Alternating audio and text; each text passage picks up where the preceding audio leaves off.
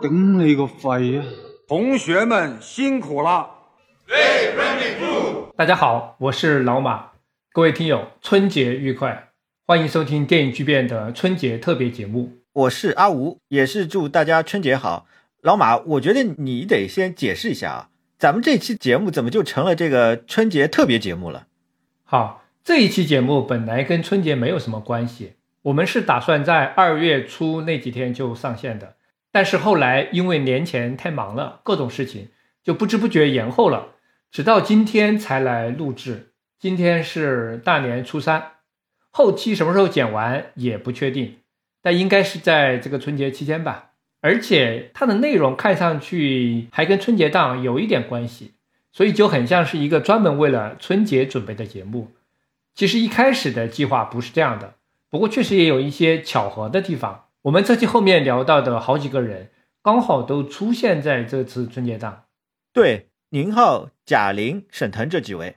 现在春节档已经开始好几天了，我们还是可以简单说一下。我之前以为这个春节档的火爆程度会比较低，因为春节之前。围绕春节档那几部电影的讨论好像不太热烈。你看，在预售之前，大家最关心的话题根本就不是那几部电影，反而是分线发行这个事情，搞得反反复复，最后像一场闹剧一样收场了。分线发行这个事情到底怎么回事？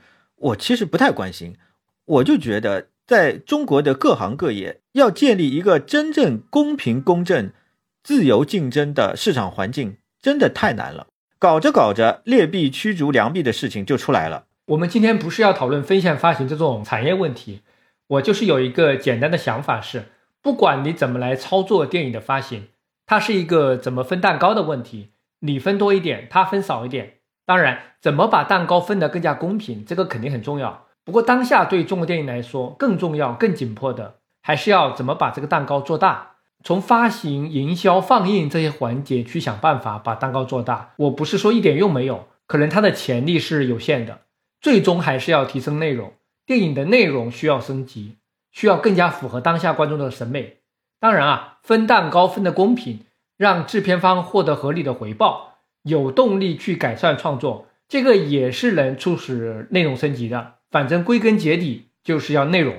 我觉得更重要的是尽快收复失地。疫情这几年，电影行业是最惨绝人寰的，得尽快的把产业恢复到疫情以前。老板，你刚才说内容提升，最眼前的事情就是什么呢？从元旦到春节，今年是有四十天的时间，对不对？没有高质量的新片上映，就好像是足球场上的垃圾时间，白白的空在那里。难道就真的没有合适的电影去填补一下吗？肯定不是嘛，有是有，比如《临时结案》这个电影卖了两个多亿，最起码应该再多来几部这样的吧。反正这也说明了内容的数量已经开始缺了，先不谈质量。这样看起来，贺岁档、元旦档它还是一个很不错的档期，前提是你只要成为那个第一名，元旦档的第一名，就可以独占从一月份到春节之前的这段时间。赶上今年春节是二月份，那就等于有四十天的时间，没有什么竞争对手。这次元旦档的第一名是年会不能停呃，已经十几个亿了。然后今年春节档的这几部片，整体上是稍微缺少一些话题，跟前几年相比的话，它没有特别大的 IP，没有高成本的重工业电影，主要是一些中等规模的电影。好几部算是轻喜剧或者强调幽默元素的那种电影，也没有特别爆笑的那种，所以我之前预期这个春节档不会很热。不过现在已经上映了，看这前几天呢，截止到我们录音的今天为止，票房的大盘大致和去年是持平的，票价比去年的春节档还稍微下降了几块钱，那就说明人次其实比去年略微增加了。那后面的走势怎么样，就需要看这几部片子的口碑了。春节档还是一个非常看口碑的档期。我之前就觉得今年可能还不错，虽然我也没觉得李焕英有多好，但是呢，看到贾玲回归，我觉得这才是相对正常的春节档，是一个正常的状态，起码是回到了二零二一年以及二零二一年之前的状态。我觉得春节档就应该多上喜剧，喜剧本来也是最能够以小博大的，是黑马爆冷概率最高的一类电影。开创内地春节档的第一部电影《西游降魔篇》就是喜剧，当然它不是小成本喜剧，它算是大成本喜剧。大小没关系，只要是正常的商业片就行。但是我们现在回过头来看一下，二零二二年、二零二三年的春节档都是主旋律电影霸屏，二三年是最夸张的，四部大制作，《无名》《流浪地球》《满江红》《中国乒乓》都是主旋律，这个肯定和当时的社会情绪和上层要求有关系。行业最好的资源要向主旋律倾斜，那今年就明显不一样了。只有张艺谋的第二十条算主旋律。我们聊《坚如磐石》那期的时候呢，也简单预测过这部电影。当时比较好奇，哎，这个电影会不会拍成普法宣传片？现在已经可以看到这部电影。我插一句啊，因为第二十条也是我刚刚看过了，这部电影比我预期的还是要好一些的，比《坚如磐石》拍的要好。我发现张艺谋在这个里面，他在尝试一种在国产电影里面不太常见的拍摄技巧，就是像机关枪一样密集的、互相重叠的人物对话。这种拍法有点像大卫芬奇的社交网络，在好莱坞是不少见，但是国内这样的电影不太多。他从剧作到演员的调教，到最后的剪辑，技术难度是不小的。但是这个电影的结尾实在是非常的科幻。因为在中国，你不可能靠一场煽情的演讲就能够改变现实。雷佳音是演的还不错，他演讲的内容也没问题，但就是这个场景这件事儿不真实。讲完了，大家还鼓掌，在那个场合里面，你又不是领导，这种煽情处理呢，只能是出现在好莱坞或者韩国的电影里面。因为中国嘛，绝大多数的变化都不是自下而上能够推动的，只能是反过来自上而下。但是拍电影嘛，它需要一个高潮。高潮不能是上面发了一个文件，大家一起学习文件吧？那这个问题结尾怎么拍的问题，放到电影里面就无解，就是强行高潮。主旋律电影的收尾往往真的是很困难啊！我就想说，我们国家这个情况，要想彻底没有主旋律电影是不可能的。但是再要像前几年那样啊，每个大档期都是主旋律大制作压阵，这种情况是不是在今年？会发生一个改变呢？我是好奇在这里。主旋律电影从去年下半年开始，好像有点变少了。这个我们后面再继续观察一下。那我们今天这一期的话题是国产喜剧片，或者说中国电影产业发展到目前这个背景下的当代国产喜剧片。这个时间范围大概就是从电影产业启动改革开始，这个之后的二十年左右的时间，也可能稍微往前面追溯一点点吧。基本上就是从冯小刚喜剧开始，到现在的贾玲、开心麻花、大鹏、陈思诚，还有林浩、徐峥这些人，就是我们今天讨论的范围。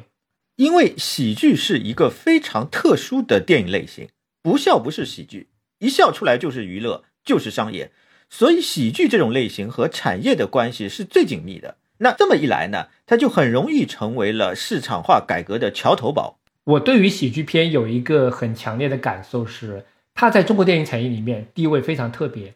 相比那些所谓的重工业电影，它的地位一直不太被重视。没有谁因为是演喜剧演得好就得奖了，或者拍喜剧拍好了被称为大师。在国内没有这种情况。如果要横向比较的话，内地没有刘别谦、比利华尔德这种大片场制度下古典类型片意义上的喜剧大师。也没有伍迪·艾伦这种所谓解构类型片的喜剧大师，更加没有雅克·塔蒂这种了。就是怎么说呢？现代主义的讽刺喜剧大师，周星驰这种喜剧意义上的文化英雄，内地也没有。你说的都算是比较老的名字了，感觉现在好莱坞也没有喜剧大师了。我个人是觉得，好莱坞最近十几年喜剧片水准是明显下降的。这里面的原因呢，我觉得是脱口秀节目、综艺节目过于发达了，喜剧人的跑道被挤占了。中国是另外一种情况，一方面是不重视，但是反过来啊，在中国电影的很多个不同的阶段，比如说是在产业低迷的时期，或者在产业升级的时期，或者是缺少资金的时期，很多个关键的节点，都是喜剧片来起到了突围的作用。说喜剧片改变过中国电影，这个一点儿不过分。说喜剧片拯救了中国电影也不过分，真的是拯救了好几次。但是我也不想吹嘘中国的喜剧电影取得的成就，因为大环境这个样子，喜剧片就跟其他电影类型一样，是受到了比较严重的制约，它根本就没有得到比较充分的发展，甚至喜剧片比其他类型电影受到的制约更大。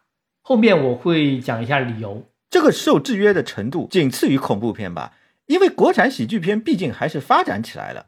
恐怖片是到今天都没戏啊！恐怖片里面各种能够引发观众恐惧的因素都被限制的死死的。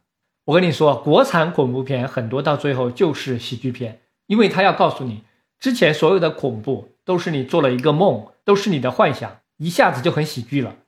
是这样的，我听到过一个真的事情啊，就是某部恐怖片没有办法过审，是因为拍的太恐怖了。这个是我们这儿的一个特点。就是所有的情绪、所有的反应都要控制在一个范围之内，不能够超出这个范围。那我前面提到，喜剧片在中国电影的历史上起到了很多次突围的作用。我来举几个例子，太远的就不说了。冯小刚的《甲方乙方》这个例子是广为人知的，他是九十年代末中国电影产业在最低谷的那个时代，堪称救世主一样的存在。我们之前那期主题一九九七年的节目。聊的比较详细，大家可以参考一下。简单说，在世纪之交的那段时间，内地能够出来打的商业片导演就一个冯小刚，就真的是独孤求败。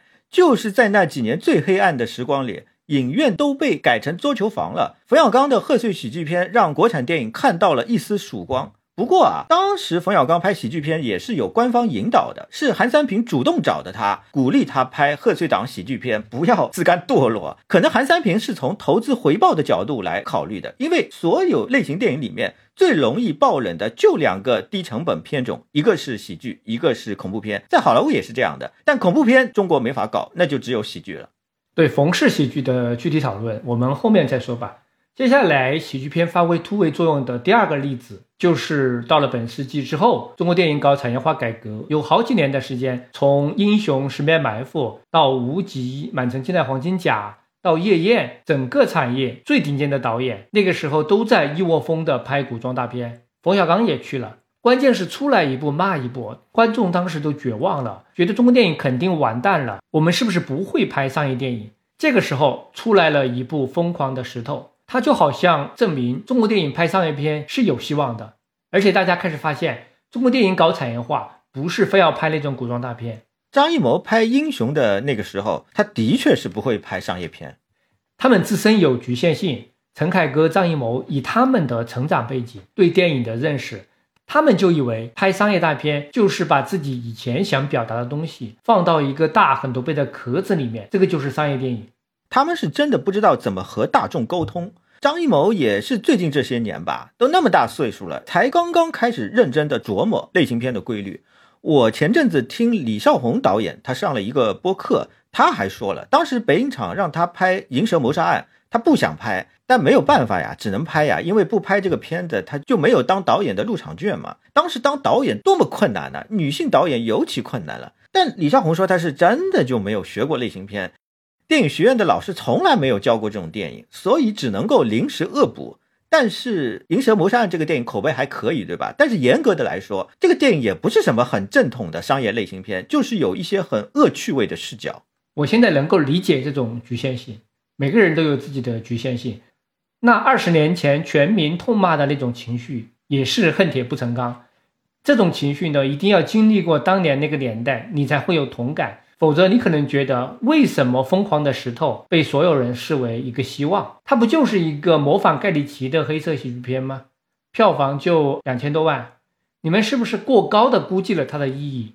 但是真的不是那么简单。《疯狂的石头》相比较冯小刚喜剧是全方位的一个升级。冯小刚的喜剧当时还有跨不了黄河长江的说法，就是南方观众不爱看。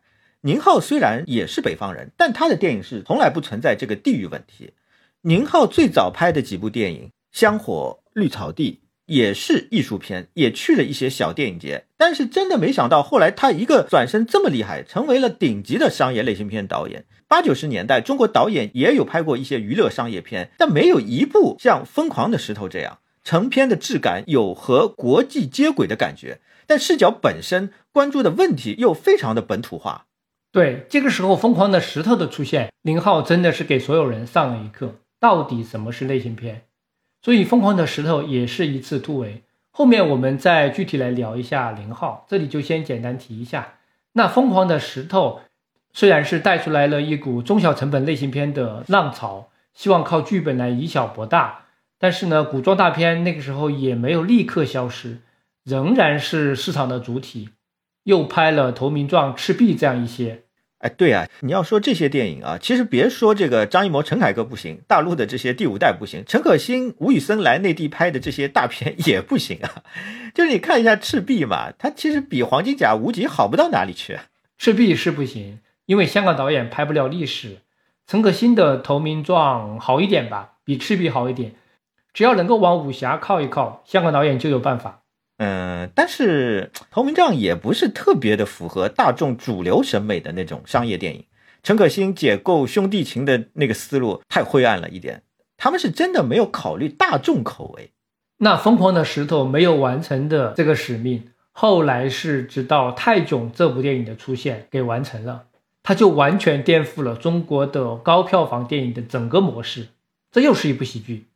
当然，《泰囧》前面还有《非诚勿扰》。让子弹飞也是那几年比较重要的喜剧，不过泰囧还是跟他们不一样。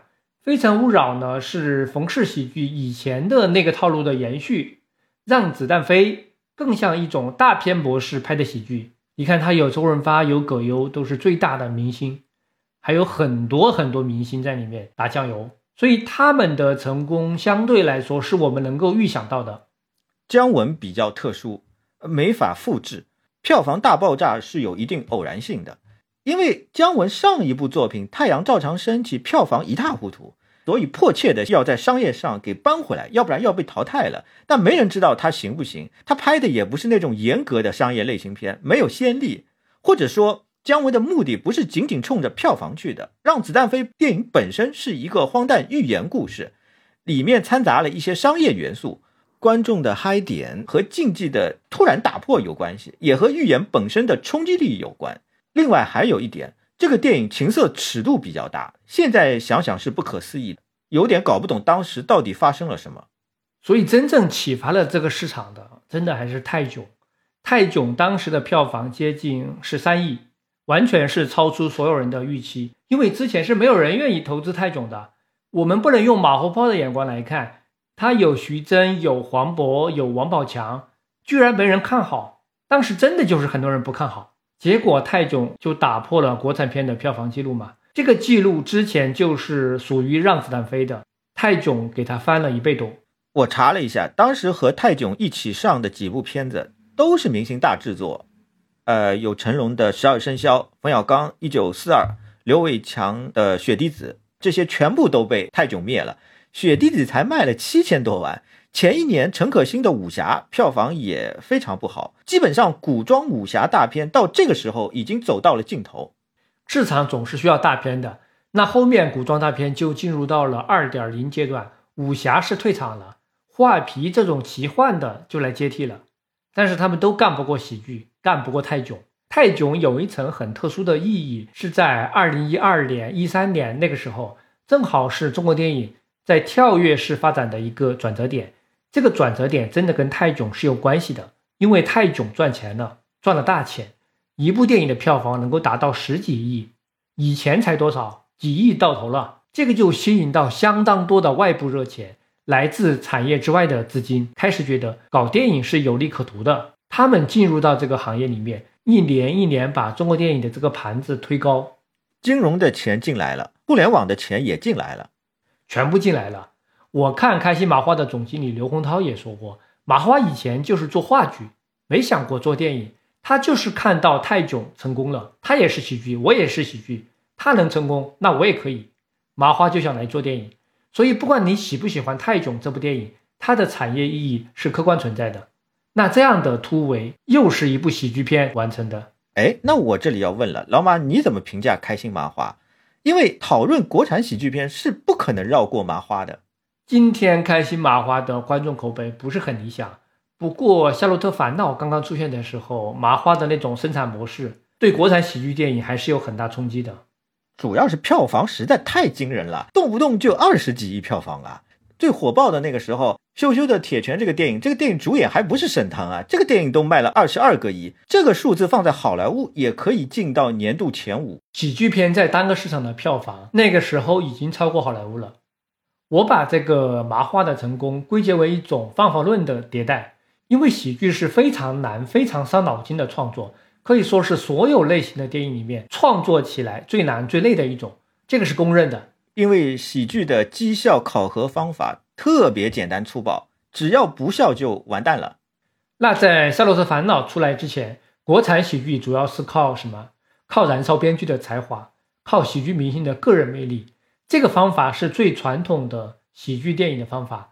但是《夏洛特烦恼》出来之后，我确实觉得它的喜剧性。达到的密度和强度比绝大多数的国产喜剧片要高。当然，我承认搞笑是很主观的，很多观众看了《夏洛特烦恼》觉得不好笑也是有的。那《夏洛特烦恼》的这种高效率的搞笑，高效率是指它的喜剧包袱非常的密集，基本上每句话都有，每分钟都有，而且它的包袱每一个都很响，从来不冷场。这种效率是怎么来的？他们是有自己的一套设计和验证笑点的流程，它不是全凭灵感在创作。关键就是可以验证。我认为麻花是带了一种新的创作方法进入到电影圈，比如他先是用话剧来检验包袱，再拍成电影。基本上每个包袱都经过了舞台上的千锤百炼。我看鹏飞演大魔就说过，他们的方法也很简单。就是坐在剧场的最后一排看现场观众的反应。如果观众掏手机了，就说明他走神了，剧情没有抓住他；如果全场有五个手机屏幕亮了，就说明这一场戏的节奏绝对有问题，那就要改改剧本、改表演。这个方法是有效的，而且麻花把爆款喜剧的生产变成了一个流水线，基本上每年或者每两年都能出一部喜剧爆款。这个频率，国内没有任何创作团体能做到。开心麻花有一点和所有人都不一样，严格的说，包括宁浩和冯小刚在内，大部分拍喜剧的导演其实都是不满足于只拍喜剧的，不满足于逗乐观众。宁浩要拍无人区证明自己，冯小刚自己说过，他最早想拍的电影就是《一九四二》，那是上面要求你先给我拍三个喜剧，我再让你拍这个《一九四二》。他才没办法，他才去拍喜剧的。但开心麻花是目标非常明确的专业喜剧人，他们就冲着喜剧去的。集团化作战其实是有点像当年香港的新艺城团队。新艺城每个人都是全的，可以编，可以导，可以演。麻花还内部有一定的分工，不过呢，都是团体作战。麻花的创作也有非常多值得诟病的地方，他的口碑后来变得那么差，也是一点都不冤枉。后面我们可以再多聊一点。这是所有商业电影模式的宿命。任何一种方法、一种模式变成流水线是最能够提高效率的。但是，一旦流水线做到头，变成了模块化，就容易失去创造力，就容易审美疲劳。这个时候呢，怎么办呢？那就只能够根据观众的反应再去调整了。能不能调整过来不一定。那在麻花之外，《唐人街探案》也需要聊一下。它是代表了另外的一种思路，它不是纯喜剧。它最主要的类型特征是推理，整个故事的结构是按照推理的格局去推进的。喜剧在里面是一种辅助，或者这么说，它就是用尽量搞笑的方式来讲一个推理的故事。唐探这几部下来也是有变化的，第一部在两种类型之间平衡的比较好，到第三部喜剧的部分就已经失控了。唐探有个重要特征是，它是一个档期电影，就是冲着贺岁去的。第一集是元旦档，后面两集都是春节档。它是使劲的根据贺岁时节的特征炮制出来的，就和好莱坞的圣诞档电影一样。唐探加上贾玲的《你好，李焕英》是起到了一个作用，就是把国产喜剧片的票房进一步推高到了四十多亿、五十多亿，等于是喜剧片现在依然是国产电影里面最卖座的一种类型，延续了《让子弹飞》和《泰囧》创造的记录。从产业的角度来说，这是一个很客观的地位。这个现象和好莱坞比也许不正常，但放在其他国家地区是挺正常的。法国、意大利这些国家最卖座的本土电影，经常都是喜剧片。喜剧片干翻好莱坞大片的案例也非常多。台湾电影也经常是喜剧片大爆冷门。去年还有一个《鬼家人》嘛，李安最早的父亲三部曲也是喜剧片。香港就更加不用多说了。在没有强力大片工业支撑的地区，喜剧片对电影票房起到核心的支撑作用，这个是很好理解的。是这样，对大部分国家的电影产业来说，喜剧片都是一种支柱类型。可以横向对比一下，因为大多数的国家受到资金和技术的制约，它没有能力生产所谓的重工业电影，一旦有能力生产重工业电影，那这个地区的票房冠军一般就应该是这些重工业电影，比如在好莱坞就是各种特效大片或者大 IP 电影，北美票房在五亿以上还挺常见的。相比之下，喜剧片北美票房的天花板一般就是两亿美元，这个差距很大。不过，喜剧明星的片酬还是最高的。金凯瑞巅峰的时候是拿了两千万美金的片酬。但是呢，他也只有两部电影，《圣诞怪杰》《冒牌天神》，票房超过了两亿美金。因为喜剧片观众是去看人的，他要靠喜剧明星单扛票房。特效大片就不是这个逻辑。漫威那些英雄谁来演都差不多，都是戴个面具。呃，你说例外有没有？那肯定也有。小罗伯特·唐尼演钢铁侠就是例外。唐尼的片酬高，因为他跟漫威是一种互相成就的关系。说好莱坞的喜剧明星片酬高。但是最后的票房也就到两亿多就到头了，直到去年才出现一个特例，就是《芭比》。《芭比》是喜剧片，北美票房达到了六亿多。除了《芭比》，以前好莱坞在历史上最卖座的喜剧片，像《拜见岳父大人》《宿醉》《冒牌天神》，我查了一下，他们的本土票房都只有两亿多，而且这些都是很老的电影了。其实也说明一件事：好莱坞的喜剧片如今是在衰落的。这个是题外话。喜剧明星也都不行了，本·斯蒂勒、威尔·法瑞尔、欧文·威尔逊、杰克·布莱克这帮人都不太行了。克里斯汀·韦格伴娘之后也没有什么作品了。阿帕图邦啊，这个应该说是本世纪以来最有创造力的好莱坞喜剧团体吧，最近几年也不行了。塞斯·罗根在斯皮尔伯格那个《造梦之家》里面，他演的那个角色就完全不搞笑。乔纳·希尔现在也变瘦了，那他变瘦了以后也不太搞笑了，只能说是很勉强的在支撑。为什么不行？我想到一点，可能不是最主要的原因。喜剧是一种冒犯的艺术，因为你要取笑、讽刺特定的人，甚至是取笑、讽刺某一类人。现在这个时代，冒犯别人比较困难。喜剧是要打破禁忌，现在大家是认为有些禁忌是不能够被挑战的，全世界都有这个趋势。刚才说喜剧片在有些国家不是最卖座的电影，韩国也是这个情况，因为韩国有比较强的电影工业能力。有拍大片的能力，那韩国最卖座的电影就是像《明良海战》《与神同行》《汉江怪物》这种大片，他们的喜剧片的整体排名不是很高，是真的不高。韩国电影史上最卖座的喜剧片《检察官外传》《奇怪的他》，观影人次都只有几百万，在韩国一千万人次是一个坎儿，韩国的喜剧片是进不去这个坎的。这里面可能有一些特殊的原因啊，我没有专门研究过这个问题。除了韩国的这种情况，在那些只要它不是以重工业电影或者大片作为支撑的国家，那它的票房支柱经常就是喜剧片。最典型的例子就是你说的法国，法国历史上最卖座的本土电影前几名全部是喜剧片，《欢迎来到北方》《触不可及》，还有早年的《虎口脱险》都是现象级的喜剧片。意大利也很典型啊。要知道啊，意大利喜剧甚至是一个专有名词，它是特别指代一九五零到一九七零年代的这一类意大利喜剧电影。国宝演员马斯楚安尼就演过大量的喜剧，包括最著名的《意大利式离婚》这种。费里尼也导了很多喜剧。这几年意大利比较有名的一部喜剧作品是《完美陌生人》。被太多的国家翻拍了，中国也翻拍过，就是乔杉他们演的《来电狂想》。因为喜剧电影很容易发展出最具有民族性的风格，一旦打中了大众的祭点，就能够抵抗好莱坞大片。对，那反正我们不用再举例了。再看中国，中国有这么大的市场，也一直有发展电影工业、拍重工业大片的野心。很多人都希望中国电影产业要走好莱坞的那条路，就是要有能力拍大片。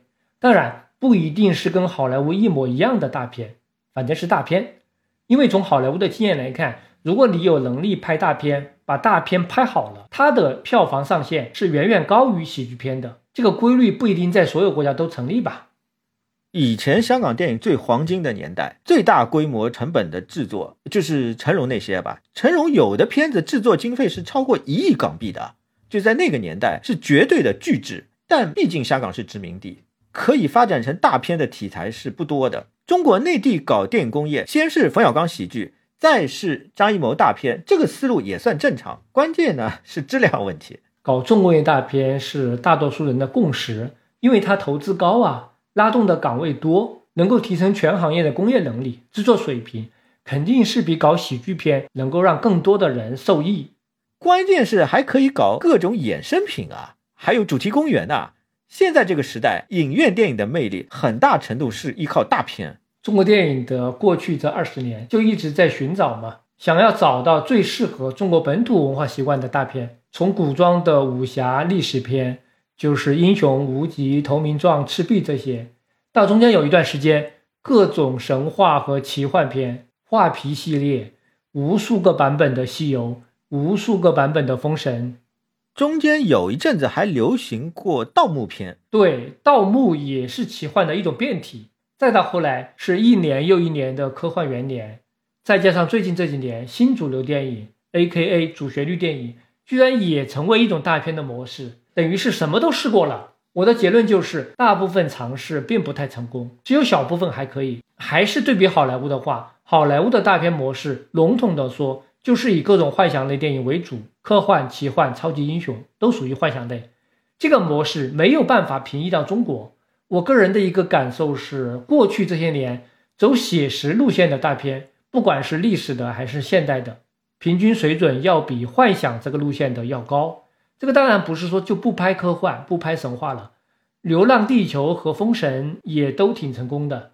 我觉得这个和文化基因肯定也有点关系。西方是基督教世界，人和神绝对的分离，神的世界就是另外一个绝对超越的世界。中国人没有严格意义上的宗教信仰，啊，受儒家文化影响又非常大。儒家讲这个未知生焉知死嘛，所以对世俗的生活是非常重视的。所以中国电影要创造一个基于纯粹幻想的世界，像《魔戒》《星球大战》那样的是比较困难的。传统中国人最能够想象的奇幻世界，也就是武侠了。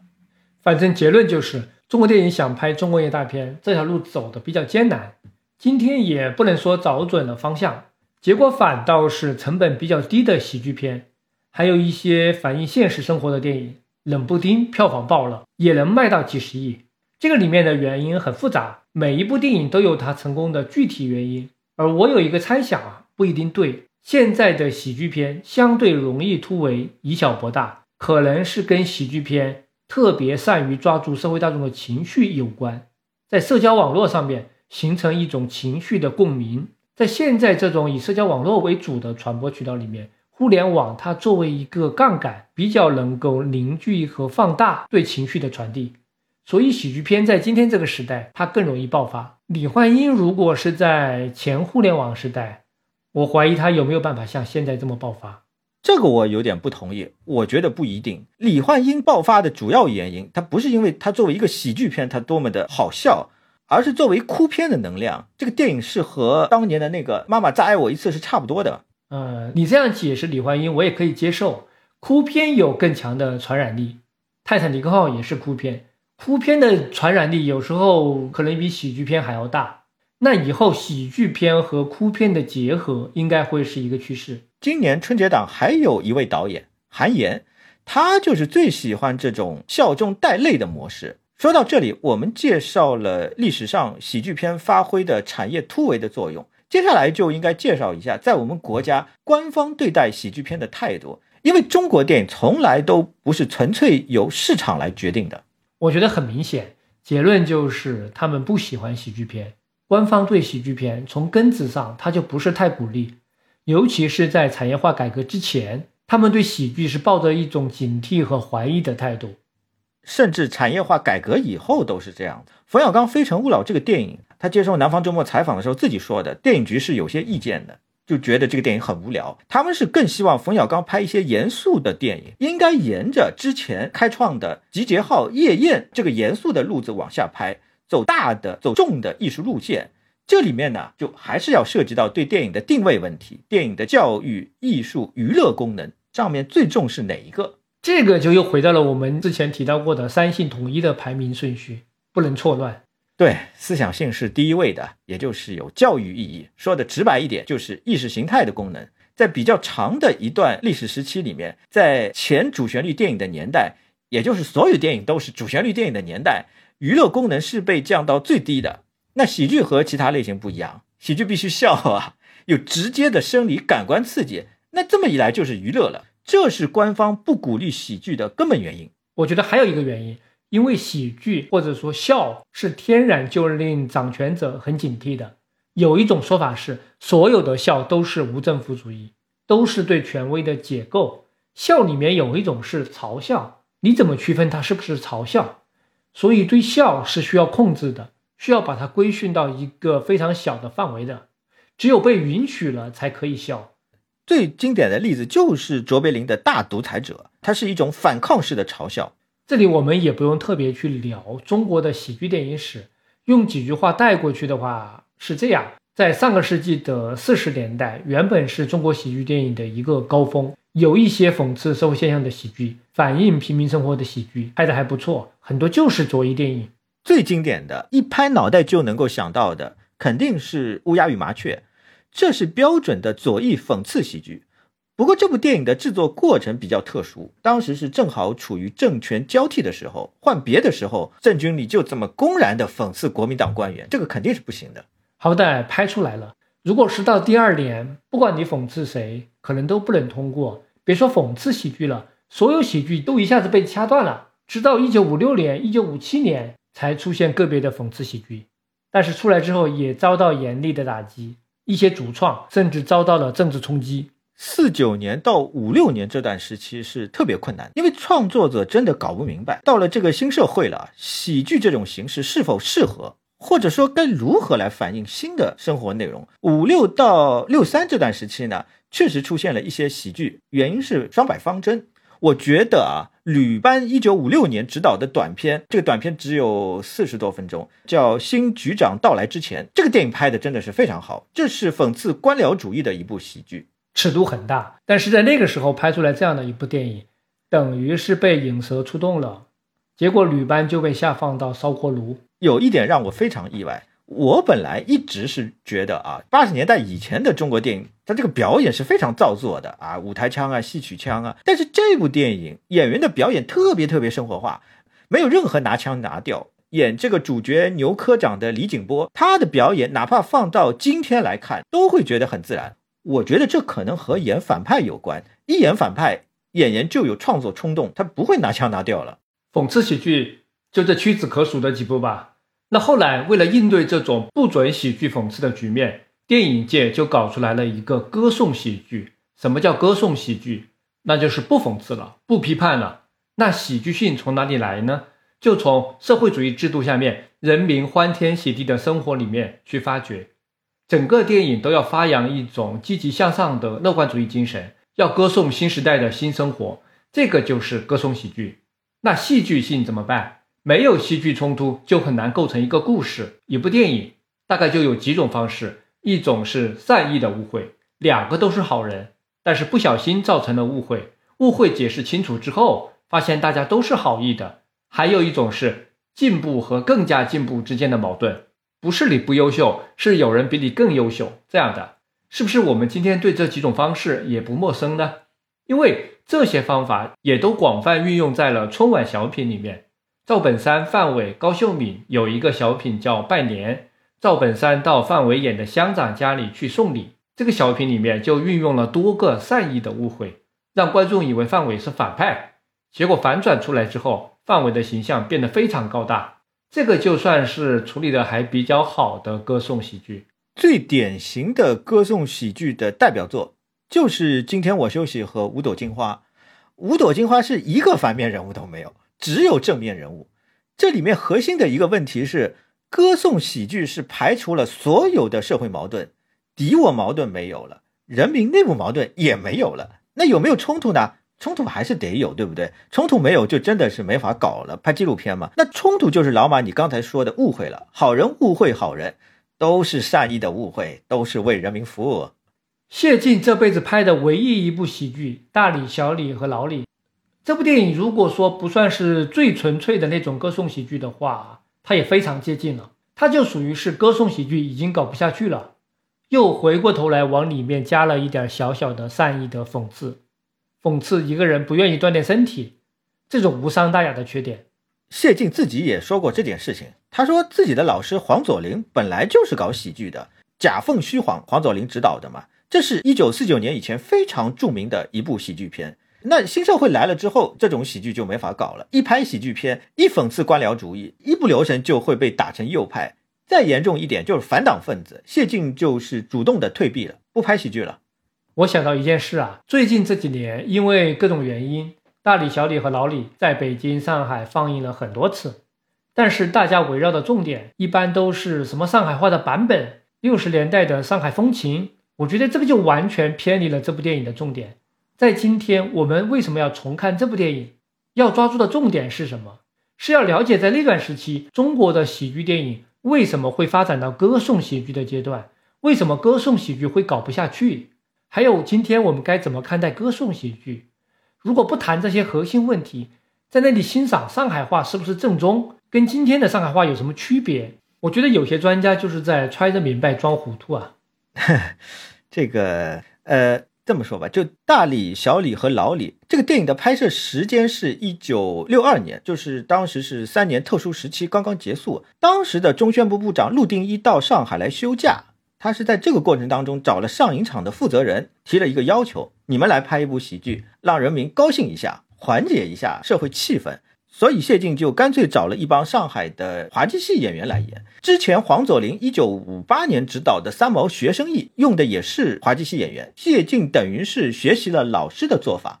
总之呢，在八十年代之前，中国的喜剧电影的发展真的就没有什么好说的。是真的要到八十年代以后，真正进入了改革阶段。国产喜剧电影才有了比较大的发展，尤其是讽刺喜剧，在八十年代是大搞特搞的。黄建新的那些电影是特别突出的。黄建新的喜剧跟一般的喜剧还不一样，他完全不是按照喜剧的方式去操作的，演员的表演都特别严肃，包括冯巩在他的电影里面都没有表现得很搞笑。冯巩那阵子还去中戏进修过，为了演电影，他是要调整一下表演。黄建新呢是要求所有的一切啊，包括演员都要回到正剧的位置，让这个电影的结构，让剧情的自然发展暴露出来很荒谬的东西，这样来使人发笑。演员越是正经，喜剧感就越强。那我要说的是，就讽刺力度来说，最登峰造极的一个作品，还不是电影，是姜昆、唐杰忠的相声《特大新闻》。这个相声是梁左创作的，时间是一九八八年。他讲的事情是一个小道消息的传播，这个小道消息是什么呢？是说天安门广场要改农贸市场了。这个荒诞的喜剧设定绝对是空前绝后的。姜昆是已经是很久很久没有搞讽刺了，他最近十几年所有的相声节目都是歌颂式喜剧。那段时期，相声、小品，还有九十年代的情景喜剧，可能都要比我们的喜剧电影要突出一些。有一个事儿很有名啊。就是最早两年的春晚，关于陈佩斯、朱时茂的小品要不要上，有人就认为不能上。为什么？因为他们的节目效果太好了，现场观众笑得太厉害了，怕不合适。你听听，怕观众笑。赵本山也讲过类似的很著名的段子啊，就是春晚小品审查的时候，观众都笑翻了。就他们几个审查的人，脸永远是青的。除了审查方面的制约，我觉得还有一点是中国独有的。就是喜剧片在中国，它还受到现实主义的限制，要追求现实，这个是官方倡导的一切文艺创作的核心和出发点。它就包含两层意思吧，一个是现实主义的风格，还有一个是现实题材。这种要求在很长的时间内限制了中国的文学和电影创作，包括喜剧电影。如果喜剧电影稍微偏离一点现实，就会被贬定为闹剧，好像就要剥夺它的喜剧的身份。周星驰、林浩的电影，我看过，在很多老专家、老艺术家的嘴里面，就是瞎胡闹闹剧，他没有资格被称为喜剧。演关羽的陆树铭，还有李成儒都说过周星驰，说这个无厘头是什么玩意儿。所以，连从业人员也比较轻视喜剧，或者说他们对于喜剧的理解是非常狭窄的。当时的西影厂的副厂长张子恩，他就批评过这个《大话西游》是文化垃圾，这个电影是不能够代表西影厂的文化水平的。包括参与作曲的赵季平，觉得《大话西游》这个电影实在太恶心了。不过周星驰呢，话说回来也是确实有点特殊，基本上是只有八零后一代才能够欣赏，之前之后都不太行。结果现在西影厂靠《大话西游》的版权，应该也是挣了不少钱的，还重新上映过。这种态度，连冯小刚也是啊。拍甲方乙方的时候，他就不是很情愿，他想拍一九四二，就是都觉得喜剧不够高级。接下去我们要讨论一下现在比较重要的一些喜剧创作者，但是在这个之前，我想先介绍一些关于喜剧的基本的规律，后面呢会用到这些规律，也是前人总结的。喜剧的历史比电影的历史悠久太多了，所以喜剧电影里面的规律很多都是几千年之前传下来的。它是和戏剧文学这个艺术门类紧紧挂钩的。关于喜剧的理论呢，千门万户，太多太多。我这里就说比较主要的三套理论吧。第一个就是优越论，这是亚里士多德提出来的。优越论就是观众看到角色比自己低劣，就会产生喜剧感。悲剧呢是倒过来的，看到角色比自己高，会有崇高感。崇高感是和悲剧连在一块儿的。但是肯定不是优越感就一定有喜剧感，反例很多。反例很好找啊，动物比人低劣嘛。但人不会看到动物就会觉得好笑嘛？第二套理论是讲这个不和谐、不协调就会产生喜剧，这是康德的说法。康德是认为笑的东西背后必须有一种荒谬不合理，这个理解起来也是比较容易的。人和环境不协调，或者说人自身不协调，就会产生喜感。这方面例子很多，生活中到处都是。脚踩香蕉皮摔了一跤，就是这种喜剧感。对啊，还有比方讲这个帽子戴歪了啊，裤子前门拉链没有拉上，这个都可以算。第三套理论呢是解脱感，就是把潜意识中压抑的东西给释放出来。那这套理论呢，很明显就是来自弗洛伊德。解脱感主要是针对各种禁忌的触碰而来的，性的禁忌、粗口的禁忌。粗俗喜剧就很能用解脱理论来解释说明，就是说很多让我们觉得很 low 的东西，在喜剧里面之所以存在，是因为它起到了一个释放的功能。基本上所有的喜剧都可以用这三套理论来解释，但如果从操作实践的层面来说，从实战来说是另一回事。喜剧会有很多具体的实战原则，我们比较简单介绍的话，在戏剧情节层面比较核心的一点是。怎么设计一个困境，一个窘境？接下来呢，就是在这个基础上，怎么来塑造一个丑角？这个其实就是对应了刚才我们说的第一和第二点。窘境的设计最多的一个法则是错位法则。从最早的刘别谦 touch 到最近的年会不能停啊，都是这种。徐峥的囧系列也很典型，全程都是利用这个原理。对，刘别谦街角的商店。这个电影就是快速流水作业，所有的角色像跑马灯一样出场，都在错的位置上做不和谐的事情啊！那个特别搞笑那个小店员嘛，整天这个一本正经的举止，就好像自己真的是老板一样。对了，这种技巧的核心要素是演员自己绝对不能笑，越入戏越好。这点周星驰把握的是最好的，而且周星驰最特别的是，他是把这个错位、这个反差拉伸到了极致了，就拉伸到了有一种尖离的效果。就《行运一条龙》那个电影嘛，有一场戏是周星驰和阿婆扮演一对情侣，就两个人都一本正经到了极致了，讲的话都是最正经的情侣才会讲的话，那最后就形成了一种尖离效果。年会不能停是小人物突然被当做了大人物，不适当的人进入了不适当的空间，就是好像刘姥姥进入了大观园一样。还有像《天下无贼》的台词，人心散了，队伍不好带了。是用革命话语来包装偷窃团伙，就是结构严肃，形成一种反差。本质上来说，穿越剧、伪装剧都是这种：小孩扮演大人，大人扮演小孩，《逃学威龙》里面警察扮演学生这种，还有是那种性别反串，这种在中国戏曲当中是很常见的。男扮女是所有的喜剧男演员都要学的基本功，从滑稽戏到相声都是有这种。羞羞的铁拳就是从头玩到尾的，都是这个。但是啊，有一点，性别笑话它是受到时代的影响特别大的，有些笑话现在开已经不合适了。丑角的塑造比较重要的一点呢，还是对度的把握。最早的时候，初级阶段就是喜剧是很喜欢拿生理缺陷来开玩笑。赵本山有些小品也是被批评嘲笑残疾人，那生理缺陷不能说了，后来就演变为性格缺陷。王宝强的丑角呢是比较多的倾向非生理缺陷，他在囧系列里面就比唐探系列里面要好很多。唐探的角色是有一种拙劣的恶的特质，这个就不适合王宝强，因为他演下来并不会让人觉得好笑。还有一个经常用的模式是瞎捣乱，好心办坏事，啊，还有就是恶作剧模式。香港电影是很喜欢用这种模式的。王晶的整蛊专家就是专门拍这种。内地的王宝强、贾玲呢也很擅长这种。再有什么呢？再有是恶搞戏仿模式，这个也是香港电影经常采用的。内地的开心麻花也很喜欢啊。那这里就不用再举例了。喜剧的基础规律、基本套路，说穿了就那些吧。重点是怎么翻新，怎么结合到故事里面，还要表达对特定事情的看法，引发深层次的情感共鸣啊！要从笑上升到比笑更复杂的情感，这里面的门道非常复杂。那下面我们就来具体聊一下啊，一些比较重要的喜剧创作者和喜剧流派团体。那还是先从冯小刚说起吧，国产喜剧片的一个重要的转折点。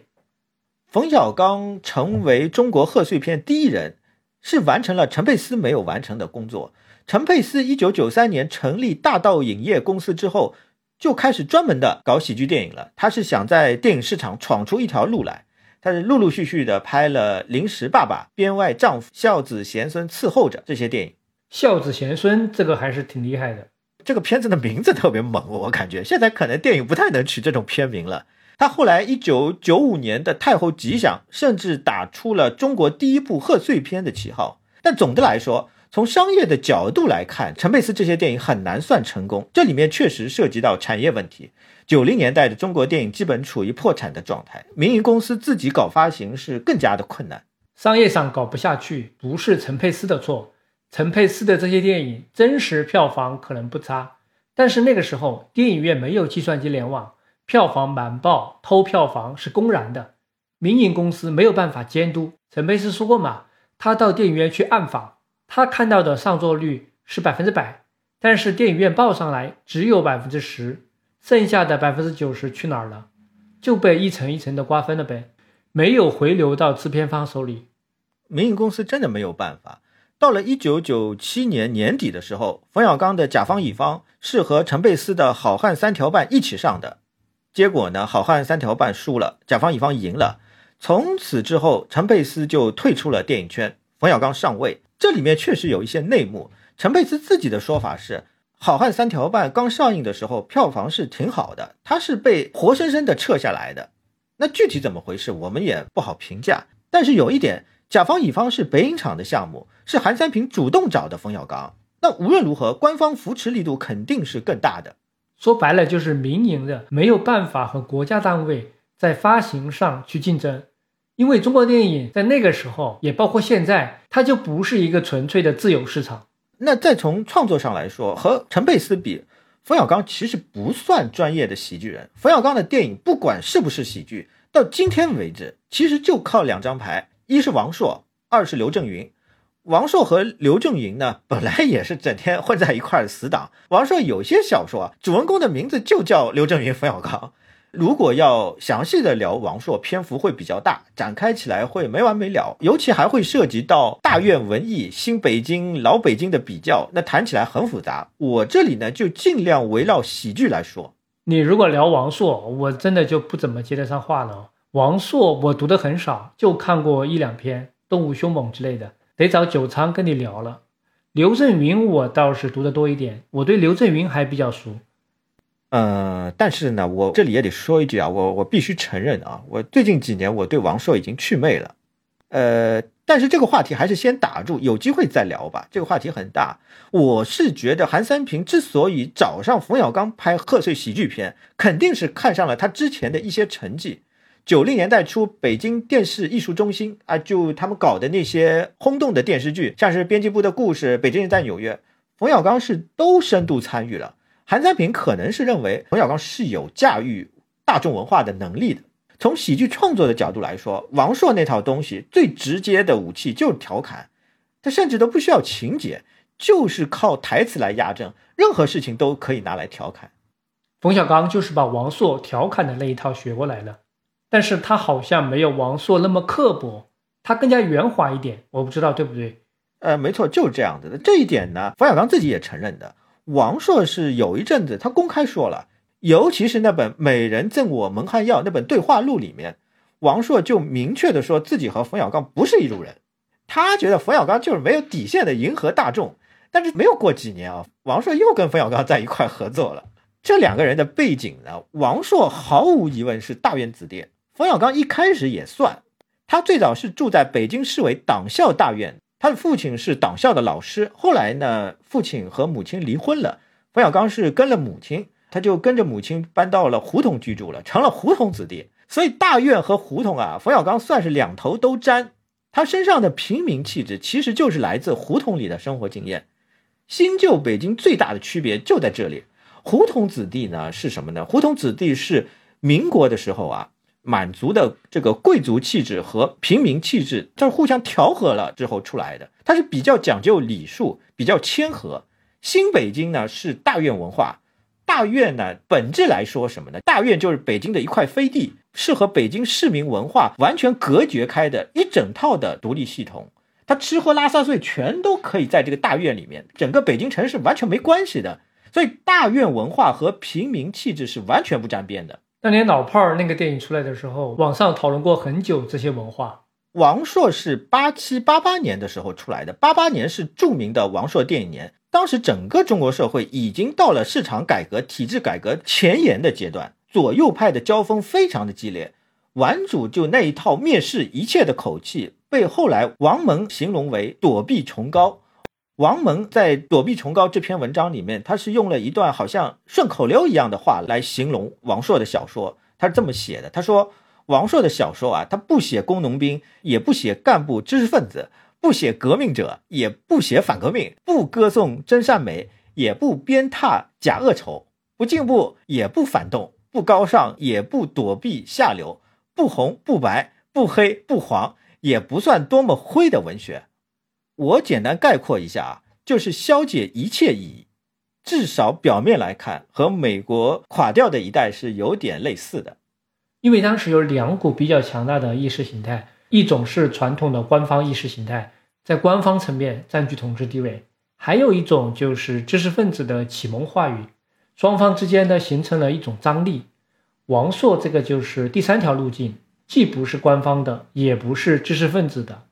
非但不是知识分子，王朔还以嘲笑知识分子为乐，这个肯定是受到了文革的影响。编辑部的故事《我爱我家》这些电视剧，表面上看上去好像是家长里短的情景喜剧，但实质上就是政治剧场。左右两套话语在里面有非常激烈的交锋。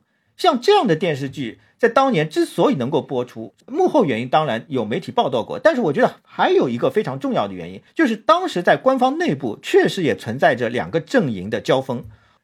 王蒙就是我刚才提到的《躲避崇高》这篇文章，这篇文章是一九九三年发在《读书》杂志上的，这个年代很重要。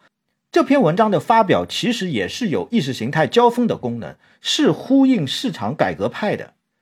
我小的时候看《我爱我家》这种，确实不知道他在说什么。后来长大了再看，才知道里面讲的很多东西都是有所指。那在这里我要稍微岔出一句啊，也是比较关键的一个问题：王朔的那套解构体系，它的本意真的是有那么强烈的，就类似六零年代西方社会那种反文化的特质吗？它的解构真的有触及到了社会基本制度的底线吗？这里就要涉及到大院文化的本质了。我呢是比较同意刘心武的观点。刘心武是认为王朔的结构本质上还是因为无聊，无聊是因为有安全感，这是大院子弟的特权。我感觉这个安全感不一定要理解为政治上的安全感，主要是心理上的安全感，是一种思维习惯，他就不把有些行为当回事。对我，我觉得你你这个解释非常准确。为什么会有《阳光灿烂的日子》这样的电影？因为当时马小军这样的人确实是没有受到冲击，他们既不是造反派红卫兵，也不是受害者。再比如拿插队落户、上山下乡这些事情来说，这是大部分普通市民没有办法避免的。但是大院子弟当时很大一批人都是去当兵了，就是冯小刚拍的《芳华》那种嘛，这跟下乡是有天壤之别的。所以在同龄人里面，他们真的非常幸运。《芳华》里面那个文工团。大部分人的背景都不简单，所以苗苗演的这个角色就自卑嘛，因为他没有背景，而且他们在当兵复员的时候，家里面的父母呢，通常也是在新时代又获得了重用，他们就很快被调回城里面安置了，整个人生命运跟普通人都不在一个轨道上。我想对比一下，同样都是五零后这一代人，也就是我们父母这一代，基本上是被公认为是这几十年来吧，命运最跌宕起伏的一代人。他们从小到大是没有赶上过什么好事的，好事都和他们错开了，但是很多坏事都轮到他们。同样是五零后，大院子弟就属于这里面一小撮非常幸运的，和百分之九十九的普通老百姓的命运是不一样的。大院子弟和普通人的区别还体现在很多生活细节里面，包括日常用语。说具体点，王朔的很著名的那本小说玩的就是心跳，管打牌叫过组织生活。他们管输钱呢，是叫做交党费。给我顶住！这个小说里面有段话叫“敌进我退，敌驻我扰，敌疲我打”。又妞大全又是诱惑的诱啊，又妞大全上就是这么写的。这些话听上去确实比较有荒谬的讽刺效果，但实际上一般的普通老百姓他是绝对不敢这么写的。语录这个东西在那个年代是一种形式主义吧？那普通老百姓对这种形式主义他就只能服从，只有大院子弟。才敢于调侃这种形式主义，因为他们根正苗红，有这个特权，或者说可以被原谅。刘心武说：“阳光灿烂的日子，审查是遇到了一些问题，但审查者最终会发现，大院孩子是自己人。”王蒙也说过：“王朔只是制造了一些空洞的笑话，他从来都不会指向一个大的权威，哪怕是一个部门的党支书都不会。如果王朔讽刺了某人，那这个人一定是他的朋友。”我们再看后面啊，二零零七年王朔复出啊，他当时真的是对媒体狂轰滥炸，也有这个特征啊，就是骂天骂地，骂的最狠的一些都什么人呐？上《锵锵三人行》的时候，王朔是干脆亮出了底牌，他是手指着梁文道说：“文道是新左派，政治正确啊。”他后来还说，一开始的大方向绝对是正确的，只不过后来走偏了，那纠正回来不就完了吗？我听你说这么多，我真的听出来一种告别王朔的意思。因为你以前是王朔的粉丝嘛，基本读过王朔所有的小说，对吧？你现在是不是有了新的看法？对呀，我刚才已经说了嘛，我对王朔就是祛魅了。呃，但我们还是不说这个话题啊，我们还是回到冯小刚。冯小刚的喜剧，尤其是早期的，简单说就是把王朔一点正经都没有的抡圆了胡侃的镜头，稍微收敛一点，再套上一些正能量歌颂式的表达。冯小刚的喜剧对台词的依赖是非常非常大的，比方就甲方乙方吧，这个电影里面的一些台词啊，我就简单的举几个例子啊，比方说什么，我们的工作中也确实暴露了很严重的问题，那就是为什么人服务的问题。问题虽然出在顾客身上，但根子是在我们这儿，说白了就是迎合什么人的趣味，为什么对象服务的问题。最夸张的是冯小刚自己演的钱康说的那一句。所以我们要纠偏，所以我们要整风。好梦一日游，也要敢于对一些人说不。不这样，我们的事业就不能发展；不这样，我们就要栽大跟头。希望大家在今后的工作中有明确的认识。像还有像后面甲方乙方后面那部《不见不散》，有一段情节是葛优去给美国的警察上课，给他们汉语培训。课上完了，葛优最后来了这么一句：“同学们辛苦了。”美国警察的回复是。为人民服务啊，就这些台词啊，我刚才念的这些台词啊，我是感觉不要说现在的九零后、零零后 get 不到笑点，当时在南方其实也是不行的。他这些笑点能够成立呢，就是因为在调侃官方的那个一本正经的话语体系，把原来神圣的语言下放到了日常生活，甚至和外国人做了结合，就有一种陌生化的新鲜感，还有一种打破禁忌的感觉。但是我从这个里面实在是听不出任何的讽刺，他是把所有意识形态的可能性都抽空了。你说他有政治含义吧？他又没有真正的政治含义。编辑部的故事，我爱我家，甲方乙方，不见不散这些影视剧。起码在我生活的上海，受众群体是很小的。我爸是比较爱看，因为他是在事业单位工作的，对那套体制内的话语是很熟悉的。但如果普通的对政治不敏感的南方市民是很难有反应的。还有一种可能性，这套话语体系很多人知道是知道，电视里面肯定都看到过，但是他不会觉得为什么你重复一遍就好笑。很多人没有习惯从这些严肃的政治语言里面去找乐子，这是一部分人的特权。台词之外，冯小刚当然也会有一些符合最基本喜剧规律的手法，比方说满足普通人的白日梦欲望，甲方乙方就是最典型的。通过喜剧、通过幻想来满足欲望这种手段，不光是冯小刚，后来开心麻花也老用。单说冯小刚的话，他在不同年代里面的代入感和视角一直是在变化的。早期的甲方乙方这种，他的视角和观众和老百姓大体上还是齐平的，他跟我们一起去幻想。但是到后面《非诚勿扰》私人定制的这个阶段，他和观众的关系就明显有落差了。他自己已经到了彼岸，来帮着还在这一边还没有渡过去的普通老百姓来幻想、来做白日梦。他已经把自己摘出去了，这个是有点问题的。冯小刚的喜剧手法里面呢，最主要的可能就是错位。错位，冯小刚经常用。我随便举几个例子，没完没了就是被绑架者不着急，绑架者着急。他是反转了绑架者和被绑架者的关系。《非诚勿扰》里面应征葛优的有卖墓地的，也有已婚怀孕的。反正就是各种错位的不靠谱。除了这些，冯小刚还有一个大杀招，就是荒诞讽刺。这个呢，主要就是来自刘震云的贡献。如果现在倒回去看，冯小刚早年的一地鸡毛真的是特别成熟的一部作品。这个电视剧啊，冯小刚真的是完全在用电影化的场面调度在拍。他会用光线去捕捉一个事物，利用光线的变化来雕刻一个事物。啊，这个真的是他后面拍电影是倒过来的，是用电视剧的手法来拍。还有特别根本性的一点是，《一地鸡毛》这个电视剧，它的内核表达和黄建新的背靠背、脸对脸是非常类似的，讲的都是体制内的人性异化。那《一地鸡毛》就是刘震云小说的代表作，这部剧不算纯喜剧，只能算是有喜剧性元素。但是我个人不太喜欢冯小刚和刘震云合作的电影，就比方说《手机》吧，它是一个讽刺的喜剧。但这个电影就是故意要把人性拍的特别的阴暗、丑陋、龌龊。冯小刚不是第一次这么干了，他之前那个《月亮背面》也是这样的。那个电视剧是改的王刚的小说，《月亮背面》是被禁了，但是网上是能够看到的。在这个电视剧里面，冯远征和徐帆演了一对骗子的拍档，情侣关系的。他们两个人是为了金钱不择手段。各种事情没有任何底线的去做各种违法犯罪活动，各种人性的黑暗面都被深度的暴露出来啊！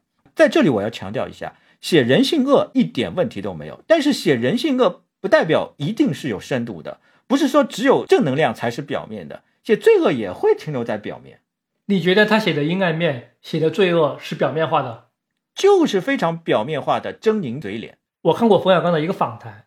他说，他最喜欢的自己的电视剧作品，就是你不喜欢的这个《月亮背面》，其次是一地鸡毛。冯小刚说，一地鸡毛讲的是一个人的生活怎么改变他的欲望，《月亮背面》讲的是一个人的欲望怎么改变他的生活。问题是，讲一个人顺理成章的变坏了，这就深刻了。起码冯小刚对欲望的理解也是有点简单。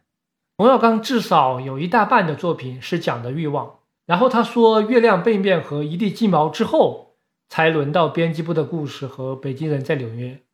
但是呢，《一地鸡毛》的收视反响就远远不如编辑部的故事和《北京人在纽约》。冯小刚还很不高兴，说观众嘴里说想看点贴近日常生活的作品，但是一旦真的贴近日常生活了，他们又不喜欢了。可能是因为对人的描写太复杂了，普通观众还是喜欢、渴望这种吧。好人坏人脸谱化啊，一看就明白了。这种情节剧吧，他们可以迅速的找到心理认同，看起来没有那么累。然后我再说一下手机这个电影，也不是真的在讨论手机这个新媒体对人际生活交流有什么深度的改变。葛优和张国立演的这两个龌龊到逆天的 油腻的文化人，就是很简单的反派。你说有什么人性深度？完全谈不上。你的意思是他们的人性异化问题不是手机造成的，对吧？但是我对手机这部电影的看法和你略有区别。我觉得手机拍的还可以，及格以上，是冯小刚前期耍贫嘴喜剧的一个自然的发展。前面我们也提到了，冯小刚的野心呢不满足于拍喜剧，他想拍一点有深度的电影。那在拍完贺岁三部曲之后，他又拍了一声叹息、大腕儿，讽刺性已经开始加强了。手机这种电影总比调侃来调侃去好一点吧。如果说毛病的话，手机这部电影可能真的就没有必要取名叫手机，因为这个电影里面根本就不是手机让他们的人性发生异化的，他们本来就是丑陋的，只不过是手机让他们暴露出来了。这个里面还有甩锅给手机的台词。如果说啊，他就是想表达手机是一面照妖镜这样一个含义的话，那这个电影里面所有的历史戏份、农村戏份是用来干嘛的？因为那些戏的用意很明显啊，是在表达一种对淳朴时代的怀念嘛。以前打电话那么麻烦，但是人与人的关系很美好，原始的就是好的。这个思路跟张艺谋拍《我的父亲母亲》、拍《幸福时光》是一样的。农业社会是好的，工厂是好的，后来科技进步了，社会发展了，人反而变坏了，都是有一点这种二极管的思路。所以我说他很表面化呀。再后来，冯小刚拍的那个《我不是潘金莲》，这个电影是想搞荒诞，但实际上是一个童话电影。影片中的故事只能发生在另一个平行宇宙里。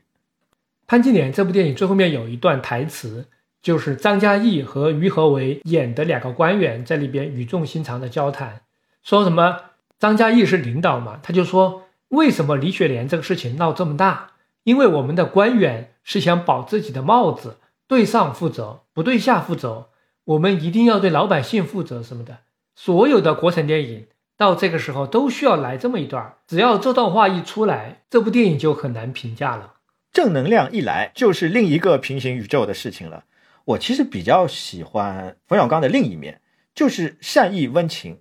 尤其是他拍爱情喜剧的时候，我觉得冯小刚在展示平民视角的时候是有点力量的。还有像《没完没了》这种电影，是能够感觉到冯小刚对北京的爱，这个是大院子弟不太会顾及到的。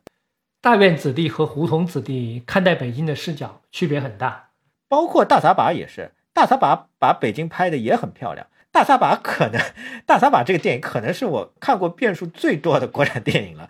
因为小时候电视台总是放，反复看的结果就是，我觉得北京比上海有魅力太多。我青春期那阵子特别反感上海，有一个重要原因是我实在是无法忍受上海人就那种斤斤计较的，整天围绕柴米油盐打转的那种小市民的趣味。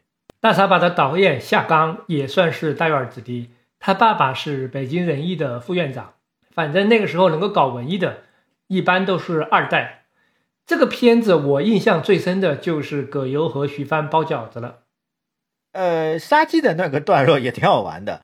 还有啊，我到今天都觉得《非诚勿扰》核心的部分还是可以的。这个片子就是冯小刚早年编剧的大撒把的变种，大撒把、不见不散、非诚勿扰。这几个电影里面的葛优基本上演的是同一个角色，本质上都是品质善良的人，很平民，热爱日常生活，有担当，让人有安全感。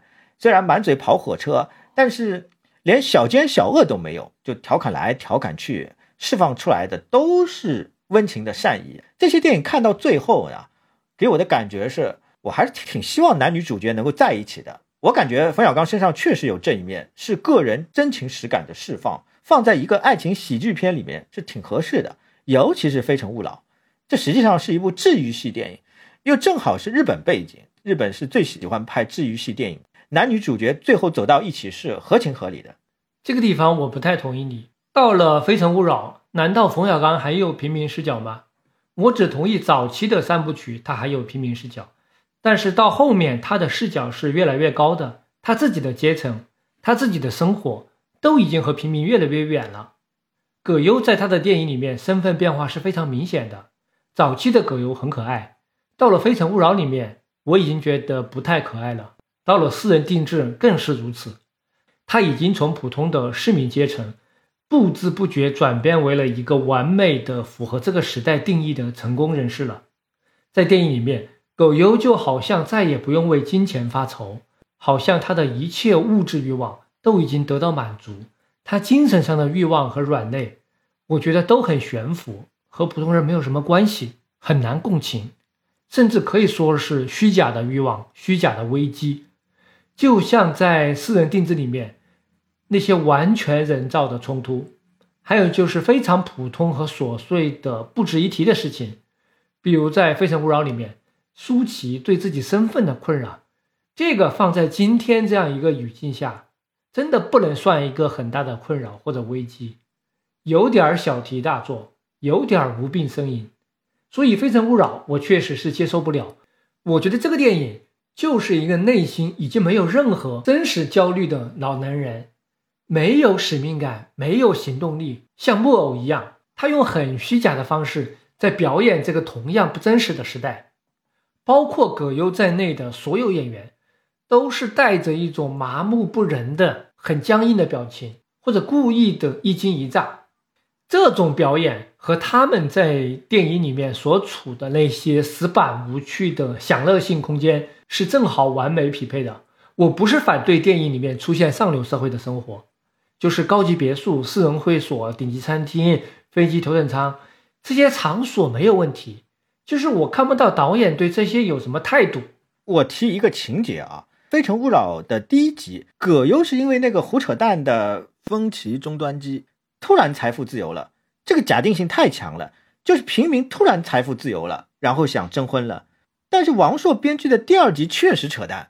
王朔那几年呢，突然遭遇了家庭的变故，他的哥哥、父亲还有挚友梁左接连去世，对他的打击比较大。那他就开始不断的死亡的思考，包括写我的千岁寒都是这样的。那他的这种死亡的思考啊，放在这部电影里面就特别的自恋。说了这么多《非诚勿扰》，他还有一个特别大的问题，我想说一下。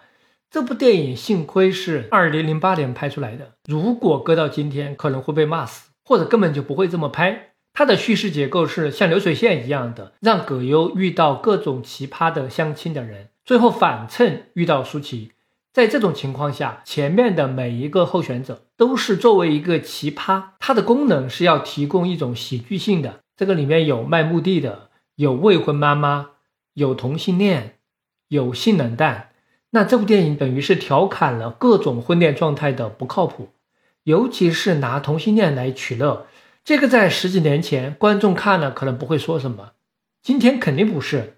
今天大家的观念是，任何情感状态、任何性取向都不应该拿来被人指手画脚的评判，被人当成一个笑点。我们在生活当中什么人没有见过？身边什么样的人没有？如果身边没有，那网上也有。同性恋有什么好笑的？未婚妈妈有什么好笑的？笑就意味着我们认为自己的地位比较高。这是喜剧里面的优越理论。当我们接受同性恋啊、未婚妈妈呀，他们并没有低人一等，那这个优越论就不成立了，这个就不构成一个笑点了。所以这部电影的一些情节在今天就不太行得通。冯远征演的那个建国，算是中国院线电影里面最早的同性恋角色。之前的程蝶衣算不算呢？程蝶衣也算，但比较隐晦。非诚勿扰是公开的说了出来。我觉得当年李银河的观点是比较有代表性的。他说，这么一个大片里面出现一个同性恋角色，而且异性恋主人公对他的态度还算正常，那就算是进步了。但确实形象上非常刻板印象。反正导演自己绝对不会觉得设计这样一个角色是为了取笑。这里面有一个社会背景要说一下：院线电影里面能够拍同性恋，和一九九七年我国刑法废除流氓罪有关。以前同性性行为是可以算流氓罪的，这之后同性恋就非罪化了。还有二零零一年官方的精神疾病标准里面也把同性恋去掉了，相当于同性恋去病化的标志。我觉得很多事情都有两面性。如果顺着你说的非罪化、去病化，再到电影里面表现同性恋，那这是一个逐渐进步、逐渐解放的逻辑。不过我们如果看得更远一点，就会认为这远远不够。它也存在客观上的局限性。说到这里也有点偏题了。那你是怎么看私人定制？某种程度上，这个也是冯小刚之前喜剧模式的延续。私人定制是王朔编剧的，等于是又拍了一遍甲方乙方，核心的框架还是玩主三 T 公司的那一套嘛。但是拍出来比较有意思的是，这好像是一部十七年喜剧电影的当代变。十七年喜剧就两种：讽刺和歌颂。私人定制范伟的那段就是讽刺官僚主义啊，书房还特地搞了一个宪章书的这种美术的背景，大湾里面也是用过的，大家一看就知道了，这到底在搞什么。那么后面宋丹丹的那一段呢，就变成了歌颂底层的劳动人民的思路，他等于说是要平衡一下。私人定制基本上就是王朔、梁左当年他们那套政治调侃喜剧最后一步了，整个的时代语境是变得太快了。私人定制是我当年非常反感的一部电影，在我看来啊，这个电影是起到了一个麻醉的作用。我觉得他的讽刺完全不成立，他只是在告诉老百姓：你看这些当官的、有名的，还有有钱人，他们也不快乐。他们也有自己的烦恼。最后嘛，就是宋丹丹的那句台词：“我们就是互相逗着玩嘛。”我实在接受不了这个，这就一下子把那么多尖锐的矛盾给淡化了、消解了，起到的作用就是让观众不要再有什么不满了，接受现实。《私人定制》这部电影拍完之后呢，冯小刚就暂时脱离了这种喜剧模式，一直到最近又回来了。最近的这个《非诚勿扰三》，所有的演员身份都变了，一下子上了几个台阶，题材又是机器人什么的，剧本还是冯小刚自己写的，他自己也承认了，他说很多年没有写那种调侃台词了，突然不会写了，做了一天都写不出一个字来。实际上就是那个时代过去了，《非诚勿扰三》在市场上确实有点惨呐，没有任何的水花，没有人讨论，连骂的人都没有，因为大家根本不关心，这个是最惨的。媒体报道是众口一词，冯小刚被时代抛弃了。他去年的那个电视剧《回响》也是没有任何回响。如果冯小刚继续拍这种喜剧，那肯定是过时了。他对年轻人笑点的把握，他自己对普通人生活的触觉都完全没有了。但是他如果去拍《芳华》那种电影，我觉得可能还行。他还是要回到自己擅长的跑道，讲他经历过别人没有经历过的事情。这样可能会好一些。冯小刚说完了，接下去就说一下姜文吧。姜文本人虽然演过《当代北京人》，但是当了导演之后，他从来没有拍过当代北京题材的电影。当代北京的城市影像只是出现在了《阳光灿烂的日子》这个电影的结尾，还是黑白的画面，这是很有意思的一个症候。姜文的导演创作是只关心、只表达对自己最切身的问题。当代北京对于他这样的大院背景子弟的人来说，就显然不在关注范围之内了。我们刚才也说过了，冯小刚的背景实际上是连半吊子大院子弟的背景都算不上。那相比较而言，姜文的大院浓度值是爆表的，这表现在他的创作视角里面，就是精英、启蒙、解剖国民性，就是他和王朔那种事不关己的调侃很不一样。姜文和王朔的关系很紧密，两人绝对属于一见如故、一拍即合的那种关系。他当年愿意屈尊接拍《北京人在纽约》，就是看王朔、冯小刚他们搞的编辑部的故事看入迷了，连饭都烧糊了。但姜文的创作风格和王朔有很大的不同，他的作品没有那种王朔式的调侃台词，姜文更喜欢炮制京剧，对革命文化的切入角度有很大的不同。姜文是真的有居高临下。俯瞰众生的角度有很浓重的强人情节。你刚才说姜文的创作视角包含着启蒙，我觉得是这样子啊。前面我们提到八十年代有两种思想路线，一种是官方的意识形态，一种是知识分子的启蒙。王朔走了第三种，但是细分下来，姜文也不属于以上的这三种。他的这种启蒙不是自由派知识分子的那种启蒙，他呢？是用自己理解的方式把官方意识形态重新阐述一遍，和原来的版本好像有一点不一样，但本质上是真的不一样吗？这里就要打一个问号。文革结束以后，尤其是九二年市场化改革启动以后，正统的官方论述对革命文化已经是不再推崇了。再后来就是九零年代中后期吧，学院的知识界出来了汪晖、张旭东、崔之源。王绍光这些新左派团体，他们是受到了西方学院左派的影响，重新用反殖、反帝、反资本主义的一套理论话语体系来叙述、确认二十世纪中国革命的合法性。这里面尤其是汪晖，他对西方学院里面的左翼理论掌握的是非常非常纯熟的。我这里不想展开评价他们是否回避了真正的核心问题，是否具有政治投机性。我是觉得姜文的思路比较接近他们。邪不压正上映的时候，汪辉和李陀还出来给影片站台了。不过他俩明显对电影是外行，没有看明白姜文真正要说的是什么。李陀参与过八十年代的电影理论争鸣，呃，主要是谈了电影语言的现代化的问题。但我还是觉得他挺外行的，也是因为顾及到这套表述和官方表述的差异。姜文的表达有时候就是有话不直说，搞一些微言大义。姜文的首作《阳光灿烂的日子》是青春片，喜剧性并不强。他呢是一旦要表达对国民性的反思、国家政治文化反思这些主题的时候，喜剧性就马上出来了。对，有一点很多人可能没有意识到，姜文的导演作品里面，喜剧占了大部分。我们好像很少把姜文专门归类为一个喜剧导演，但是他确实拍了好多部喜剧。姜文的喜剧性表达都是和荒诞讽刺的风格紧密联系在一起的，是属于有严肃目的的喜剧。他的这个角度就和所有其他中国内地的喜剧创作拉开了距离。姜文在中国影迷中口碑最高的电影肯定是《鬼子来了》，这是一部典型的剖析国民性的电影。准确的说，《鬼子来了》是一部悲喜剧，先喜后悲，就是讲严肃的话题，用荒诞喜剧的方式来讲，比正儿八经来讲效果要好。姜文的这种拍法后面明显是影响了管虎，斗牛和《鬼子来了》是挺像的，《鬼子来了》前面一部分。尤其是通过翻译错误，制造了大量误会性质的笑点。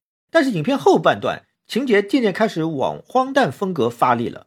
从剧作角度来看，影片非常符合一部喜剧电影的叙事框架，就是有一个假定性很强的设定前提：两个俘虏送来了以后该怎么办？马大三、八婶子、二伯子、刘一刀这些形形色色的角色对于俘虏的处理态度。体现了姜文眼中中国人的国民劣根性有什么呢？麻木、自私、狡诈、愚昧啊，这些就很容易总结出来的。那影片的剧作设定是通过结尾反转性的啊，日军对村民的大屠杀，再加上马大三被国民政府的处决，把历史人性的不合理、荒诞性推到了极致。我个人觉得啊，就姜文的这种剖析国民性的视角，不能说没有意义。但是呢，他剖析所能达到的深度是值得怀疑的。麻木、自私、狡诈、愚昧这些缺陷很难说是什么特殊的中国国民性、民族性。他对国民性缺陷的想象是很概念化的。这些到底是国民性还是普遍的人性弱点？这个在电影里面没有怎么区分。对呀，你要说国民性解剖的话，就很容易想到鲁迅嘛。鲁迅当年的那种解剖，说中国人喜欢当看客。中国人喜欢看男人在舞台上扮演女人，不喜欢直接看女人扮演女人。还说中国人看到短袖子就会慢慢联想到性交，想到私生子。呃，中国人的想象力都是表现在这种方面。哎，我觉得鲁迅的这些角度才是真正的犀利尖锐。相比较而言，《让子弹飞》就是狂欢式喜剧。这部电影而且和《鬼子来了》有点不同的是，因为《太阳照常升起》的票房失败。姜文是有意炮制了一些迎合性的商业卖点，比如影片当中有很多卖腐的情节啊，还有大量的明星的出演，哪怕一个很小的配角都是明星，陈坤啊、姜武啊。这个电影在内地的轰动效应主要是由两个地方引发的，一个是京剧体的台词，第二个是政治寓言。我有点认为啊，姜文的台词风格、京剧体的风格是受到了老人家语录体的影响。让子弹再飞一会儿，步子迈得太大，容易扯着蛋。哎，他是用一种看似粗俗的大白话来表达一种哲理。这种京剧在互联网时代很容易传播，因为它可以很方便的应用到生活当中的各种场景里面。这个就有点像当年春晚的京剧，只要赵本山一说，第二年就全民普及。还有政治预言的部分，打土豪，封田地。用公平正义来激发平民百姓的斗争情绪，还不要老百姓下跪。革命胜利之后，又有一些迷茫。那对大陆观众来说，这说的是什么？一看就明白了，这就很容易害了。关于姜文作品里的政治性，可能跟他的大院出身还真是分不开的。他们这一代人有一个显著的特点是，喜欢在一个想象的世界里面重新体验父辈那一代人当年经历过的革命历程。说实话。这个有点像一种精神上没有断奶的行为。普通老百姓的孩子绝对不会长大了还会去模仿自己的父辈，但是这些革命家庭的孩子为什么有这样的爱好呢？还有啊，毕竟隔了一代人，他的体验方式就不是复原历史，不是一种切身的感受，而是一种想象式的、狂欢式的、浪漫化的、游戏化的，是变形的，像一种成年人在过家家。所以用一种喜剧化的方式来表达是最自然的，真的是这样的。王朔零七年上《锵锵三人行》狂喷的主要内容，他是做了四期节目嘛，他的那个内容就是军事历史，他一说打仗就害爆了，梁文道根本就插不上嘴，变成了王朔的独角戏。这是《锵锵三人行》最奇葩的一集。另外啊，让子弹飞的叙事手法还有一些传统旧小说的套路。呃，里面真假黄四郎的设计是旧小说经常用的啊，比方讲真假李逵啊，真假美猴王，真假宝玉，这些中国读者、中国观众都特别有文化上的亲切感。但是根子上，这部电影还是延续了《鬼子来了》的表达系统，在探讨国民的劣根性，探讨群众运动。那至于这种探讨有多大深度，我还是有很大疑问的。尤其姜文本人在叙述这段革命预言时的心态。视角是值得琢磨的。我对姜文存在一个疑惑，也是对所有这些文艺圈的代言子弟有一个疑惑，就是他们从小就获得了一种先天的优势，这个是谁也否认不了的。他们对待中国历史、中国社会的看法，可能也有一个先天的先入为主的视角。那他们在创作的时候，到底有没有能力对自己先天带来的东西产生一定的反思呢？我不是说一定要反对，而是有进有出，站到一个完全不同的视角去观察自己曾经的身份或者 DNA。我认为这个非常重要。王朔我不熟，我不知道有没有。姜文我也有点怀疑。王朔据我的观察是几进几出。最早的时候有些混沌，蒙汉药那阵子我感觉他是有点反思性的，有点犹豫，因为那阵子他被打压的非常非常厉害，他都到美国去了。但是，二零零七年他写《千岁寒》和我们的女儿谈话啊这些书的时候啊，他等于说是复出了嘛？我觉得他是想清楚了，他就是认为革命文化有先进性，大方向是绝对没有错的，只是中间折腾了几下子。有一点很关键啊，王朔为什么要批判金庸啊？批判港台流行文化什么四大俗啊？根子上他就是认为我们父辈搞革命、抛头颅、洒热血、建立新中国为的是什么？这不旧社会那套陈渣又泛起来了。那发展到最近，王朔最新的小说里面，他是不是又有什么新的变化？呃，最新的小说，说句老实话，我真的是不想看了，完全没有任何兴趣。姜文相比王朔最突出的一点是慕强性格，不是有段很著名的采访吗？人家记者问他，中国什么时候能拍用中国价值观统帅的奇观大片啊？比如《星球大战》这样的科幻大片，姜文怎么说的？姜文说，先把航母弄好。什么时候中国的航母比美国多一倍，什么都好聊。美国电影拍的很烂，但是全世界都愿意接受，因为人家是有航母做后台的。光有个 IP 有个屁用啊！这个话就有很强的国家主义的味道了。大院文化里面，我能想到的一个例外是崔健。崔健很著名的一首歌《一块红布》吧，里面有著名歌词：“那天是你用一块红布蒙住我双眼，也蒙住了天。你问我看见了什么？”我说我看见了幸福，这个感觉真让我舒服。能写出这种歌词，那他绝对是有所反思的。看来搞摇滚的确实不一样。我强调一下，我说的这种跳出自己的身份和背景，用一种新的视角来观察，不是仅仅指意识形态，也包括很多方面。不仅是大院子弟需要跳出自己的思维，就算是弱势群体吧，也不代表就一定是正义的，也需要跳出自己的身份。我前段时间听文化有限播客，他聊到毕飞宇的推拿，推拿是讲盲人的，他们就聊了很多作者是怎么跳出了健全人的视角去看盲人，也包括让盲人跳出盲人的思维定式，这个终究是挺难的，因为要换位思考嘛，摆脱思维的定式。姜文在《让子弹飞》之后，后面连续两部就不太成功了。呃，就是一步之遥和邪不压正这两部电影影响力是远远不如《让子弹飞》。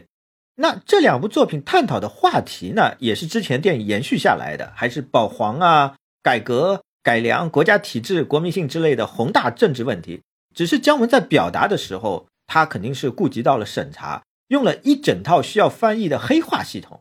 一步之遥尤其隐晦，这个电影对大众来说接受起来就真的是非常非常困难。创作上的方法论基本上还是一脉相承的，但是首先啊，观众没有新鲜感了；其次是喜剧效果差了很多，没有让子弹飞搞笑；还有就是表达的更加隐晦了。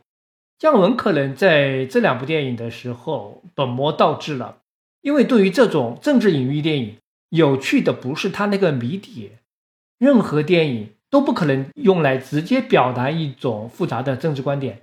电影的那个表达系统它承载不了，而且这样做本来也没有意思。有趣的是破译这个谜的过程，而且这个隐喻的设计不能够太复杂、太晦涩，必须要能够看懂。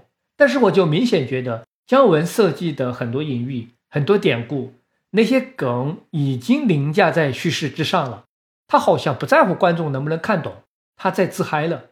OK，凌驾在叙事之上也不是不可以。那他们是不是又构成了一个新的什么完整的东西呢？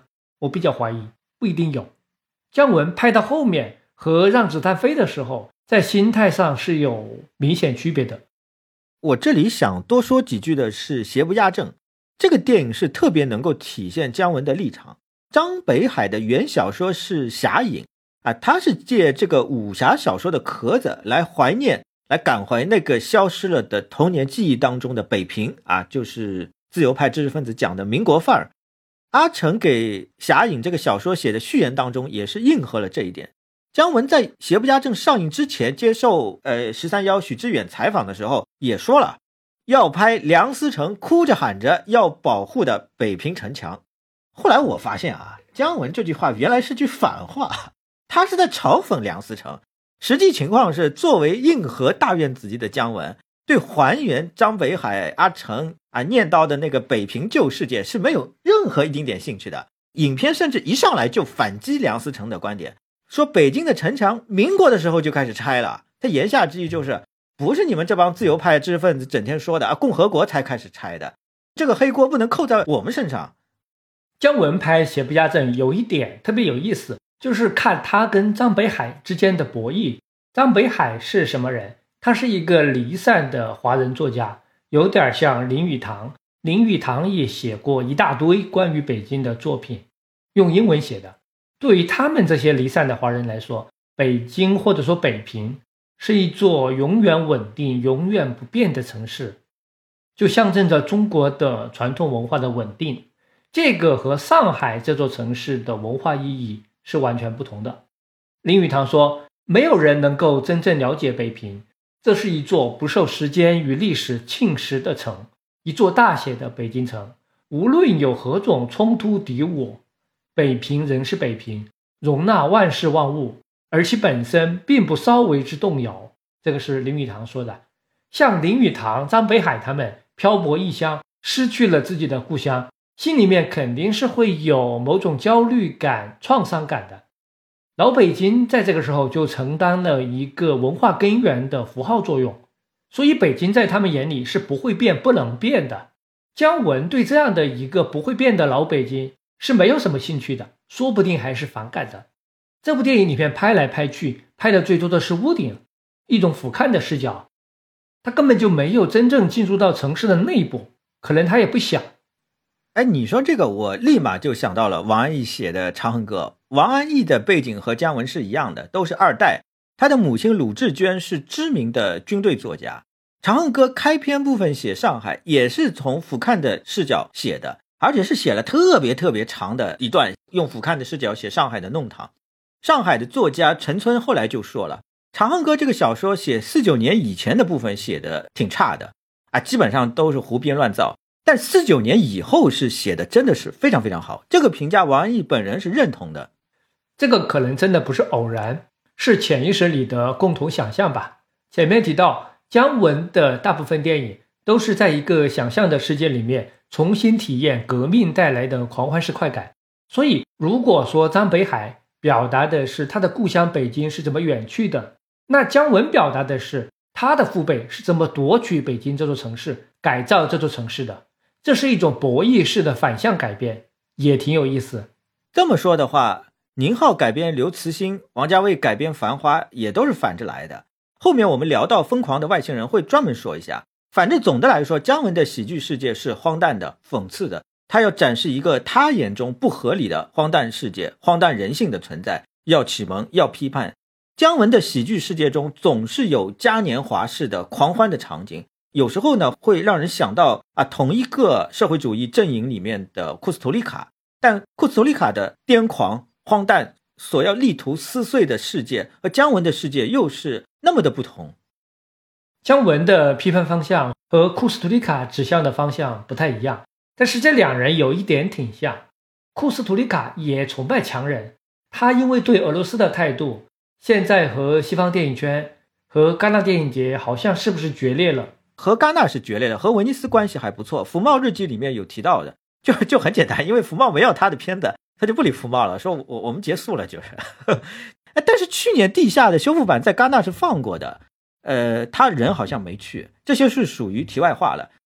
今年已经是二零二四年了，姜文上一部作品还是二零一八年的《邪不压正》，六年没有新片问世，《非诚勿扰三》出来后，哎，我刚才也说了，就都说冯小刚过时了。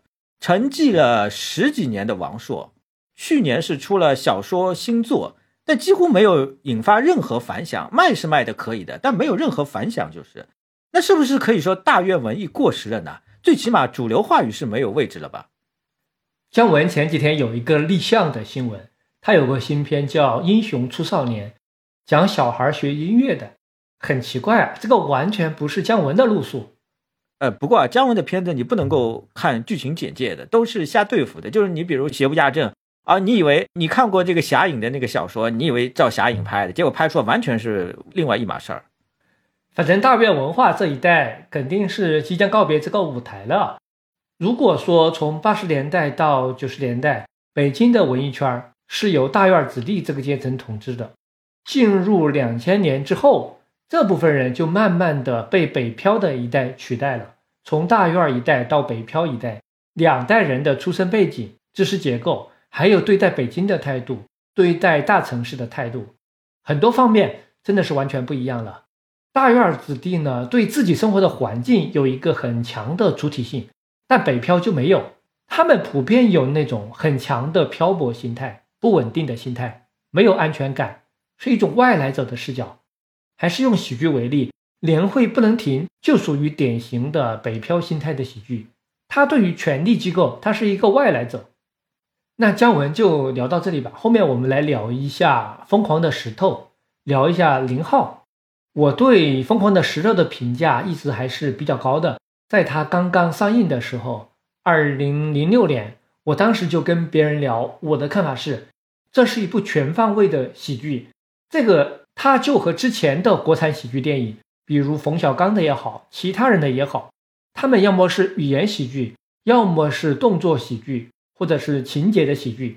但是石头呢，它的语言、动作、情节、角色设计，尤其是它的这个叙事的结构，方方面面里面都包含喜剧元素。它的这个喜剧性的强度，在国产喜剧片里面是罕见的。宁浩石头出来之后。是真正的对国产商业类型片有了一个质的提升。他的喜剧不是春晚小品式的，也不是之前陈佩斯那种假定性特别强的舞台式冲突。最根本的一点，宁浩是带着观众走的，不是投观众所好，简单的满足一些最低层次的笑点。它一出来之后，有一个最直接的影响，就是带动了一大批的小成本喜剧电影。我随便说几个，像王岳伦的《十全球妹》。刘江的《即日启程》，马丽文的《我叫李跃进》，《桃花运》，阿甘的《高兴》，还有很多很多很多。这些电影，他们在创作上未必是直接受到林浩的影响。不过，要不是林浩的成功，不会有人愿意投资这么多的小成本喜剧片。这里面，当时我觉得比较有潜力的是拍了夜店出道的杨庆，没有任何背景的杨庆，当年就是看了《石头》，觉得自己也可以上。啊只要有好的剧本，就会有机会。夜店虽然有不少毛病，但看得出来杨庆是下了非常大的功夫去琢磨怎么拍一部类型化程度很高的低成本电影。他后来的《火锅英雄》卖了三点七个亿，是很不错的成绩。这个电影呢，口碑是不太好。我觉得问题是出在抢劫片的设定，这种类型和审查的冲突是非常大的。角色到底是正面还是反面，很难把握。但是当时也并没有出现第二个宁浩能够复制他的商业成功。今天来看的话，宁浩和所有其他的导演区别到底在哪儿？我觉得最基本的一点是，宁浩的技术性思维比较强，他会从叙事和视听语言的底层逻辑上去研究电影文本和观众之间的关系是怎么互动的，为什么这个地方观众会笑，为什么这个地方观众会哭，他会去研究这里面的原因。还有一点我觉得挺重要的是，宁浩对于国情、对于本土性的把握。石头出来啊，大家都说抄盖里奇，啊，还有什么科恩兄弟电影的影子，但实际上叙事结构抄一下就能够获得成功，这个事情这太简单了吧？宁浩电影里面是有很多戏仿，有恶搞，石头里面就有《碟中谍》阿汤哥的经典造型，但是他这里面恶搞的精神实质。是指向了当时中国制造最流行的山寨特质。宁浩电影的荒诞、命运的偶然性，实际上是和当时流行的山寨精神联系在一起的，是那个年代急速迅猛往前发展的中国现实的象征。没有第二位中国导演能够把握住这一点，然后把这一点和类型电影结合起来，妥善的表达出来。然后是他的剧本很强。我看过宁浩的一个访谈。他说他很羡慕好莱坞的编剧流水线流程，就是要写一个类型化的剧本，谁来负责结构，谁负责台词，谁负责笑点，都分工分好。但是国内的产业就没有这样的分工，就是一个编剧负责到底。分工是流水线生产的重要标志。中国电影编剧没有分工，因为整个流程、整个工序都没有实现流水线。它还是手工作坊，手工作坊那就是每个人都可以包办一切。不过宁浩的剧本开发有个特点是，编剧人数特别多。有编剧就说过，给宁浩写剧本是最费脑子的，因为像做数学题一样，他对结构和节奏要求的特别精确，要有很高的信息密度，要前后对应，要随时扣住主题，特别累。所以编剧只能一轮一轮的上。上一轮的累趴下了，下一轮的再上，这样接力一棒一棒做下去。这已经有点流水线的雏形了，但他还是没有细化分工。宁浩的这种工作方式说明一件事，就是类型电影的创作不能够靠灵光一现、灵机一动就可以解决剧本的问题，尤其是喜剧，喜剧剧本需要大量的包袱，需要和无数的观众去比拼智商。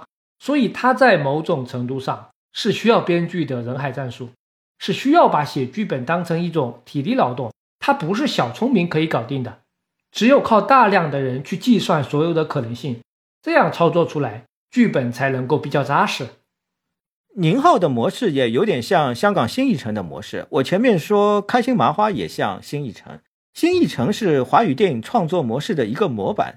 不过，新艺城的年代毕竟是一九八零年代，全球化程度远远不如现在。宁浩的年代是看全世界的电影已经都随手可及了，集团作战的道理也挺简单的。当一段情节是很多人一块集思广益想出来的，推翻又推翻，最后出来的效果肯定是优于一个人蒙头想的。因为商业类型片就是要不断的考虑观众和观众对话。所以，在我看来，宁浩在二零零六年的出现。他不仅仅是对国产喜剧片的创作趟出了一条新路，也是对中国电影怎么拍类型片做了一些探索性的工作。林浩的喜剧本质上是表现一种秩序的错乱，所有人都想去纠正这个秩序，把它理顺。他们想各种各样的办法，但是就发现啊，在这个过程当中，人的理性慢慢就失去了作用。你不管想什么办法都没有用，最后就变得越来越疯狂。进入到一个非理性的状态，这个过程当中笑料百出，最后是稀里糊涂、阴差阳错的事情回到了正轨。这个就是喜剧的错位原则。观众笑的是什么？就是笑人的无能为力，笑我们生活当中存在的结构性的矛盾，这个里面体现的荒诞性。宁浩肯定是不相信人的理性的，这个到他后面拍《疯狂的外星人》特别明显。我觉得更关键的是，这种非理性究竟指向的是什么？刚才我说了一点山寨精神，还有一点是指向底层人物的，就是荒诞是来自底层人物的处境。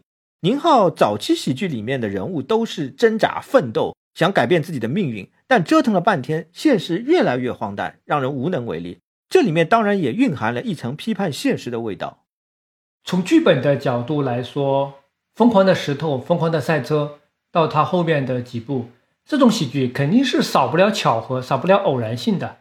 宁浩比较厉害的就是他在创造偶然性的时候，一般都不是纯随机出现的，他背后都还是有比较强的必然性。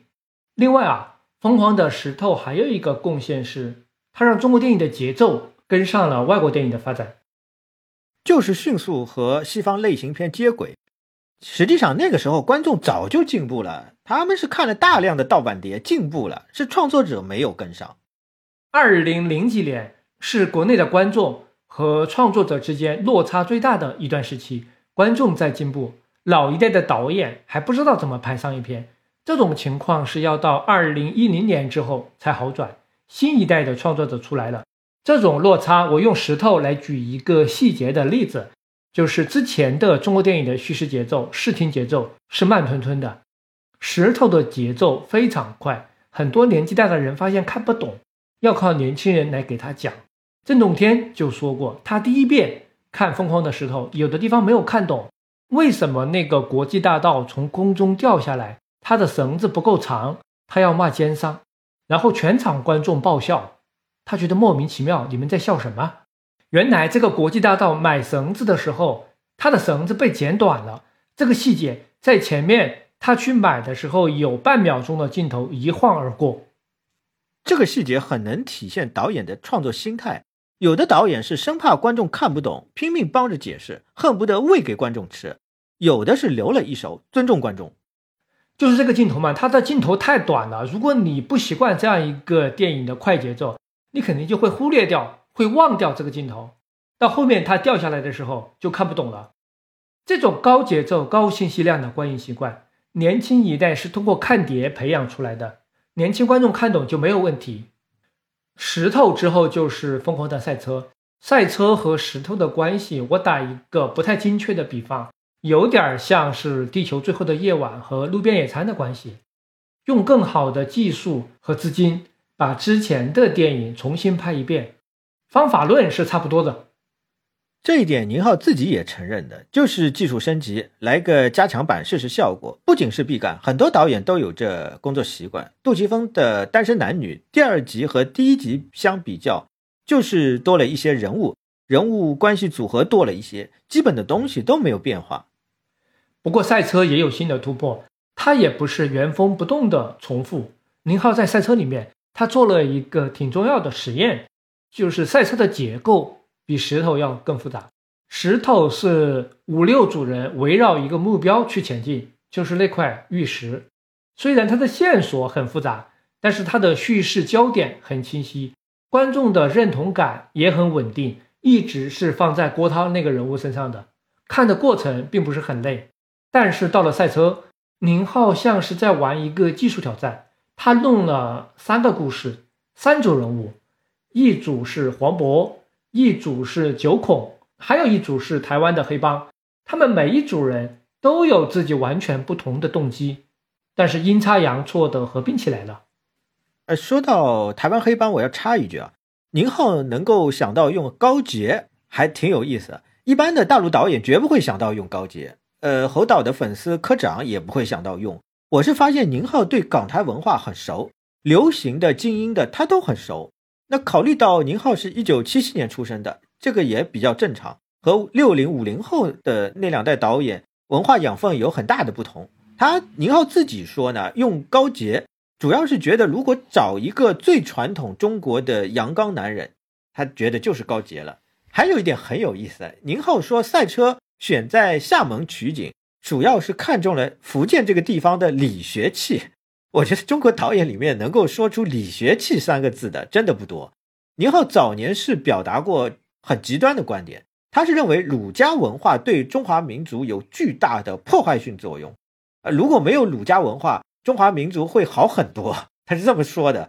那选择在福建这样一个他认为理学气很重的地方，也是想用疯狂风格来搞搞破坏吧。这个电影的叙事难度大很多，跳来跳去的，对观众的注意力和情感的投放是构成挑战的，认同感不会很强，而且因为它的故事容量变得很大了，如果要保证这个故事的完整性，那片长就会很长很长。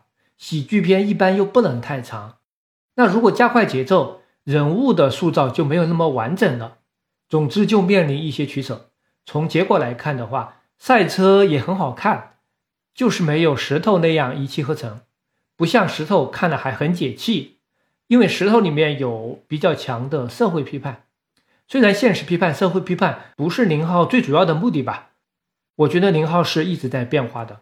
我更喜欢的还是他前期的作品，到后面拍《心花怒放》，从喜剧的技术上，宁浩的水平还是在的，但是槽点就更多了。《心花怒放》这个电影诞生在二零一四年，算他运气好，今天也不太可能拍这样的电影。它非常的直男视角，比较油腻，女性观众肯定是不太能接受的。心花怒放绝对是奇葩电影。它从类型上，这个算是公路喜剧吧，和徐峥的《囧》系列是异曲同工。这个里面我估计是有一定的互相影响的，但是这一点没有那么重要啊。我觉得比较重要的是，《心花怒放》开创了中国喜剧电影里面一个非常独特的、非常符合当下文化生态的一类喜剧。可以称之为屌丝喜剧。严格来说，屌丝喜剧更多出现在网剧、网大、短视频这些领域，在电影里面也有不少，包括开心麻花的一部分电影也可以归到这里面。屌丝文化这个说来就太复杂了，体现在电影里面，一个就是意淫嘛，还有一个是屌丝要逆袭。心花怒放就是把这种意淫的心理状态拍得非常的突出，以至于很多观众都觉得受不了。按照叙事套路来说，主角喜欢意淫，到最后需要有一个反转和救赎来让他改邪归正。这个电影不是没有拍这个，但是拍出来就不是很有说服力。我觉得那几年很有意思，一四年是《心花怒放》，一六年是《驴得水》，这些电影放在今天肯定没法上映。《心花怒放》就是大陆的粗俗喜剧，和阿帕图、彭浩翔是有一拼的。徐峥说的那些台词。那什么？哎呀，耿浩，你怎么割包皮了？好精致啊！还有什么屌爆了、屌翻了这种，在今天是不可能出现的。还包括约炮文化。从技术来说，这部电影的喜剧味主要是靠展示网络粗俗文化达到的，不是具有很特别的喜剧技巧。有点像春晚的相声，把网上流行的东西拿来说一遍。里面有杀马特、中二病、约炮、穷游、文艺青年、网络社交。很多互联网上的符号标签，这些符号出现在这部电影里面，拿来被他调侃、被取笑，我是觉得没啥意思。你对比石头的话，石头讽刺地产商，这个还是代表强权的；到了心花怒放，来取笑、调侃这种小人物、弱势群体，那杀马特有那么好笑吗？所以我觉得这个意思不是很大。这是零号的变化，也是中国电影的变化。哎，对了，说到杀马特。这个电影还有个意外的贡献，就是周冬雨突然爆发了。她演了杀马特之后，从此之后一骑绝尘，成了九零后一代女演员的领军人物。当然，还有一部分，呃，是宁浩很喜欢的戏仿的手法。宁浩戏仿的对象不是冯小刚那种社会主义革命文化，而是流行文化。呃，这里面啊，一部分是他特别喜欢的港台流行文化，他特别喜欢戏仿粤语。这个电影的高潮部分。徐峥和黄渤绝交的那场戏，就是用了那种港片的这个粤语的台词。在后面，《疯狂的外星人》那个美国黑人开口第一句话是粤语，不是普通话，就显得很搞笑。还有一些是日语、韩语的戏仿，这在当时还是比较超前的。呃，演那个整天把那个你妈放在嘴边的打手，那个雷佳音，雷佳音的造型就很明显的是模仿了日本的黑社会。再有就是同性恋。女同、男同一起上。不过宁浩在这方面的处理呢，相对来说比冯小刚、开心麻花他们要开明一些。我觉得严格来说，《心花怒放》的主角心态上有点屌丝，但是他们的身份并不是屌丝，应该算中产的阶层吧。这个和徐峥的《囧》系列是比较接近的。拍那种真正的屌丝，还是大鹏和麻花更加专业点。这个我们后面可以再说一下。呃，接下来我再说几句《疯狂的外星人》吧。宁浩这部电影的野心非常大，至少可以说是红毯先生之前野心最大的一部。他自己也承认，这是一部作者电影。《疯狂的外星人》虽然是改的刘慈欣的小说，但根本不是什么科幻片，而是借外星人来探讨民族文化心理。我觉得这个电影中国的那部分做的确实不错，展现了宁浩的文化洞察力。这个电影里面，黄渤和沈腾对外星人的态度。很能代表传统中国人对外来事物的心理，就是鲁迅一直说的“古已有之”的心态。就是中国人的史学传统啊过于发达，然后这个历史又非常的悠久，所以见到任何事物，经常性的反应都是古已有之，这没什么大不了的，见怪不怪。那久而久之就失去了探索进取能力。但是在这个电影里面，好像他就没有觉得这种心态有问题啊，他们觉得这样是 OK 的，有可能的。还有啊，我是不管宁浩出于什么样的目的考虑，这个电影啊，对于美国文化的展现是有点幼稚的。影片实际展现出来的就是中美两国人民嘛，对不对？两种不同的文化面对外来事物的心理。宁浩是有点批判高科技代表的理性主义精神，也有点批判个人英雄主义。但是这两个层次明显做的很不够，浮皮潦草。比方说一上来啊，美国人连地点都搞错了，这个就有点过分了。还有后来让美国人吃屎，这个情节很明显是故意黑。另外啊，那几年呢，呃，二零一九年吧，这个电影是一九年上映的，确实是爱国情绪最高涨的时候。所以宁浩这么处理美国文化，很难排除投机的心理。在这个意义上，宁浩有点像穷人版的昆汀，他拍的不是真实的美国人，他拍的是来自好莱坞电影的美国人。这就是从流行文化出发看世界。做一些拿来主义的翻新和调侃，它不构成社会学角度有意义的文化反思或者文化批判。如果我们把视野拓宽一点来看，这个也是整整一代的创作者的视野特点。他们对世界的认识就是来自流行文化。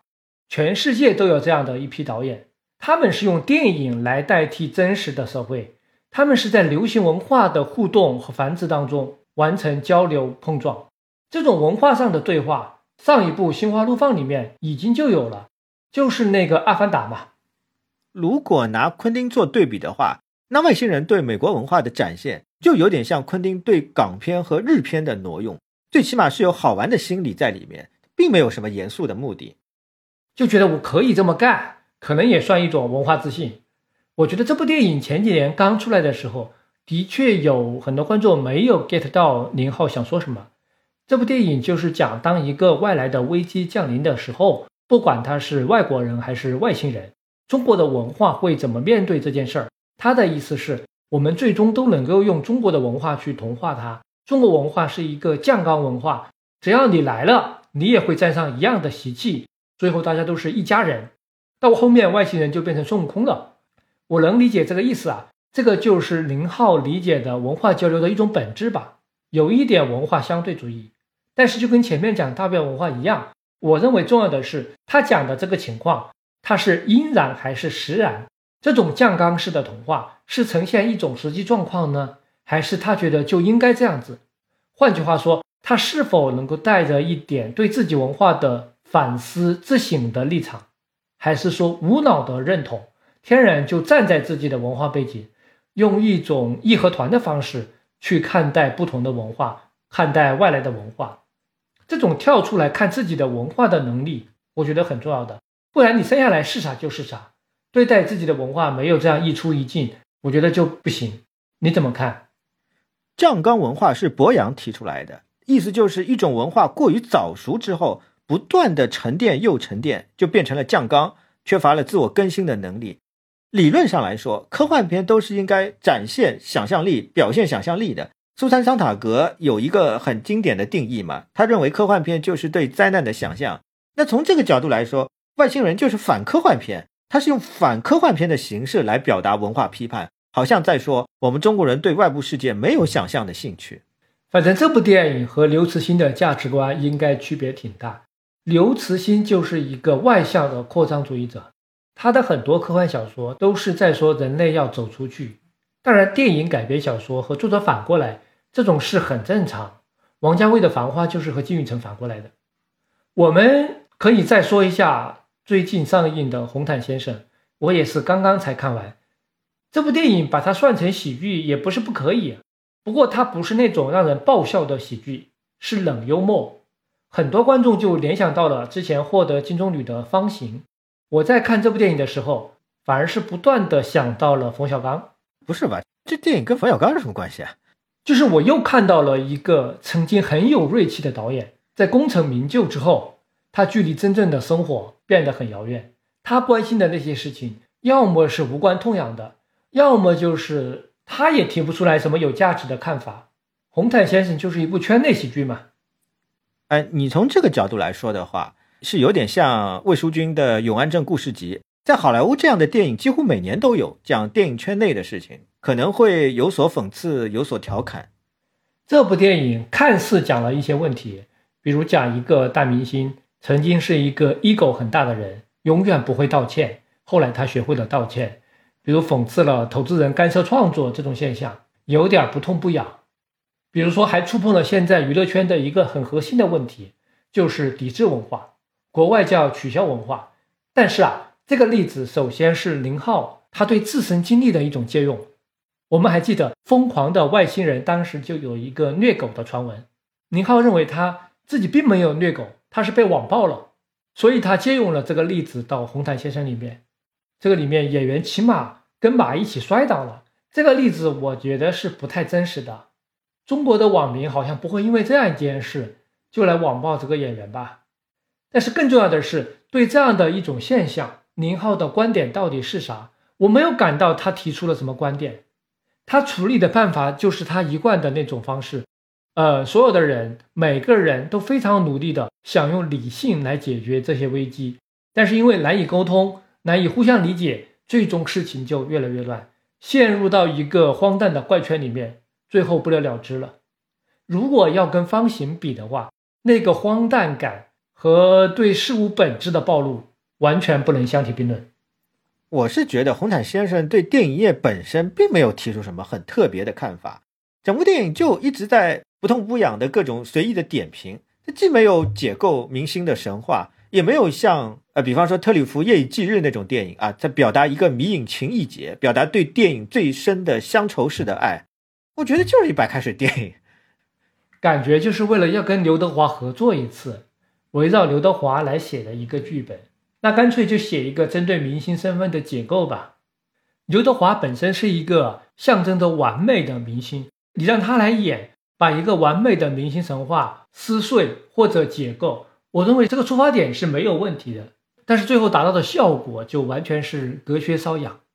后面我们再说一说徐峥，徐峥和宁浩是有一定交叉的。从《疯狂的石头》开始，徐峥一度是宁浩的御用演员之一。早期主演，后来其实也一直在客串。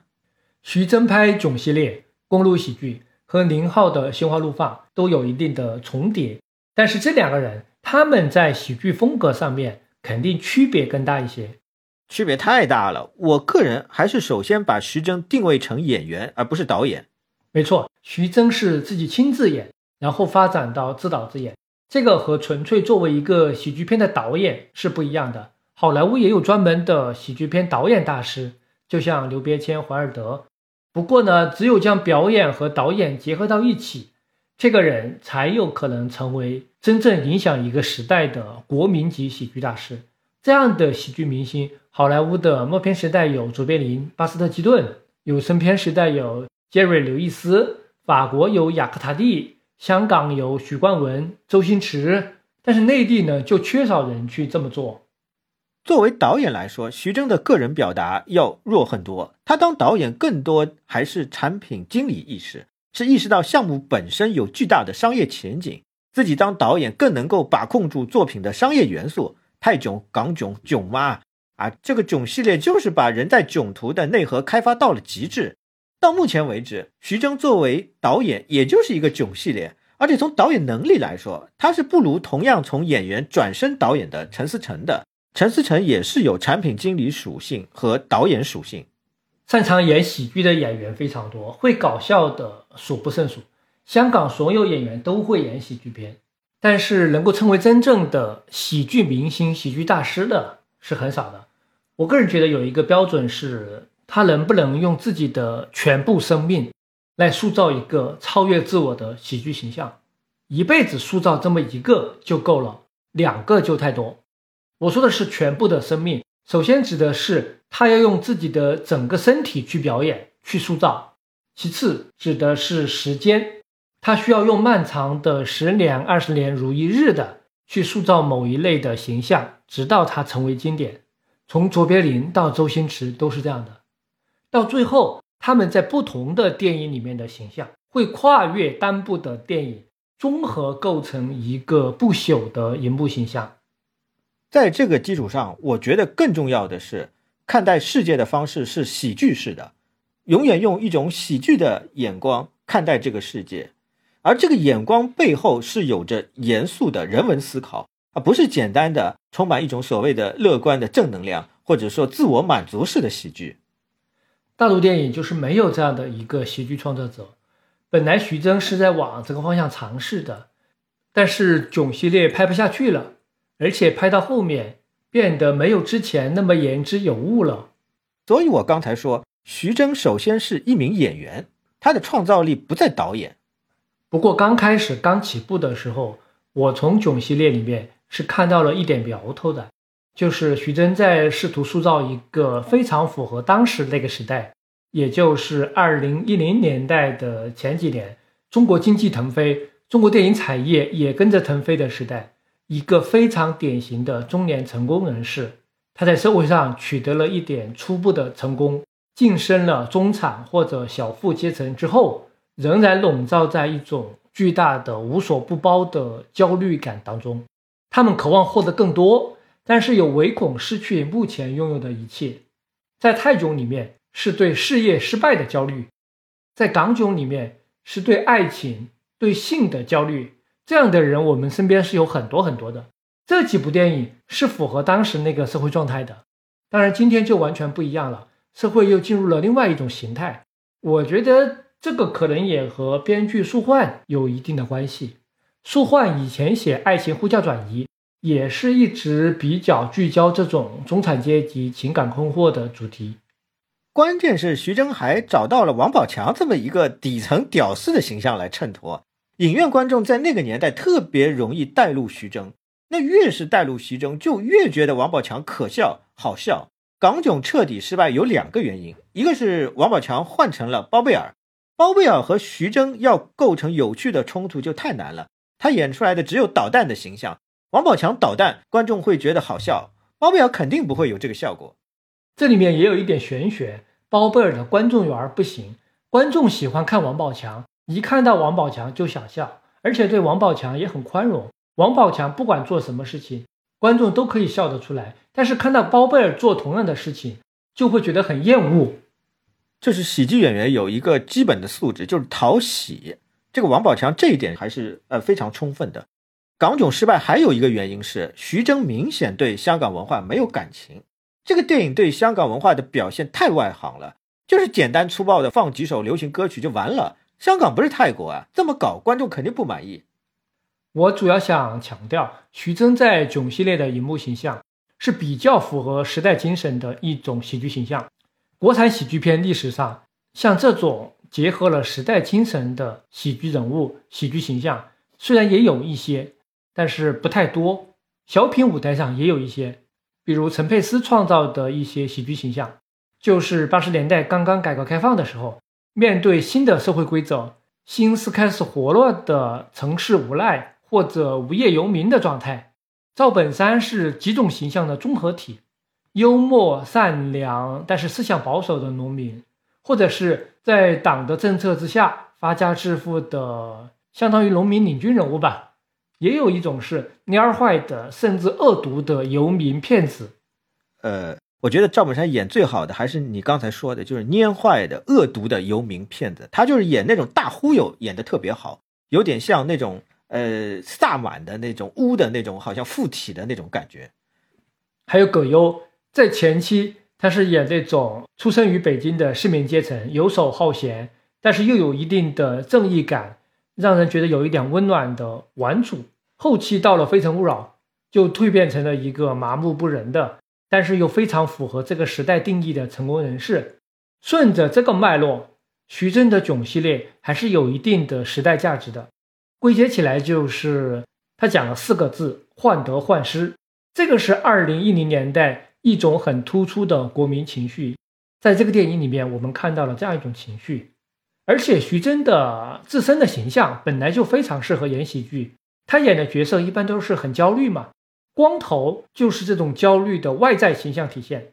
现在看来啊，囧系列大概是寿终正寝了。这个系列本来还是有可能发挥更大价值的。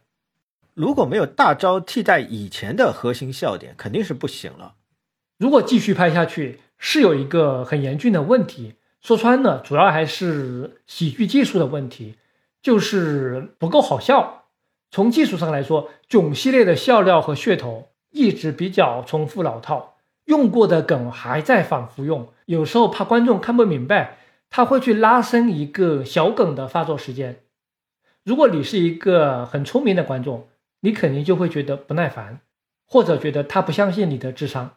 还有一些喜剧场景过于的冗长。在他的那个喜剧性已经释放出来之后，还在恋恋不舍，还不肯离开，节奏显得比较拖沓。这些喜剧技术上的处理，囧系列对比疯狂系列还是有差距的。这里有两个问题，一个是囧系列最大的笑点就是拍档反差造成的，除此之外的笑点都不行。那比方说泰囧，黄渤的角色就一点都不好笑，我觉得这是黄渤罕见失败的一个角色。还有一个问题就是，囧系列是一个商业卖座电影，笑点是必须要有即刻就出来的效果的。这种系列延续下去就很难。它不像山田洋次的影次郎系列或者伍迪·艾伦的喜剧，它一搞可以搞几十年，每年都拍一部都可以，因为没有必须要笑出来的喜剧桥段的压力。对于喜剧片来说，好笑还是最关键的。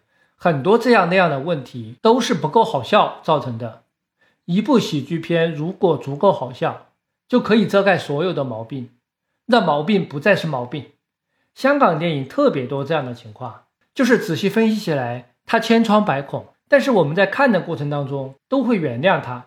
一旦你的喜剧效果欠缺，观众的注意力就会转移，那么所有的问题就会爆发出来。说到这里啊，我想对比一下，就是从冯小刚喜剧到宁浩、徐峥为代表的新一代喜剧，两者存在着代差。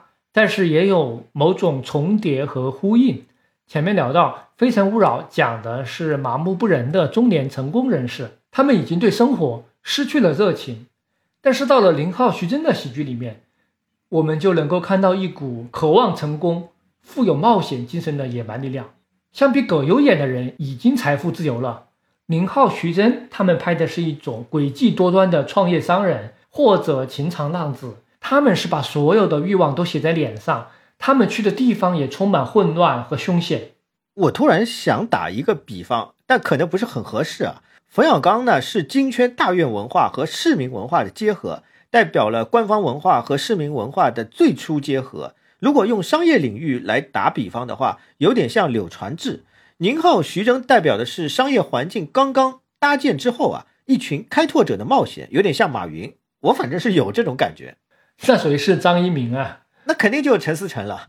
哼，好吧。另外，从冯小刚到林浩、徐峥，还有一个区别是很明显，性观念在变化。性元素是喜剧里面非常重要的一种元素。虽然在国产喜剧里面，利用性作为笑点是受到一定的压制的，但是也有比较隐晦的出现。从冯小刚的喜剧到林浩、徐峥的喜剧，性观念的差异真的是非常巨大。《非诚勿扰》是用擦边的方式讲了一些跟性有关的笑话，但是他对于非主流的婚姻观念还有不同性取向的陈列方式，明显是带着一种猎奇的眼光。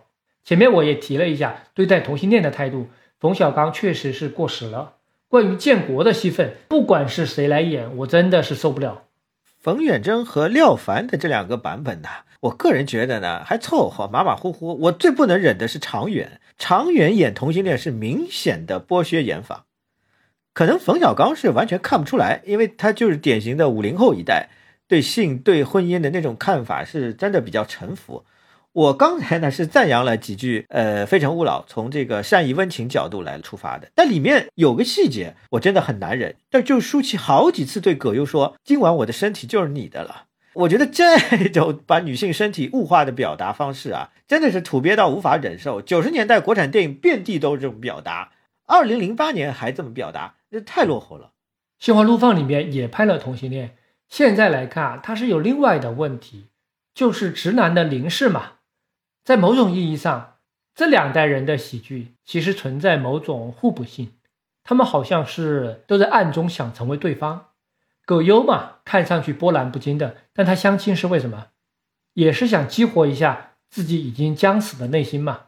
反过来啊，奔波在路上的徐峥、黄渤，可能也都希望自己成为生活当中不再有现实烦恼的葛优。说完徐峥，就该轮到开心麻花了。开心麻花团体是新世纪国产喜剧电影创作中最坚定、最强劲的一股创作力量。其他的喜剧人，包括冯小刚、徐峥在内，都或多或少会搞一些完全是正剧啊，甚至是悲剧的创作。开心麻花就是一门心思搞喜剧，是最专业化、流水线化的操作模式。他们在创业之初，甚至请了美国周六夜现场的制作人员来公司，给员工培训即兴喜剧的表演方法。这种观念还是超前的。从这个角度来说的话，开心麻花的比较对象就不应该是林浩、徐峥这些拍喜剧的电影人，他应该去对标国内的其他喜剧团体，比如像德云社、笑果、奇葩说，很多广义上的喜剧类的演出团体，包括各种艺术形式，相声、话剧、单口喜剧、综艺节目，这些团体走红的时间最长也就是二十年。我觉得这种商业化的广义上的喜剧演出，作为一种现象，还挺值得研究的。但这个不是我们今天的话题，我们今天还是聚焦在喜剧电影上。对，开心麻花最卖座的几部作品，比较突出的一个特征就是比较依赖强设定，《夏洛特烦恼》是穿越，屌丝和当年的梦中女神再相会，羞羞的铁拳是性别互换，西红柿首富是如何花掉十个亿。那一般来说，喜剧都会有假定性的设定，但开心麻花是用力比较猛，设定的戏剧性情境都是现实中绝对不可能发生的，带有非常强烈的底层屌丝做白日美梦的特征。麻花的喜剧本质上都是童话，它一般是这样：先把我们日常生活中的一些幻想和欲望提炼出来，比如说对金钱的欲望、对异性的欲望，然后放到一个非常架空。完全不真实的虚构世界里面去实现它，这种架空可能有几个好处：它距离现实生活很遥远，那就可能不会遇到什么审查问题；而且既然是做白日梦，那就做一个大的，因为越是天马行空，给观众的满足感就越强。麻花有一个套路是，它可以在前面疯狂的意淫，把所有屌丝只能在梦里面想一想的那些事情演出来，给你爽一把。但是这种幻想和意淫，它在道德上都是不正确的。那怎么办呢？结尾肯定是要反转。夏洛最后是回到了马冬梅的身边，王多鱼愿意放弃金钱。超能一家人的改编也是这样。但是这个反转就不是每次都能够让观众心服口服了，因为在反转之前，观众很有可能是已经带入到了主角的意淫当中，他成为了主角的同谋。虽然最后是要把所有的意淫给反转掉。但是那个才是真正让观众爽的地方。观众爽过了之后，最后你再告诉他，我们要做一个道德高尚的人，前面那些幻想太低级了，观众可能就会觉得，哇，你好虚伪啊。或者用一句话总结，就是先帮助观众逾越道德的底线，去获得一种意淫狂欢的快感，再把观众拉回来，走出电影院还是正人君子。这个就是开心麻花绝大部分喜剧的内核。中国以前有个说法叫“刑不上大夫，礼不下庶人”，也就是说，礼这套东西基本上是针对权力阶层的。但是宋代以后，新儒学起来了，就开始礼下庶人了，这就导致平民阶层被压制的很厉害，世俗生活越来越不健康。事情往往就是这样，压制的越是厉害，反抗的就越是厉害。明代是中国艳情小说最发达的时代。这些小说重情深色地描写各种令人匪夷所思的变态性行为、性心理，但这些小说还有个特点，它依然会有那套类型小说常有的劝诫的说辞，经常都是开篇一上来先劝诫一番，劝诫完了才开始搞正经的色情描写啊，甚至在结尾的时候还要劝诫，这就好比像是香烟盒子上贴的吸烟有害健康啊这个警示标志一样，说穿了就是虚伪。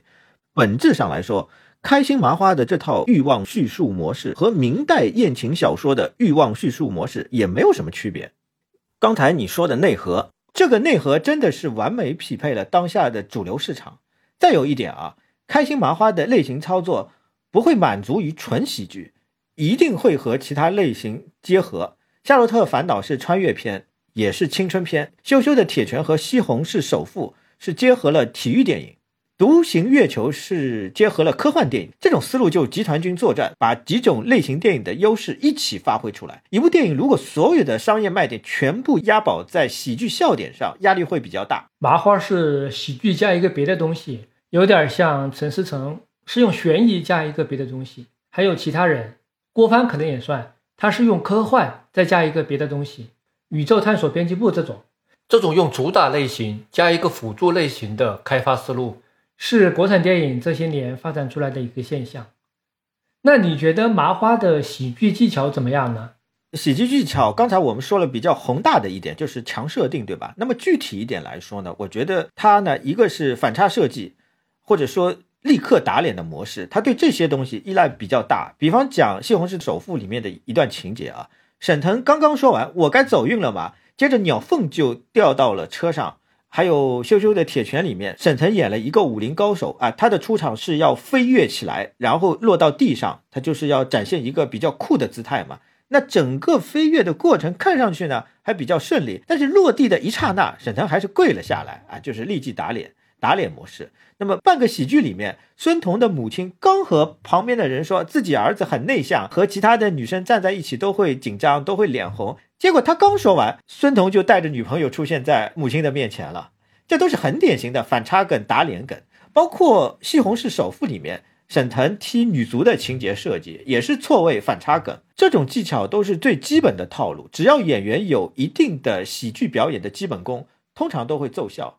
说到技巧的话，麻花还有一个特点，就是他们虽然是从非常商业的喜剧话剧起家，但他们的主创。包括编剧、导演和演员，背景是非常学院派的。他们对各种基本的喜剧技巧都是掌握的。从剧作阶段到舞台或者镜头前的表演，他们对喜剧性的设计都看得出学院训练的痕迹。那如果跟赵本山赵家班对比的话，区别就非常明显了。赵本山和他的学生身上就完全没有那种经典的学院派技巧的痕迹。哦，开心麻花还有一个大招，就是很喜欢使用 MV 的手法，利用音乐背景瞬间进入一种情境当中。《夏洛特烦恼》里面就反复使用了尹正演唱《一剪梅》主题曲的表演方法。这套方法最早是香港电影里面最喜欢使用的，周星驰、王家卫都很喜欢。后来王家卫被骂得很厉害的《摆渡人》里面金城武的段落，哎，也是反复这个模式。这套手法在后来的国产喜剧片当中特别常见。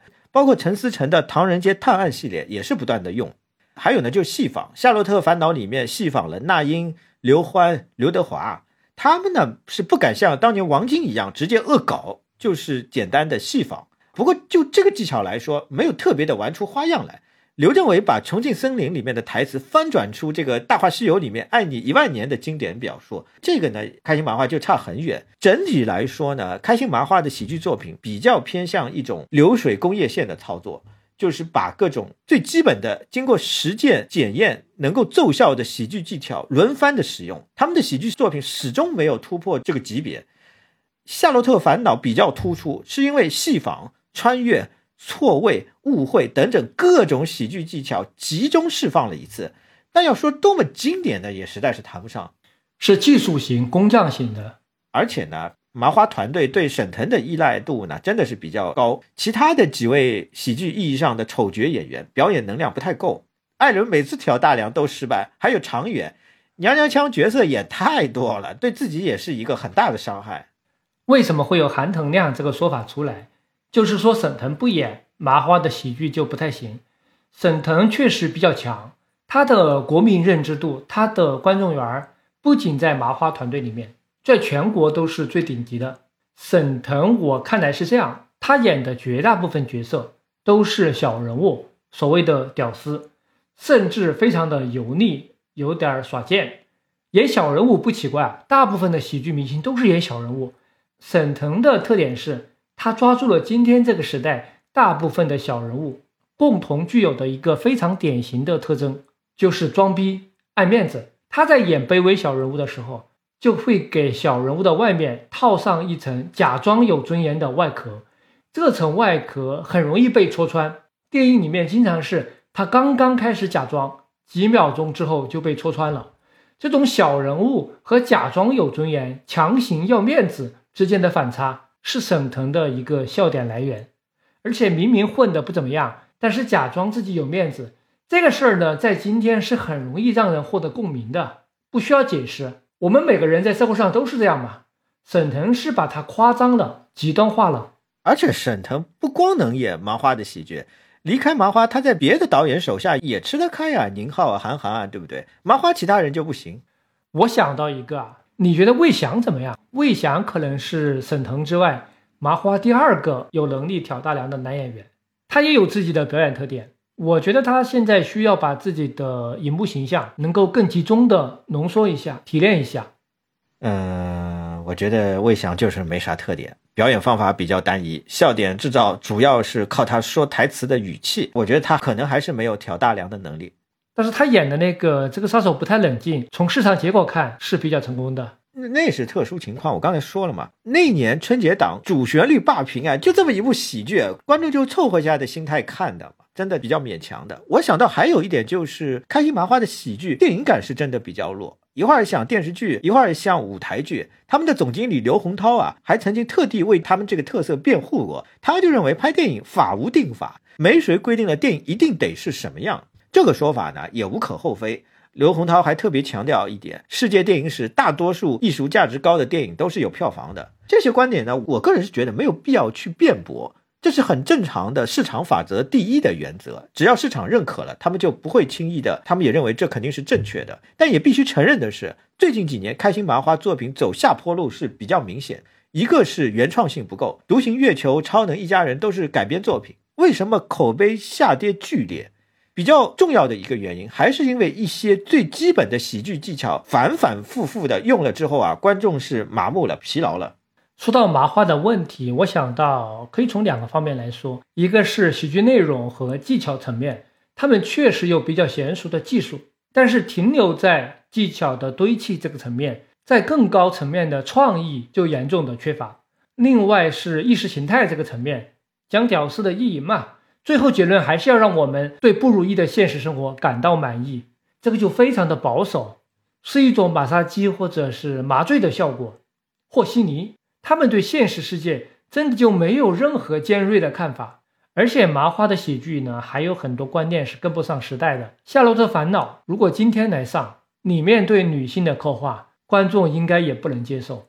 马冬梅就是一种典型的女汉子的刻板印象，秋雅体现了对女性的物化甚至妖魔化。羞羞的铁拳从头到尾都没法说了。还有《西红柿首富》里面，沈腾对宋云画说。你要给我生一百个孩子，反正就特别的直男。从猫眼专业版的数据啊，也可以看出来，麻花的很多电影观众群偏男性化。这个方面如果不调整调整，他将来的口碑就更难扳回来了。不过这里啊，我特别想谈一下开心麻花的两部例外作品，《驴得水》和《半个喜剧》。这两部作品都是周深、刘露这对组合指导的，不算麻花原创开发的剧本。他们算是外援，把外面的剧本拿到麻花来拍电影，和麻花之前自己的喜剧风格是完全不一样的。不过麻花肯投这样的电影还是挺有眼光的。这两部作品，尤其是《驴得水》，狠狠地让我惊艳了一把。啊，尤其是考虑到这是原创作品，就更加觉得稀罕了。这两部作品有个特色，都是半个喜剧，都是先喜后悲，正好对应了半个喜剧这个片名啊。我现在说《驴得水》啊，刘洪涛说这个片子在审查的时候只遇到了一个问题，就是被要求把蒙古语歌配上汉语字幕。这个我觉得也有点不可思议。这部电影喜剧的部分啊，主要是放在前面的，笑点是全部围绕性展开的。我是从来没有看到过一部院线电影啊，能够这么公开的讲荤段子的。本质上，它的喜剧是性喜剧，但是轻松过后就是大悲剧。实际上，稍微对历史敏感一点的中国观众，很容易看出来这部电影到底要说的是什么。我是觉得这部电影的意识形态表达的激烈程度，是一点都不亚于我们之前聊过的《罗曼蒂克消亡史》。比如说，首先可以提的一点是，电影里面的桌椅啊都是大红色，尤其是结尾的部分。那个红色特别刺眼，那这个红色是不是有什么象征意义？我们自己可以想一下嘛。你觉得这个电影预言性很强吧？对，要把这个电影的预言性啊、预言内容啊全部讲出来，其实是比较困难的。那我这里就稍微罗列一些情节啊，就比方讲，当老师们都被要求去揭发、去批判任素汐啊，任素汐的头发被剪掉了。我当年是看到这一段后，发现这个电影不对劲了。这个电影不是来搞笑的。再后来，本来一直趾高气扬要替任素汐出头的男老师，当枪杆子真正亮出来的时候，马上痛哭流涕，下跪求饶。再后来，任素汐就彻底发疯了。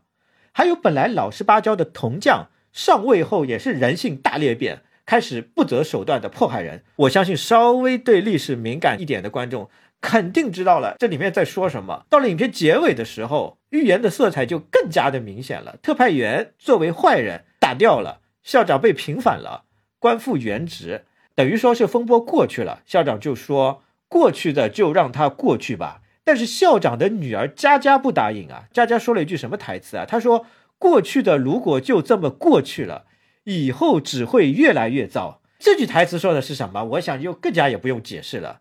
还有电影的主题歌，任素汐唱的《我要你》，我觉得这就是献给一代自由派知识分子的浪漫情歌。呃，你都说的这么清楚了，我没有什么要补充。女的水确实不错啊。如果要说缺点的话，就是不太平衡，思想层面、政治层面通过台词来输出比较强、比较密。它的电影感和视听语言确实差一点。哎，对，这部电影的电影感和麻花其他的作品是没有任何区别的，就思想层面比较厉害，但这个电影感还是就比较像一个舞台剧作品。那半个喜剧可以算是批判现实主义的作品。这个电影是围绕着纨绔的富二代、大龄剩女、苦逼的这个北漂男孙彤这三个角色的冲突展开的。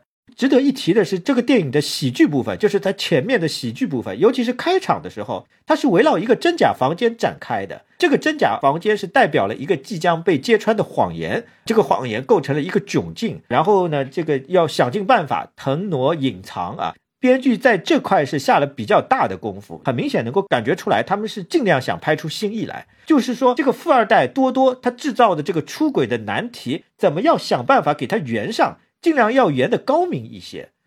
后面有一个关键情节是，孙彤是站在了门口叫了一声女友，结果让多多的女友高露误会的那段设计。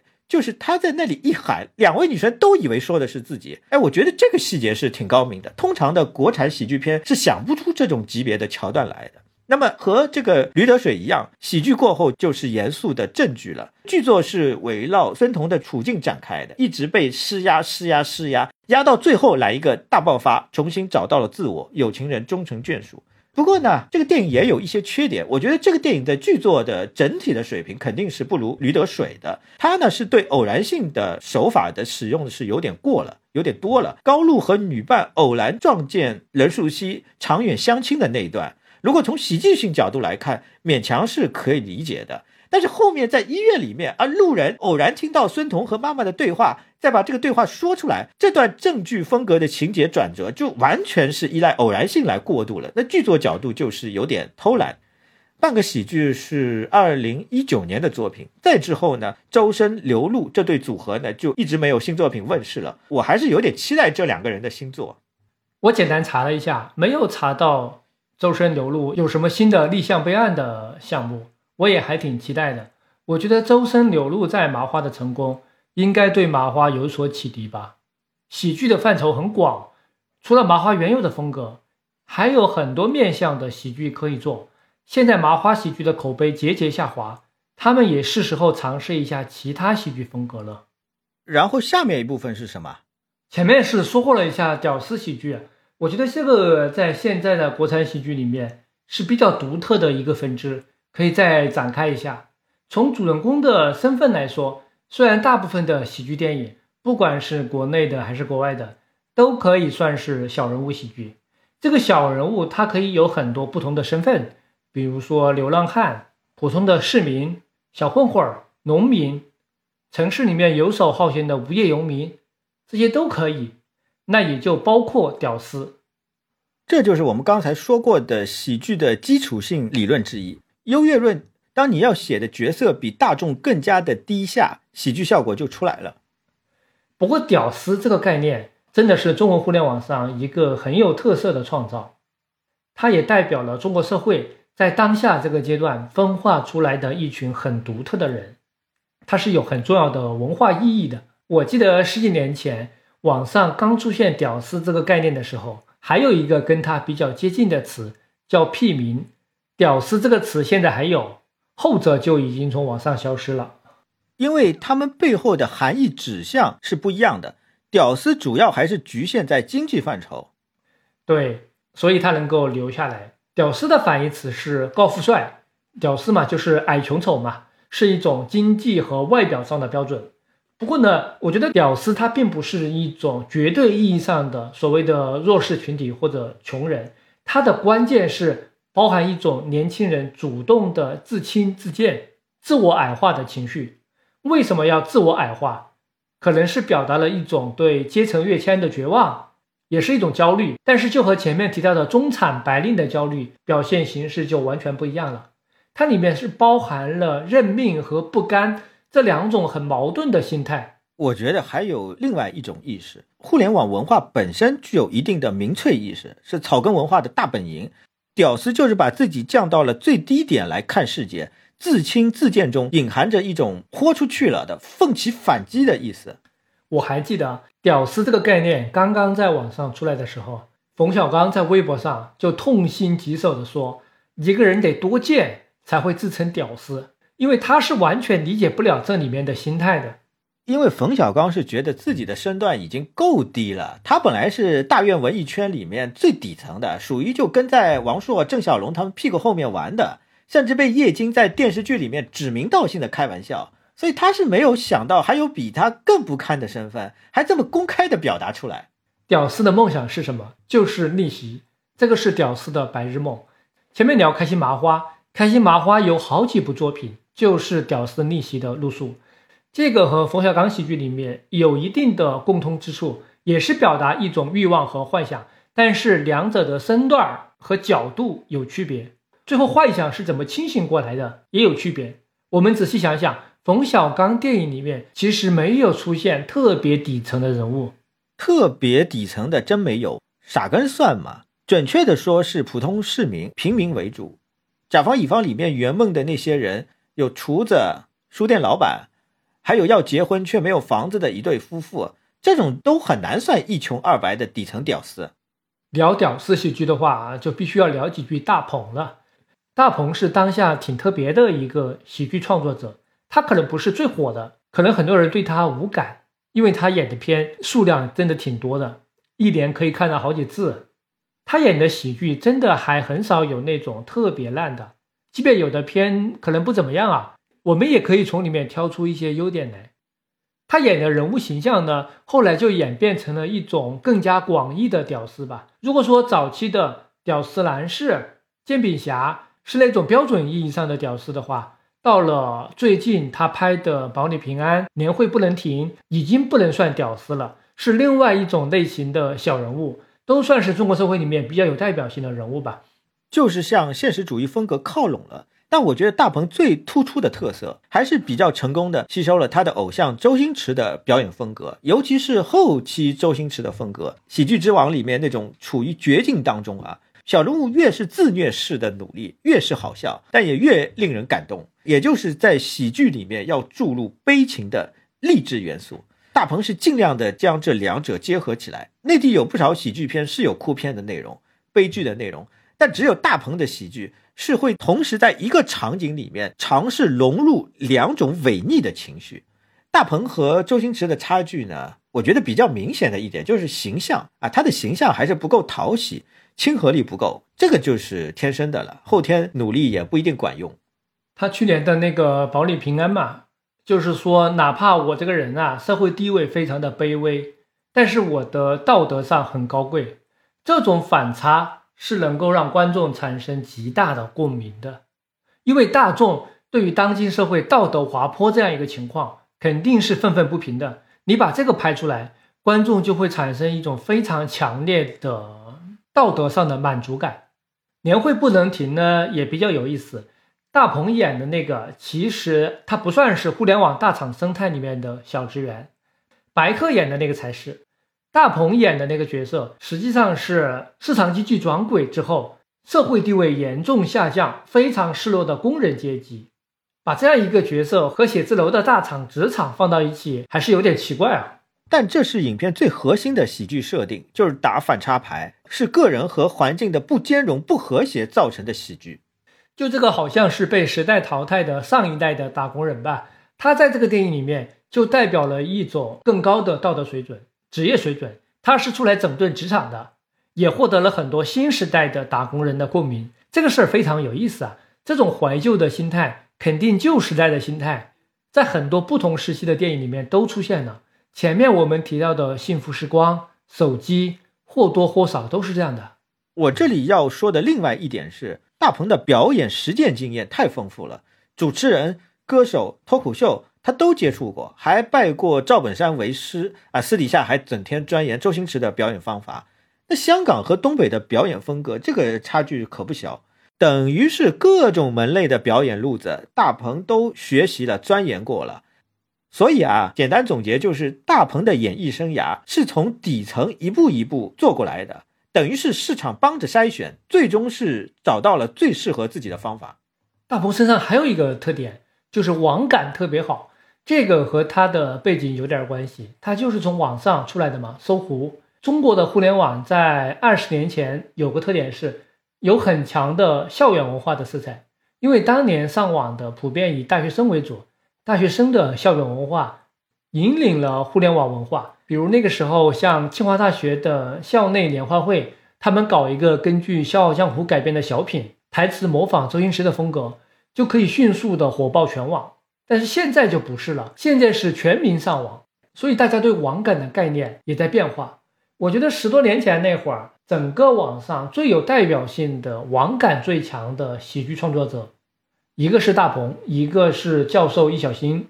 哎，这么说的话，我想到我前阵子看到了一个报道啊，说葛优是最近一两年才刚刚开始使用微信，所以你说冯小刚让他演机器人的题材，这个《非诚勿扰三》这种实在是为难。就像葛大爷这种老艺术家，他对科技生活、对年轻人的节奏感肯定是完全陌生的。让他现在再来演喜剧是有点勉为其难，所以网感真的很重要。有网感的好处就是他知道什么笑点是过时的，而且他知道现在网民的笑的触发机制是怎样的。我觉得互联网在出现之后，长期浸泡在网上的人，他对笑点的感受真的是有变化的。跟不上网的人相比，他们在笑点上是存在明显代沟的。首先就是笑点变高了，没有那么敏感了。因为你每天在网上看到无数的段子，而且段子的节奏需要更快。传统相声讲究一个三翻四抖这种技巧，现在在网上就会稍微有点慢。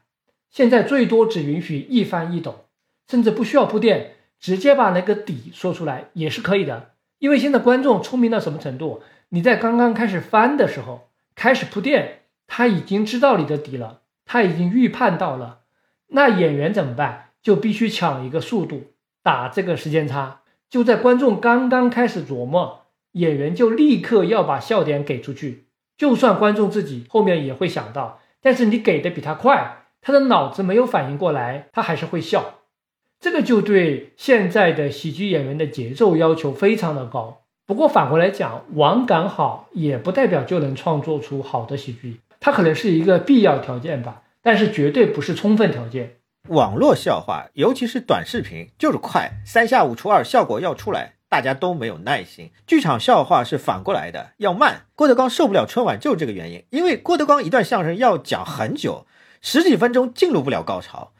电影喜剧特别靠近哪头都不合适，得有自己的调节。春晚的时间就太宝贵了，相声你就必须迅速的入伙，电话能省则省，有十几分钟还算好的。那些上春晚演京剧的。都是大师啊，每个人只能唱一句。呃，对，哎，再说回大鹏啊，这个有点扯远了。那我觉得大鹏现在对自己的整体定位，他并不是一名纯喜剧演员，他现在是各种角色都接，他是尽量会演一些喜剧类的角色，但也慢慢在往正剧靠。犯罪片第八个嫌疑人就完全不是喜剧，大鹏演的还是一个反派，还是说粤语的，这就代表了他的突破。最近他也是凭借这个角色拿了香港电影金像奖的影帝提名。呃，那说到这里，我觉得差不多就应该要说一下现在爆红的贾玲了啊。贾玲作为喜剧演员，最大的魅力还是亲和力。喜剧演员对女性来说确实难度很大，因为一些偏见的存在，女性喜剧演员的戏路会比较受限。像所谓的丑角，那更多的是男性，因为让女性变丑，从很多男性的偏见眼光来看，会觉得不好笑，他会产生厌恶感。所以历史上女性喜剧演员并不多，中外都一样。美国的喜剧之王杰瑞·刘易斯当年讲过一个话，就得罪了很多人。就别人问他有什么喜欢的女性喜剧演员，他就说他不喜欢任何女的喜剧演员，因为按照他们的理解，喜剧表演需要冒犯观众，他就觉得女性冒犯不了他。这个话一说出来，就被好莱坞很多人批评。好莱坞是有很多不错的女性喜剧演员的，比如露西尔·鲍尔、乌比格德堡、蒂娜·菲，也是有不少的。当然，国内也有像宋丹丹、蔡明、高秀敏、赵丽蓉、马丽、白百合。就是喜剧演员有一个什么标准呢？就是他一站出来你就想笑。就这个标准来说，我觉得白百合肯定是很勉强的。白百合可能没有那种自带的喜感。但是她进入到一个故事情境当中，我觉得还可以。像演的肿瘤君呢，还有一些爱情喜剧，她的发挥是可以的。香港有一些喜剧女星，比方吴君如，他的表演方式是有点像周星驰，癫狂风格，大开大合，神经质，自己入戏很深，放得很开，从来不会觉得自己陷入了窘境。这个反差让外界产生了滑稽感。但吴君如也没有走很远，后期是一直在转型。他是演出过大量的非喜剧作品，有的角色甚至挺悲情。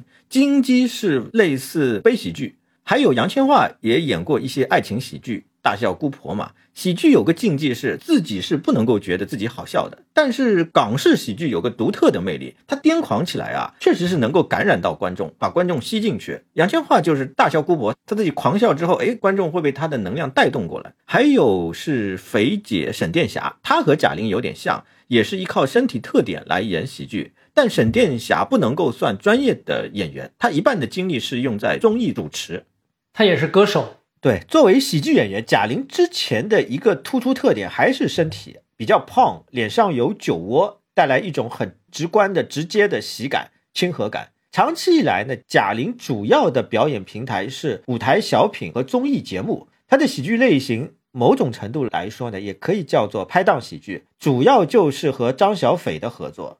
贾玲大部分小品表演都有张小斐的参与，包括了李焕英啊，这对组合最突出的特色吧。就一瘦一胖，一高一矮，它构成反差，这在喜剧表演中是最常见的套路。以前中国电影史上也有类似的，最典型的就是韩兰根和殷秀成。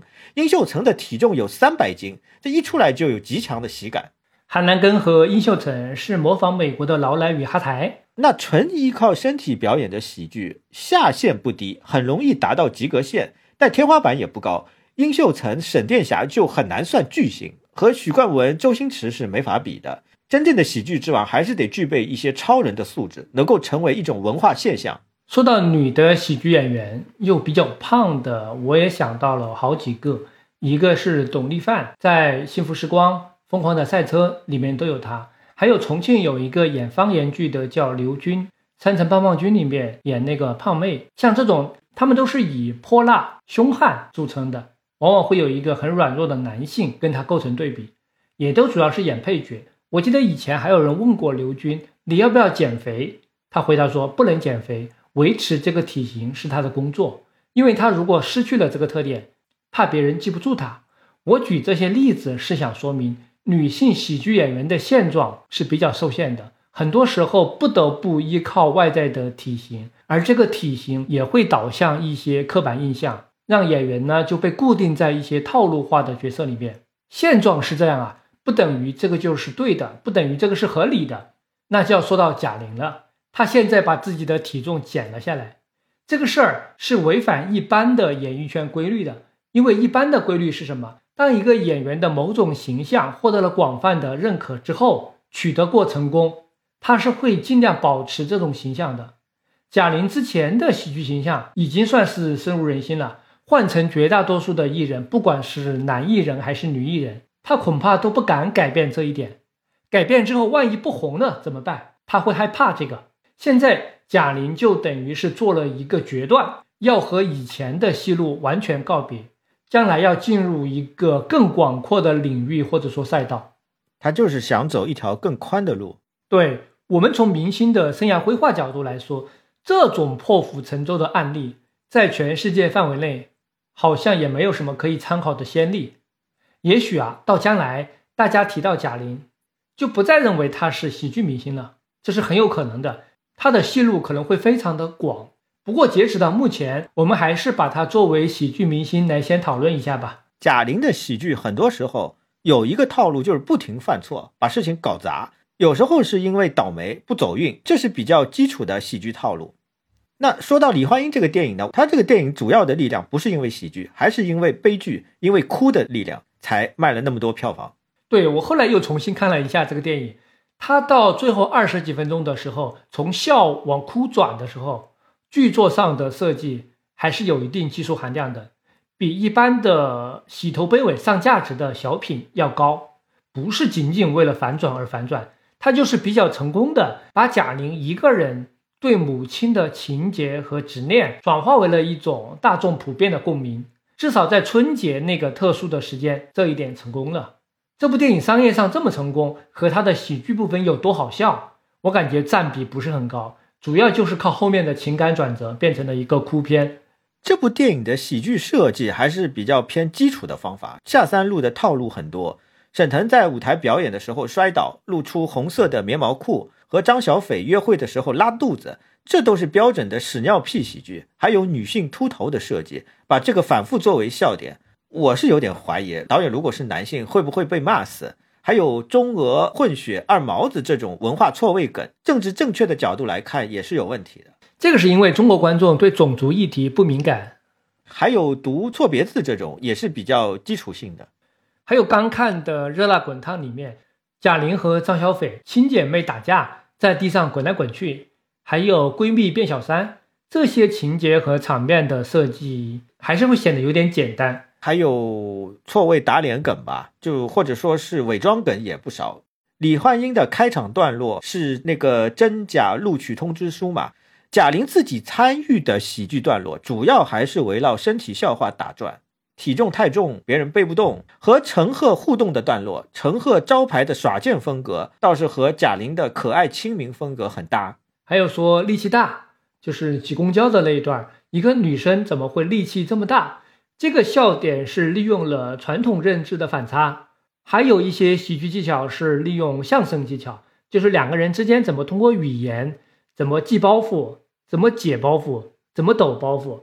这个是他的相声本行。说到这里啊，我想到一个问题是：现如今，不管在国外还是在国内，很多观众开始对某些领域范畴之类的笑点不接受了，或者反感了。这里面包括一些性别、宗教、种族的笑点，也包括一些政治不正确的笑点，比如说取笑残疾人、取笑一个人的外貌、体型等等等等。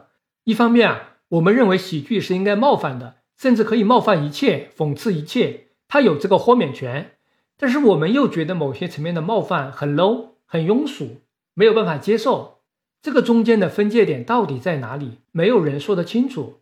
比如说像前两年奥斯卡颁奖礼上，威尔史密斯打耳光这件事儿，就是一个对冒犯的边界大家有不同意见的例子。还有呢，就是是否能够接受啊，可能也跟笑点设计的技术含量有关系。跟他这个笑点的背后指向也有关系。我对贾玲的评价就是，喜剧之王、喜剧巨星是谈不上，但贾玲的基本功是没有问题的，台词、念白都很有感染力。但是喜剧层次的提升是方方面面，尤其是电影喜剧和小品舞台喜剧还是不一样。李焕英的小品堆砌感还是很强的，但是演员要演出所谓的电影感啊，光靠自己努力是不行的。贾玲的老师冯巩舞台表演和黄建新电影里面的演出反差很大，这个功劳明显是要归给黄建新。你说到小品感，我想到的是综艺感。你有没有看过贾玲的一些综艺？她在综艺里面有一些特点，一个是反应快，这个是相声演员的基本功，基本上他不会让话掉地上。还有充当背景笑声，有时候别人在讲一个包袱的时候，或者他自己讲。他会先哈哈哈哈大笑起来。在综艺节目的那种氛围下面，这样是没有关系的，会让整个的气氛显得非常的欢乐。还有就是，他是一个帮全场托底或者背锅的人。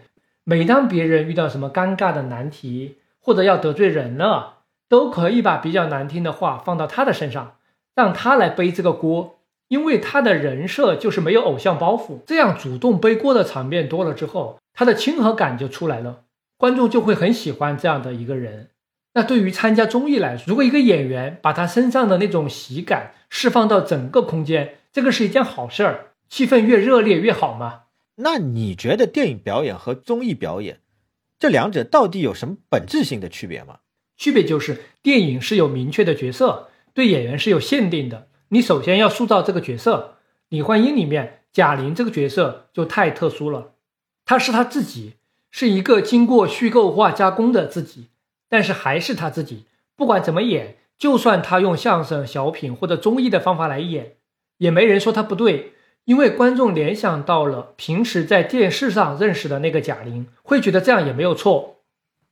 哎，这么说确实啊。就拿沈殿霞来说，一说到她的电影形象，就是尖酸刻薄的上海小市民，那贾玲就是贾玲了。另外，是否有严肃目的还是挺重要的。这个严肃目的当然不是指的教化，也不应该局限在本能式的母爱。再有就是喜剧技巧都围绕下三路来逗乐，也是走不远。不过贾玲应该对这点也很清楚，她的意图更多也是比较接近用其他的类型来混搭喜剧。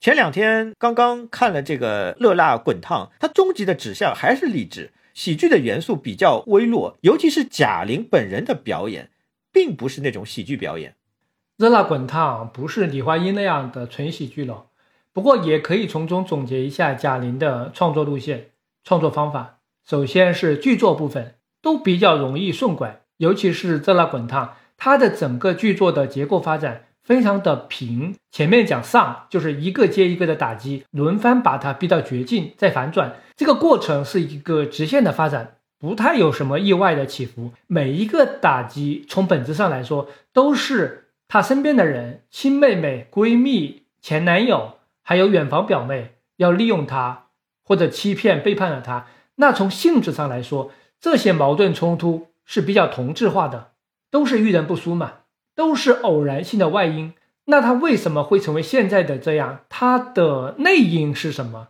他之前是怎么发展到这一步的？或者是不是有某种结构性的社会因素？这些都不太看得出来啊。因为啊，如果导致一个悲剧的原因是偶然性居多的外部因素，那其实这个悲剧就是可以避免的。这个悲剧的庄严性就会有所欠缺。然后贾玲的一个杀手锏，两部电影都用到了，就是到最后半小时左右会出现一个情绪的剧烈反转。李焕英是从喜剧片转变为哭片，《热辣滚烫》就是从丧转变为热血励志，前后两种情绪一定是完全对立的。不过这个转折的实现是否有足够的说服力就不一定了。我个人认为李焕英做的要好一点。我提一个细节，我觉得《热辣滚烫》在台词方面，就是说话的声音和语气的转变做的有点不够。他的身体变化了，说话声音还是丧丧的，有点奇怪。我注意到你说的这个了，但是我有另外的一种理解，在转变之前，他的情绪是丧；转变之后呢，更像是一种看开了。他不是变得阳光，变得乐呵呵的，没有。而是经历了生死考验，浴火重生，变得很淡然，所以他说话一直很平静。但是这中间的区别很小，反正不是很明显。不过《热辣滚烫》里面还有一个小技巧，我觉得挺有意思，可以聊一下。就是他前面讲了很多啊，贾玲儿遇到各种打击的经过，众叛亲离，在我们已经觉得她很惨的时候，其实贾玲还留了一手，她没有把全部的真相在第一时间就告诉观众。是后来在拳击台上，她被对方打倒了。这个时候切进来一组闪回，我们才了解到之前那些事情的更多真相。原来他的妹妹要求借他的房子去给小孩读书嘛，贾玲是在过户的委托上面签了字的。原来她也担任了小三的伴娘。原来他的远房表妹找他去上电视节目，只是为了利用他。通过这样一种二次打击的技巧。一方面巩固了前面贾玲的绝境到底有多么绝，也让观众从其他层面了解了贾玲的这个角色的本质是多么的善良，或者说不懂得拒绝吧，对她就会有一种更深的同情。这个跟最后比赛打完，他拒绝了雷佳音请他去吃饭，这个又构成了一个反差，体现了他的成长。这个是我对这部电影印象比较深的一处叙事技巧。你要这么说的话，我觉得就是张小斐这个角色，对吧？我是觉得有点奇怪的，就是他一坏坏到底的。他到最后，其实这个角色也没有从一个很坏的角色变成他的善心被挖掘出来了，没有。我觉得这个设计其实也是为了你说的这个体现一个反差，就是反衬出贾玲是多么善良啊。那这个结尾就是很明确，就是要一种情绪的极端反转，而且呢是为了这个目的，他是强化了一些让他委屈的细节。接下去呢，我想表达一些我个人化的观感啊。有一个客观事实必须要承认。春节档的电影面对的是最普通的大众，很多人可能只有春节才看一次电影，就类似很多人只有世界杯才看一次足球。那他们对待电影的标准肯定就和天天看电影的观众和电影的那些发烧友是不一样的。我这么说可能会被认为是在秀优越感，就是有人爱看电影，有人不爱看电影，有人看电影看得多，有人看电影看得少，这个里面并不存在什么优越感。看电影标准不一样或者角度不一样都没有问题。只要这个建立起来的标准对自己评价和选择电影有意义就行了。每个人为自己负责。在我的标准之下，我就是想推荐另外一部完全类似题材的电影，就是三台唱导演的《惠子凝视》。哦，他也是讲一个女性要参加拳击比赛的电影。对我个人认为，这是二零二二年世界最佳电影。这个电影我看到最后非常非常感动。打拳不是一定要出一口气，要证明自己。要赢一把，而是一种存在于世界的方式。我就是这么活着，外界怎么看我跟我没关系。热辣滚烫，我看到一半的时候，我就突然想到《惠子凝视》这部电影了，就反而不是《百元之恋》。《百元之恋》我差不多都忘光了。这么比较呢，也许不公平啊。但这个念头一旦冒出来之后，这部电影我就有点看不下去了。你提醒我想到了另外的一部电影，就是三下东宏导演的、前田敦子演的《不求上进的玉子》。就是讲一个女生大学毕业之后，每天无所事事，家里蹲啃老。当然，这部电影的基调和《热辣滚烫》完全不一样啊。不过，我真的是比较佩服日本电影，在描写这种当代非主流年轻人的时候，那个人物状态特别准确，而且往往他们能够采用一种不带滤镜的平视的观点，很坦诚、很客观的来表现这种生活，没有任何的猎奇。类似不求上进的玉子这种电影，在日本还有不少。这里有一个因素值得考虑啊，都是东亚社会，韩国和中国大陆都是疯狂内卷，但日本是倒过来的，很早之前就进入了一个所谓的低欲望社会。低欲望的重要表现就是简单纯粹过自己的日子。宅文化流行体现在电影的创作当中，就是极端关注个人的内心生活。我们看韩国电影，经常是会觉得电影里面每一个人都好像过得特别的屈辱啊，要复仇。日本电影很少有这种情绪。另外，我觉得《热辣滚烫》这部电影，包括贾玲的创作模式是比较接近真人秀电影，吸引观众的点都是关于贾玲的一个奇观性的事件。这个就是贾玲的创作方法论里面非常本质的一点。截止到目前为止的这两次，他都是把自己这个人作为电影的核心。贾玲这个真实的人，她的意义要超过在电影里面演一个角色。李焕英的核心是什么？是现实中的贾玲想要弥补母亲去世这个遗憾的执念。热辣滚烫的核心是贾玲通过持续一年的健身，取得了一种身体奇观的效果，然后获得了生活的改观。这种把自己整个豁出去作为电影的题材的方法，也在一定程度上让大家忽略了他在编剧和导演技术上的短板。但是因为贾玲的路人缘很好，大家普遍因为喜欢他这个人，因为他的真诚，接受了他的电影。所以这两次创作，这两部电影主要的卖点都是电影传统要素之外的东西。你如果要在里面找特别精湛的技术，那可能确实没有。我打一个不恰当的比方。这个跟泰勒·斯威夫特的时代巡回演唱会电影还真有点像。我们以前讲作品大于人，电影大于他的导演，大于他的主演。电影是最大的，作品是最大的。但是这些电影是反过来的，这个人大于他的电影，泰勒·斯威夫特大于他的演唱会电影，贾玲也大于他的电影。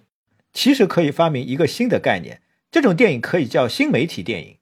一般的电影是一个封闭的自我循环的虚构世界，但是这种电影，它把现实生活里面大家对这个人的情感投射放到它的内容里面，同时也把后续的传播效应考虑到了内容里面。这是一种完全不同的电影。不过对贾玲来说，这种完全消耗自己、用自己作为题材的方法，可能很难持久，因为每个人个人身上的故事性是有限的，她自己肯定也是知道的，那就必须要做转变的。你有没有注意到贾玲的第三部电影之前已经立项了？就是那个传销题材吧？对，原来叫《光明之战》，后来改名叫《转念花开》。看备案的剧情，这个大概率不是喜剧，应该也就不能再用之前的创作方法了。反正第三部对贾玲在导演专业技术上的考验会比较高。对，贾玲就说到这里吧，后面我们可以谈一些不是纯喜剧的喜剧，就是混搭喜剧。喜剧加另外一种类型，这种做法在香港电影里面特别常见，因为香港电影大部分类型都可以混搭一个喜剧，或者在普通电影里面让演员加一点搞笑的演法。这种喜剧的一个典型例子呢，就是《捉妖记》。我是很不喜欢这个系列，它就是因为搭配了喜剧元素，票房很好。如果是纯奇幻故事，可能就不行。我觉得它的奇幻部分非常的无聊。喜剧部分更加的无聊，我是万分的无法理解，这部电影居然也卖了二十多亿的票房。后来到了第二部，就完全低幼化了。这个系列后来是彻底拍不下去了。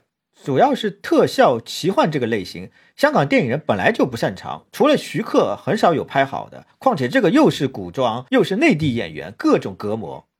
这个电影就是想做衍生品开发，卖玩具，里面的妖精。一个劲的拼命的卖萌，这个卖衍生品的用意啊，已经写在脑门上了，非常的破坏电影的流畅度。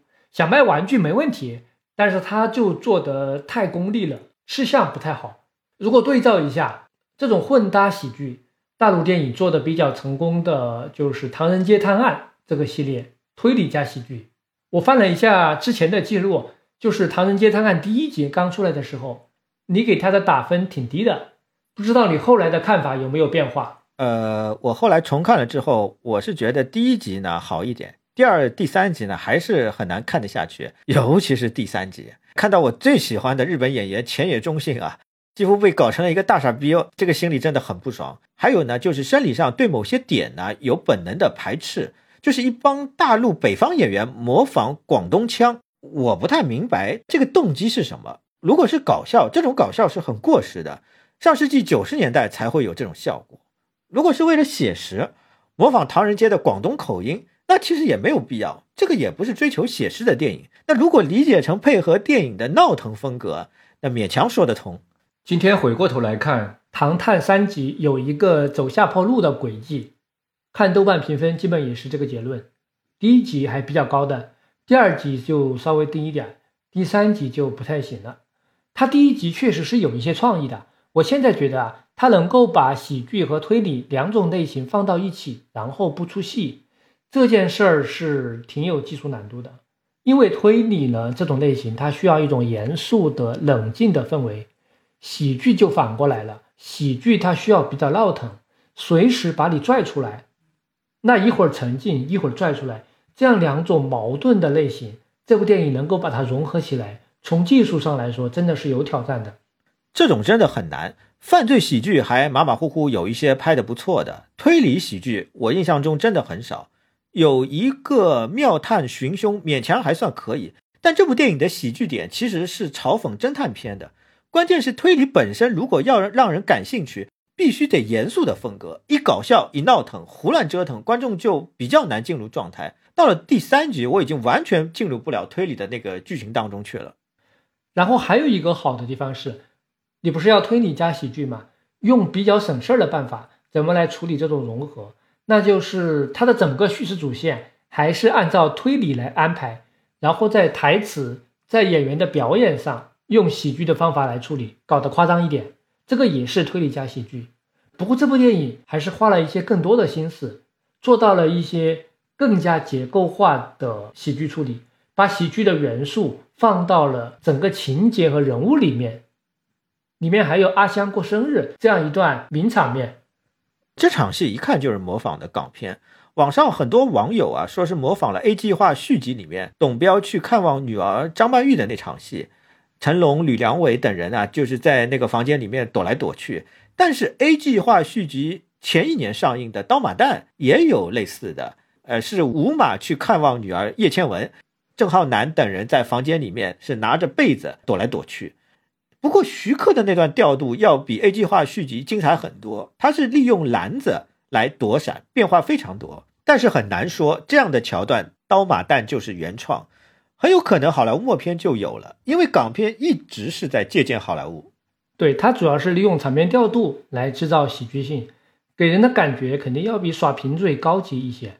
还有这个电影里面的一些语言的笑点，我个人不是太能接受，很多地方是笑不出来的。笑点这个就因人而异了，如果有很多观众确实笑了，也不能说它没有效果。我觉得王宝强和刘昊然这个组合是有问题的，主要是不好笑，比王宝强和徐峥的组合差不少。徐峥和包贝尔的组合也不行，王宝强给搞成这个土豪金角色，贱丑，这个特色很难让人觉得好笑。王宝强这个人设明显是根据贺岁档、春节档的特点，专门针对下层市场设计的。刘昊然是帅气、青春、萌、高智商。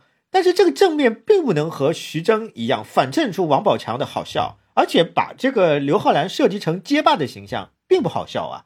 姜文在《有话好好说》里面的结巴好笑，是因为他外表很粗犷霸气，和讲话结巴有个很大的反差。刘昊然外表看上去很斯文，结巴的这个反差并不构成什么喜剧感。这个结巴的设定是后来改的，之前好像是想设计为哑巴。《唐探一》和二三后来有一个重要的区别，其实是档期带来的。它的第一部是元旦档期的电影，第二、第三部就是专门为了春节档定制的。春节档就很特殊，因为平时的档期观众是分批去看电影的，它的口碑会有一个分批的释放。最早去看的是目标观众群，然后是被带动的其他人。这是平时，春节就不一样了，所有人都放假了。全家老小一起去看电影，对观众的接受就很难控制。作为电影的创作者，就必须考虑到在第一时间让所有层次的观众同时接受这部电影。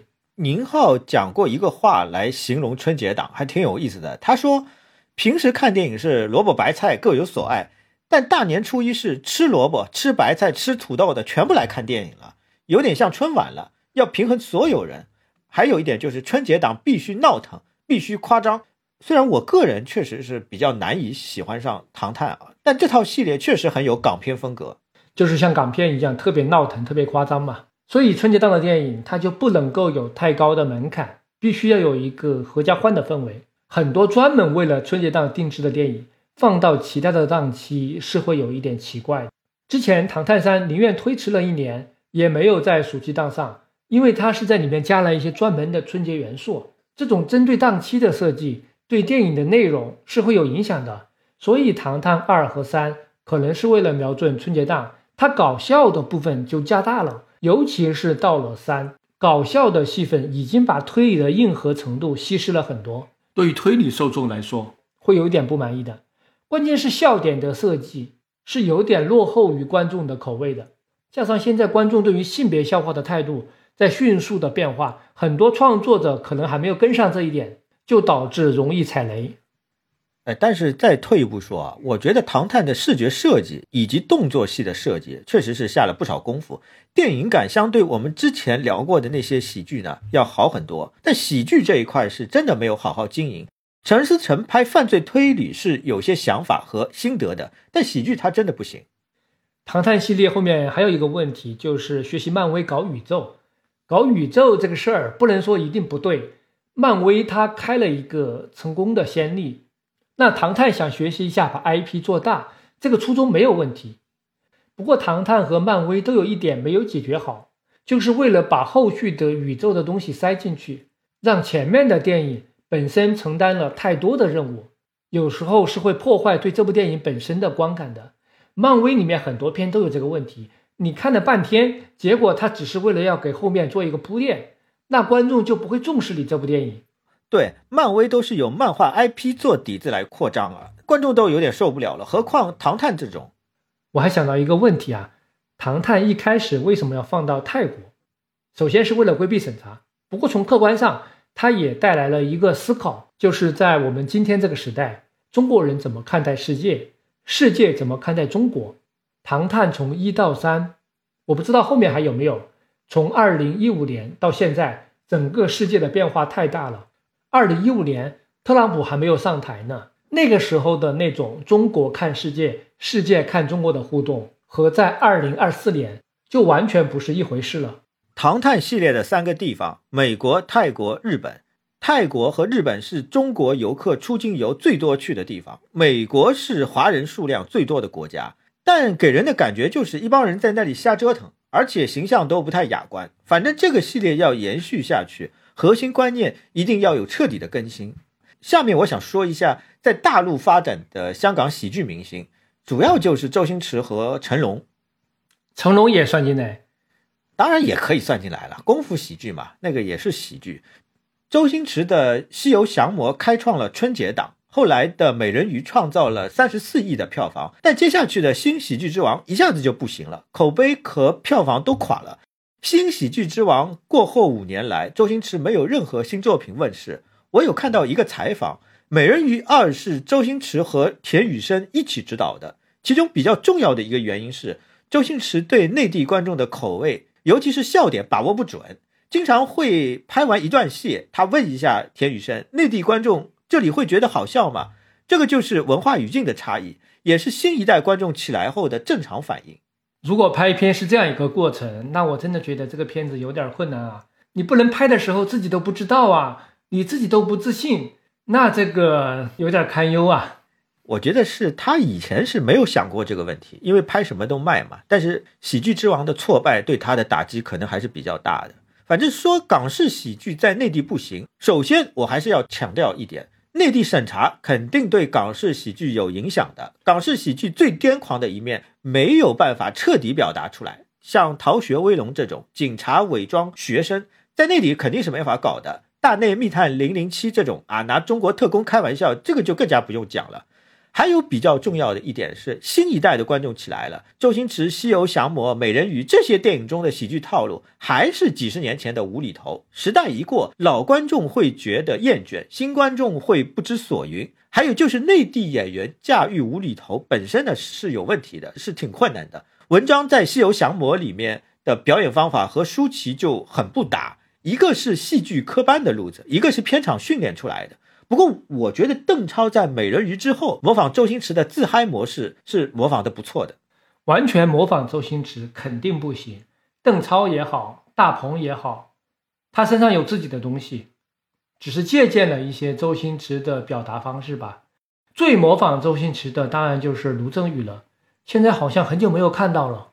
关键是要内化，和自己的性格调整后内化。周星驰也有学其他一些喜剧演员嘛。金凯瑞啊，许冠文啊，他都有学，但是是消化了之后的再造。还有一个比较重要的原因是，周星驰本人风格改变也比较大，他自己开始淡出荧幕，不再演戏了。这里面的主要原因就是个人气质发生了变化。以前的周星驰总是站在比观众弱的位置，草根这种位置表演喜剧是手到擒来。但是，一旦个人气场发生变化了，变得深沉正经，越来越像大师、成功人士。这个就很难演喜剧了，说白了就是没有办法放下身段了。还是王晶说得好，王晶说周星驰没有办法说服自己了，可能就是没有信念感了，没有办法相信自己是那个角色了。喜剧要入戏，需要比其他类型更加强的信念感。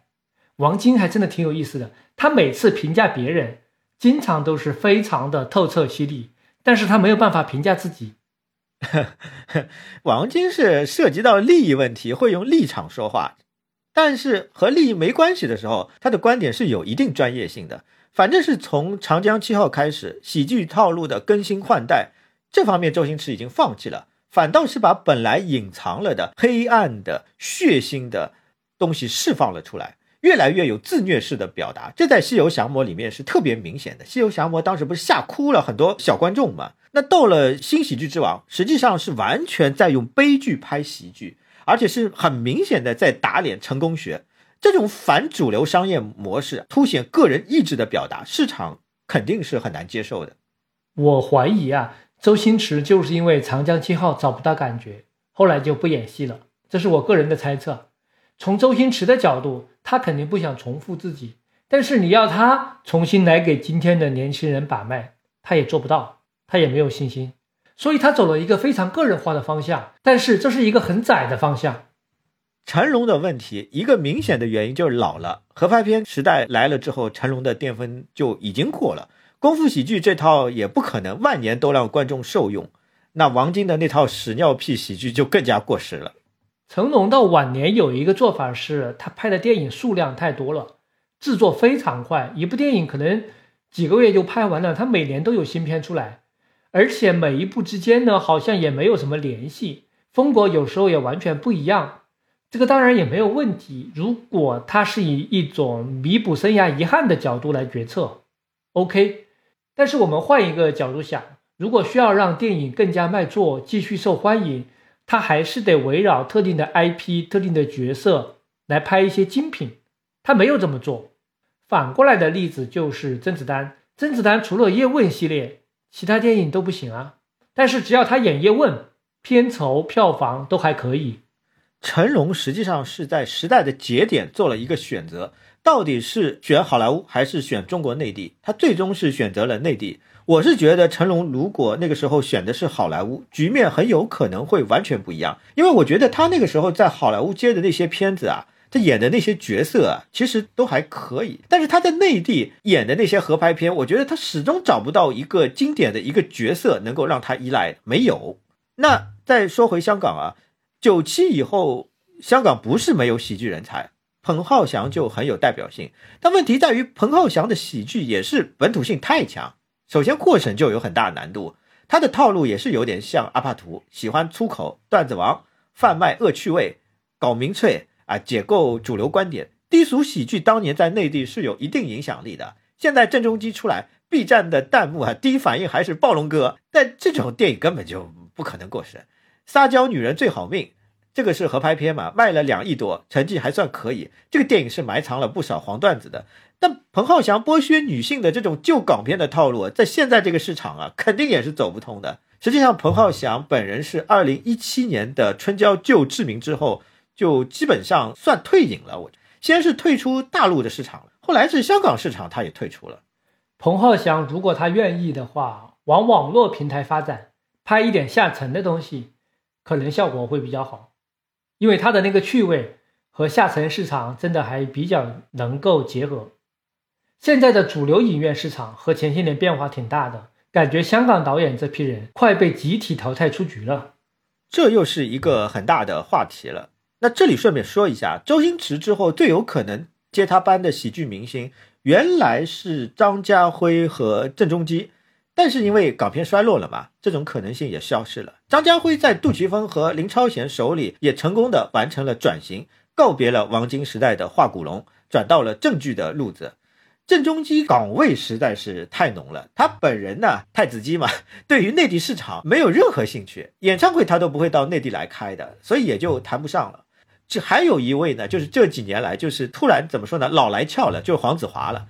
黄子华以前是票房毒药嘛，这几年来突然间时来运转了。但是黄子华那些大卖的作品，其实也不能算是严格的严格算是喜剧了，所以这个喜剧确实难搞。还有比如说像杜琪峰拍的。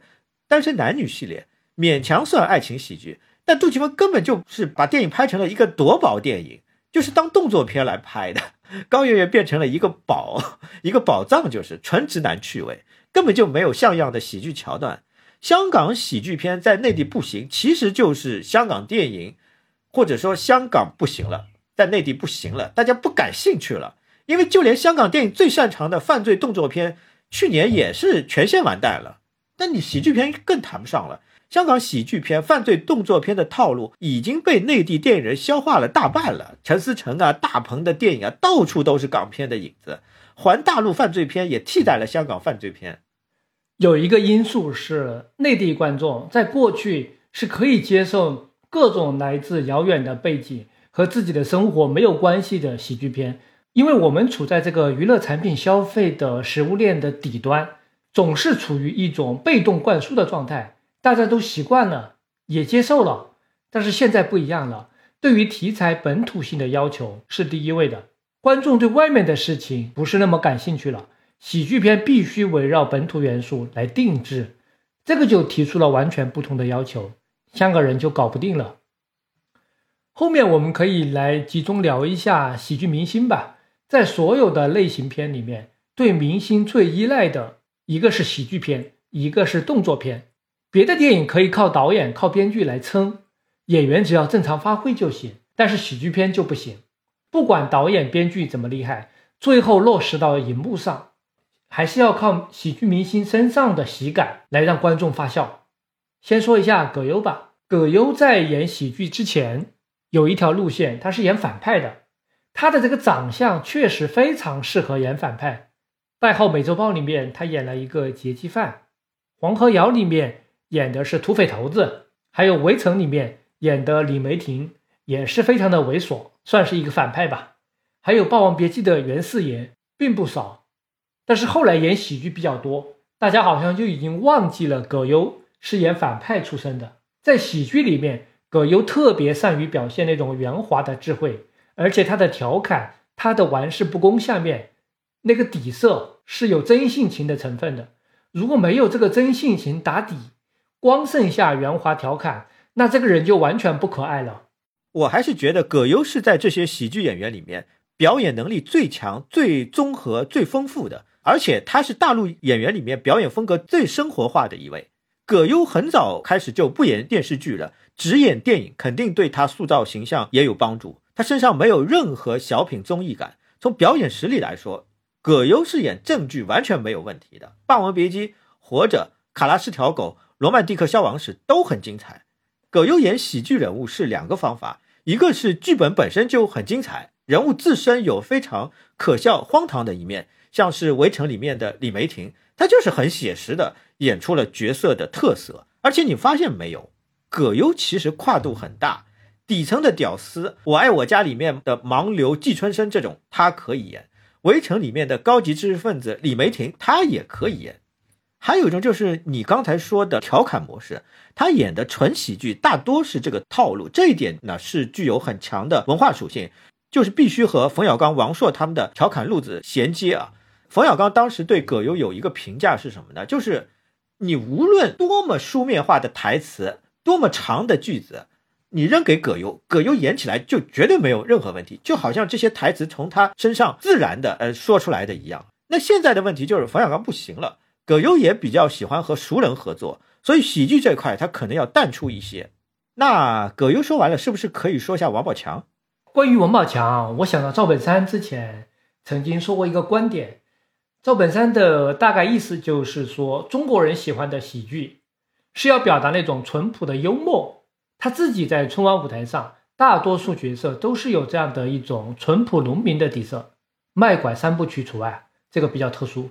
因为倒退二十年的话，中国在很大程度上还是一个农业社会，即便在今天来到了一个从农业社会到城市社会过渡的阶段，对这种淳朴形象。仍然还是有需求的。年会不能停里面的大鹏就是啊，当然他不是淳朴的农民，他是一个淳朴的工人。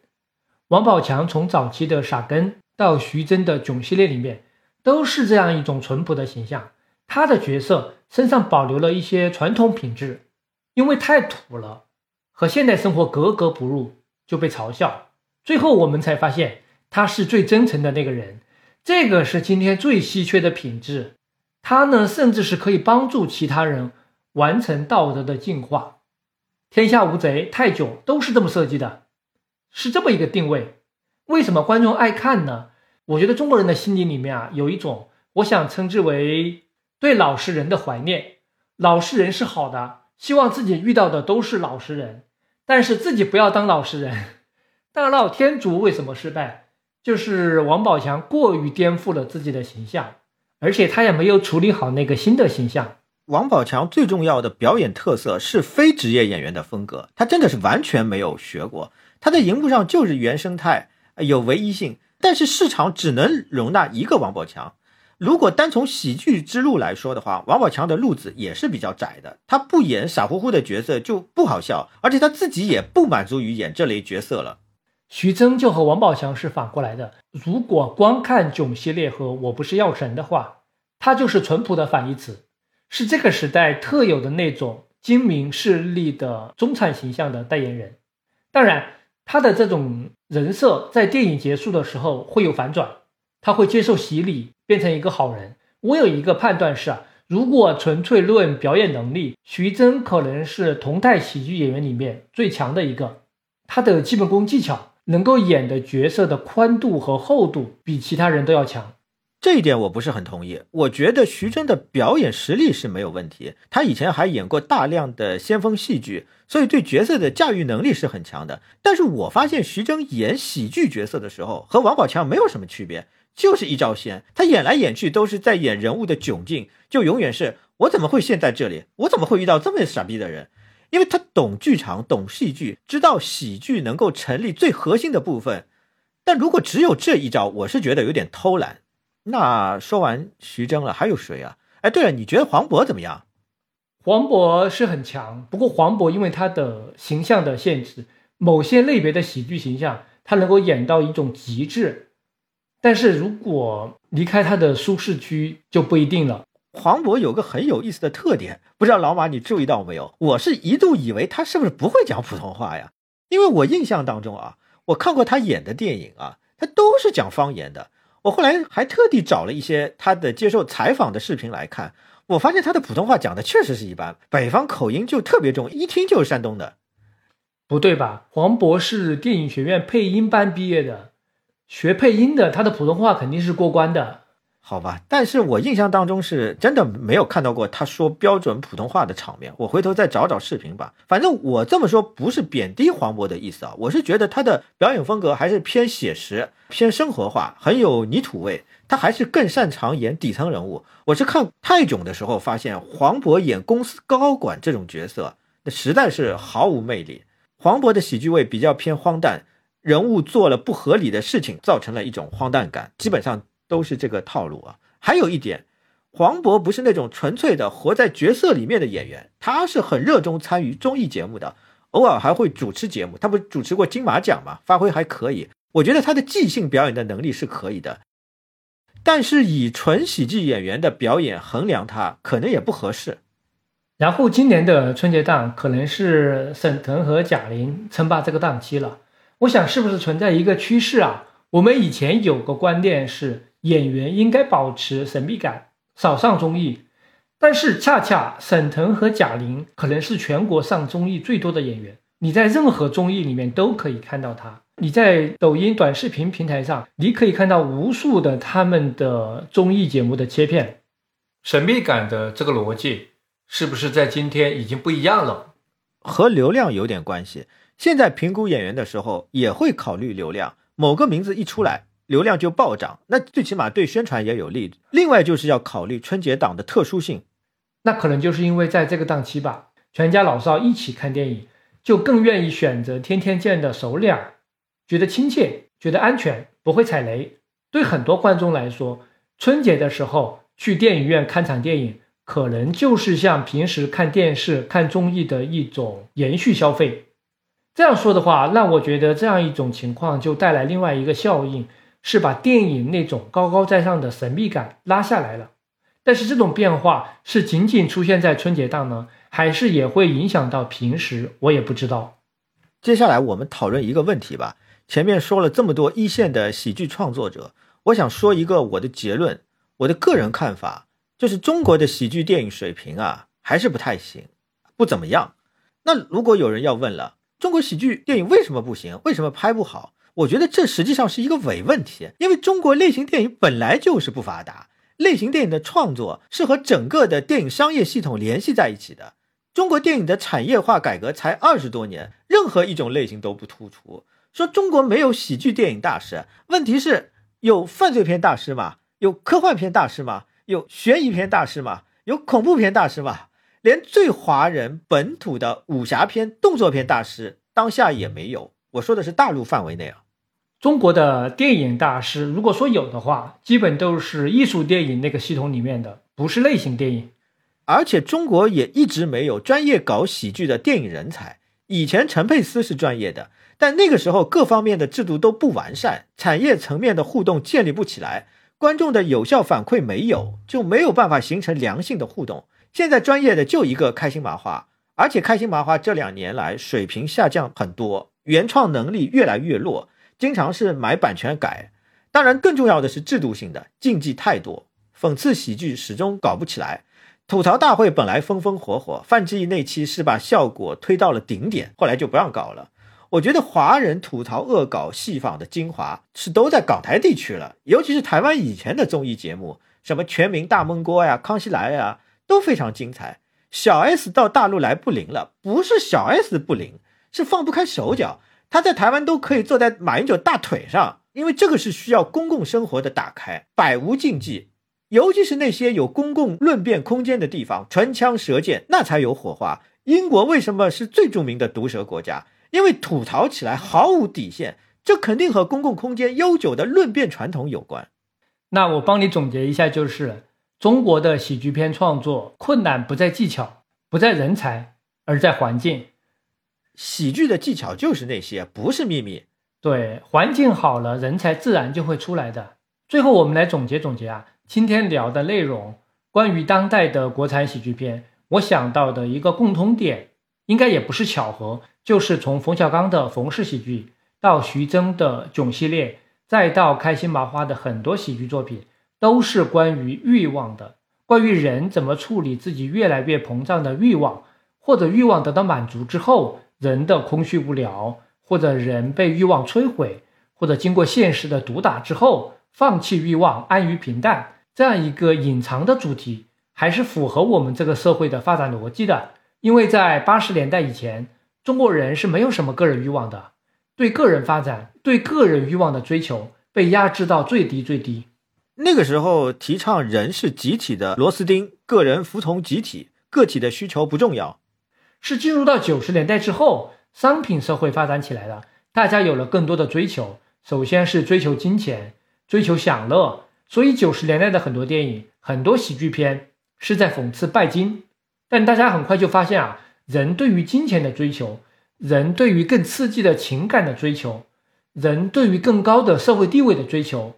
这个就是人性，一味的批评打倒，可能也太简单了，太虚伪了。我们还是应当正视人的欲望，要不然就不要搞市场经济了。资本主义的本质就是欲望机器，所以这个后面的电影在处理人的欲望这个主题的时候，变得更加丰富了。不过啊，毕竟我们是一个几千年的被严格的儒家思想控制的国家，再加上社会制度决定了，对欲望还是要约束的。不允许它泛滥，体现到电影里面就是对欲望的很复杂的态度。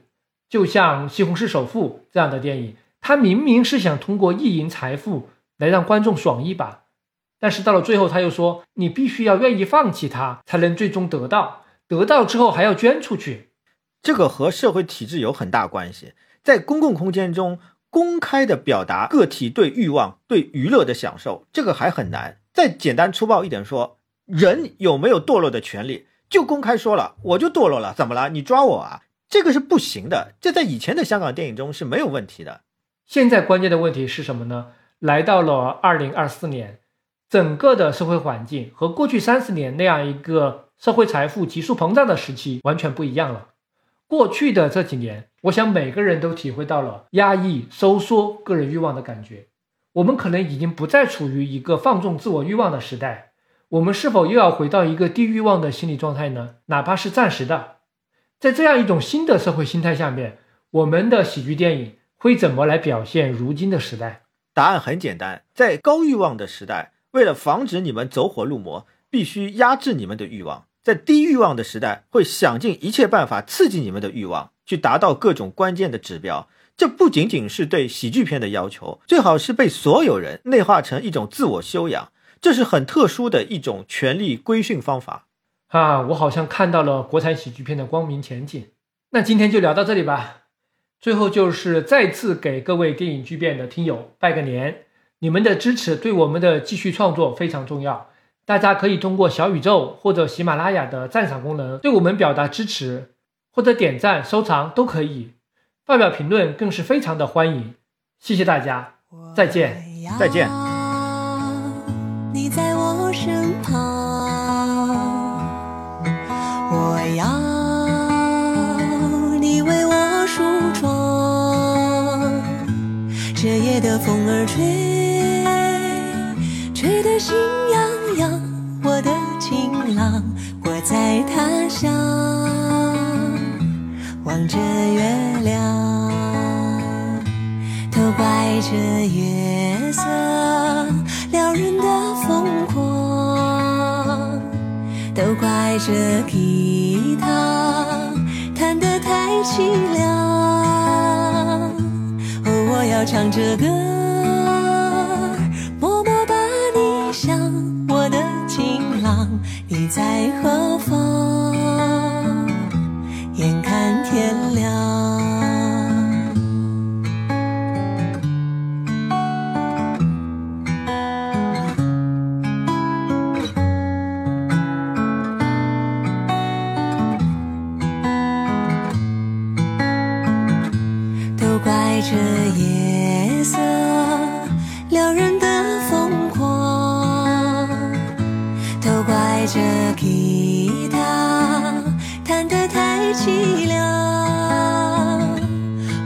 要唱着歌，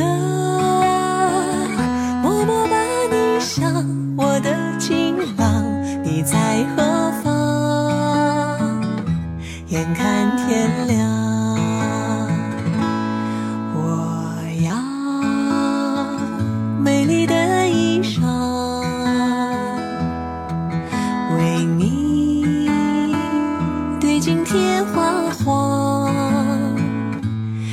色太紧张，时间太漫长。我的情郎，我在他乡，望着月亮。